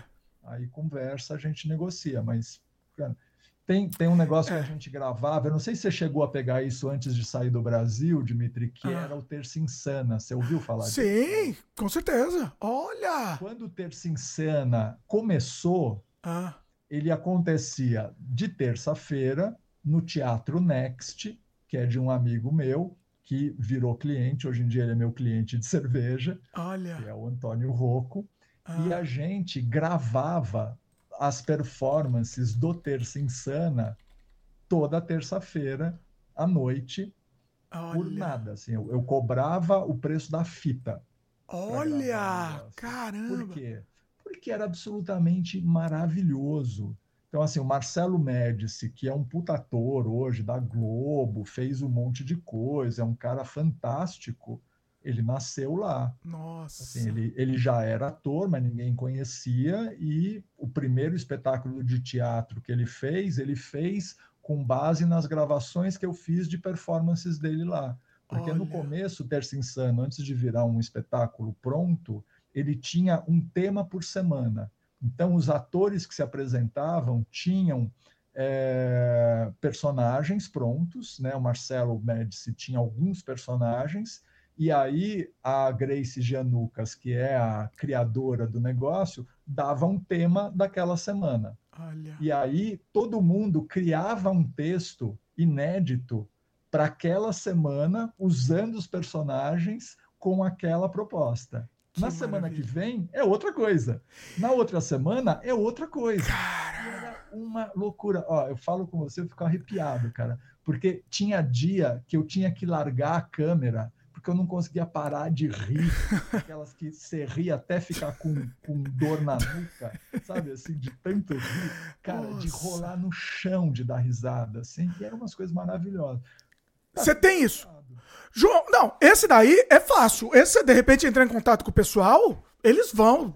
É, é muita gente, cara. É não, mas o, é o, o a, a, entidade. Não existe a entidade terça insana? Vamos dizer assim, uma entidade gente que brigou com gente ah. que não se fala mais, e aí, puta, é uma É que assim, o João ele é muito certinho. Se fosse. Ele é muito certinho. Se fosse comigo, pessoal, eu ah, viva, viva o. ia mandava pro mundo. De quem quiser reclama. Canadá. Até alguém te processar aqui, você tem um problema aí, meu vai uma década. Eu, eu, eu, vou dar um exemplo. No dia que morreu o Mojica, Mojica morreu. No dia que ele morreu, eu publiquei um, um, um workshop que ele fez, que eu filmei. E eu publiquei inteiro, não pedi autorização para ninguém. Tá no ar aqui, tá no canal aqui. E é isso, eu tenho um monte de coisa que eu fiz assim, assim. É, não, não, Se quiserem, reclamem. Vem, vem reclamar que a gente conversa. Agora, é, deixa eu só dar uma. Vem falar comigo. Agora, deixa eu dar uma. Para o pessoal que não conhece o João, deixa eu dar mais uma carteirada aqui pro João, que eu acho que a gente nunca conversou sobre isso. Nossa, tinha que terminar, mas eu preciso falar sobre isso, que senão eu esqueço. O João é, é, tinha muito projeto com o nosso querido, nosso, nosso ídolo, o Rogério Vilela. Né? Você fez uns projetos muito legais com ele. Na época lá do parceiro, né? Da, da fábrica de quadrinhos. É, teve na, na Quarteirão Paulista, né? Que era uma revista que ele fazia também a, a HQ. Maravilhoso. Pra quem não sabe, o Vilela tem um traço maravilhoso que ele parou de desenhar, mas era um Bill Sienkiewicz brasileiro, basicamente, né? E fala um pouco, fala um pouco desse tempo aí, que eu acho que eu nunca te perguntei. Vamos, vamos eu queria registrar isso, João. Vai lá. Cara, assim, a gente, a gente fez um pouco de tudo, né, cara? A gente... Pois é. Esse ano, no começo do ano, Dimitri, a gente fez uma festa. Você lembra do Júlio Weiner? Lembro. Opa! Então, a gente fez uma festa na casa do Júlio Weiner de 40 anos da criação da VTV. Olha! A gente comemorou esse ano 40 anos da criação da VTV. Então Olha. a gente reuniu gente que eu não via há 20 anos. A VTV fechou em 96. Né? Caramba! Né? E aí tinha gente que eu não via desde o século passado, assim. Então foi muito legal. Então, cara, a gente fez muito projeto com muita gente, conheceu muita gente. Zé Carnevale, que foi meu sócio, hoje está morando em Israel. Primeira coisa que eu fiz no dia, no dia 7 foi mandar uma mensagem para ele falar: Cara, tá tudo bem aí, você tá bem? Tem quatro filhos grandes lá, né? Cara. Então, assim, deve estar tá todo mundo no exército. Então, assim, é muita história, né? É muita hum. história. E o Vilela, ele era parceiro nesse sentido, assim. A gente fez um documentário sobre a fábrica de quadrinhos, muito legal, inclusive, que eles lançaram no MIS, é, uma, uma, quando eles fizeram um álbum da fábrica de quadrinhos, antes de rachar, né? A fábrica de quadrinhos era uma escola e produtora que ficava na 9 de julho. Aí os sócios se desentenderam, o Vilela e o, e o Oh, meu Deus. Tinha os biólogos, né? Os irmãos biólogos? É, os biólogos não eram sócios, ah, não? eram parceiros ah, na criação de conteúdo. Tá.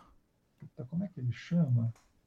Puta, me fugiu. Acho que eu não conheci o sócio. Nome. Ah. Mas ele tinha um sócio que depois foi para era, era seu concorrente, porque ele era muito bom de animação.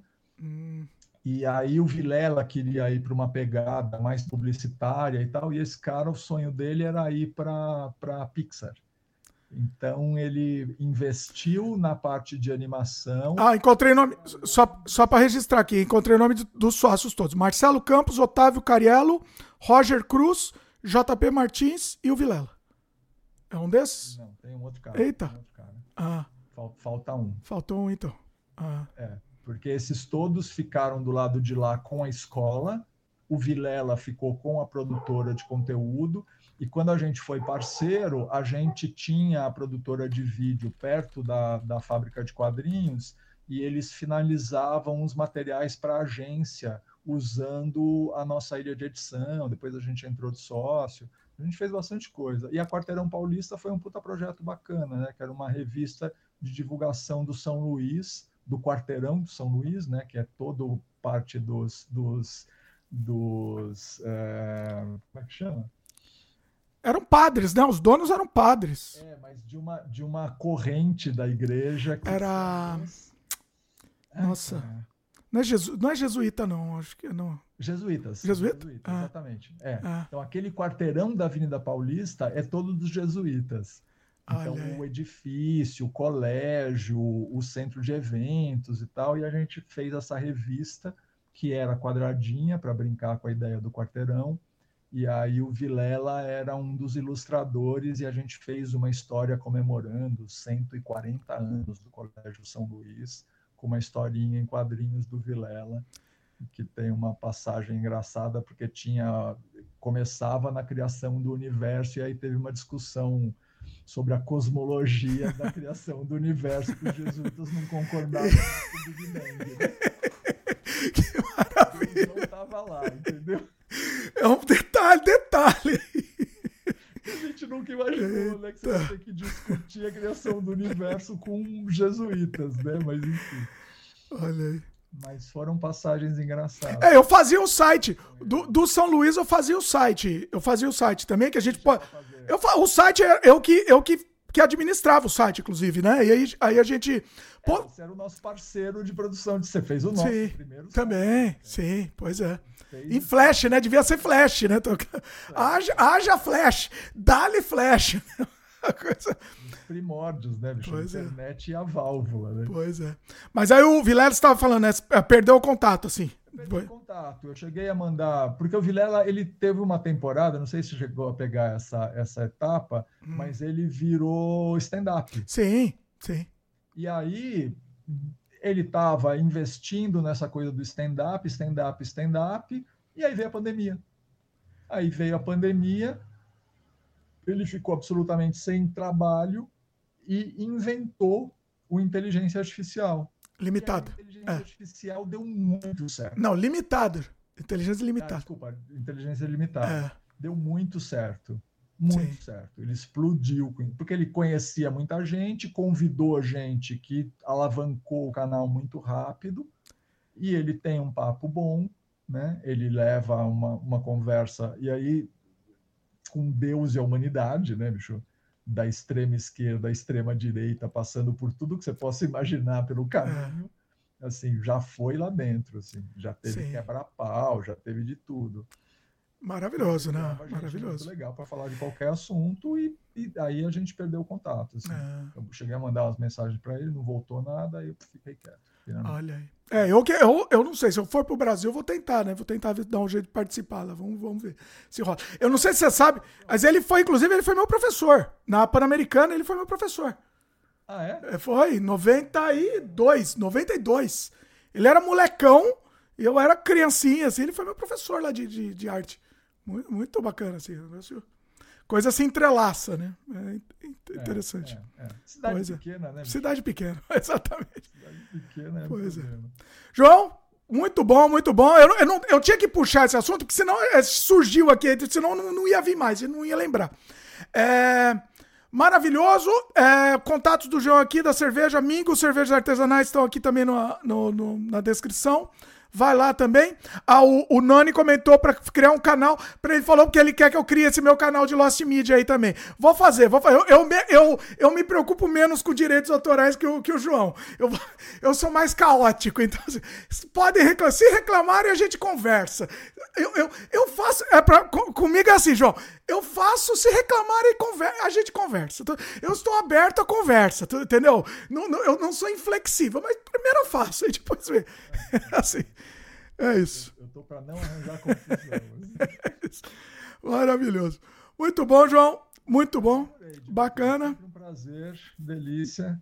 E vamos, vamos fazer essa, essa braçagem ao vivo com comentários. Vamos combinar. Me manda depois a data aí a gente faz certinho, mas a gente, a gente ajeita. Na hora que eu tiver essa data estruturada, porque eu dependo da cervejaria, né? Eles tá. têm uma programação e aí eu te digo se rolar e aí a gente tenta encaixar. É, mesmo se for em outro dia, inclusive, pessoal, comentem aqui. É, a gente está tentando variar dias e horários aqui do Sem Freio. Então comentem o que, que vocês acham, é, para ver se a coisa dá uma, uma, uma, engrenada um pouco melhor, né? Então, assim, comenta também. A gente não tem problema. Agora estamos mais flexíveis. A gente era muito inflexível em questão de horário e dia, mas estamos mais abertos agora. Então comentem aí também o que, que vocês acham. Beleza? Tá João, Valeu mais uma vez. Incrível. Então a próxima provavelmente vai ser a próxima com o João provavelmente vai ser de cerveja.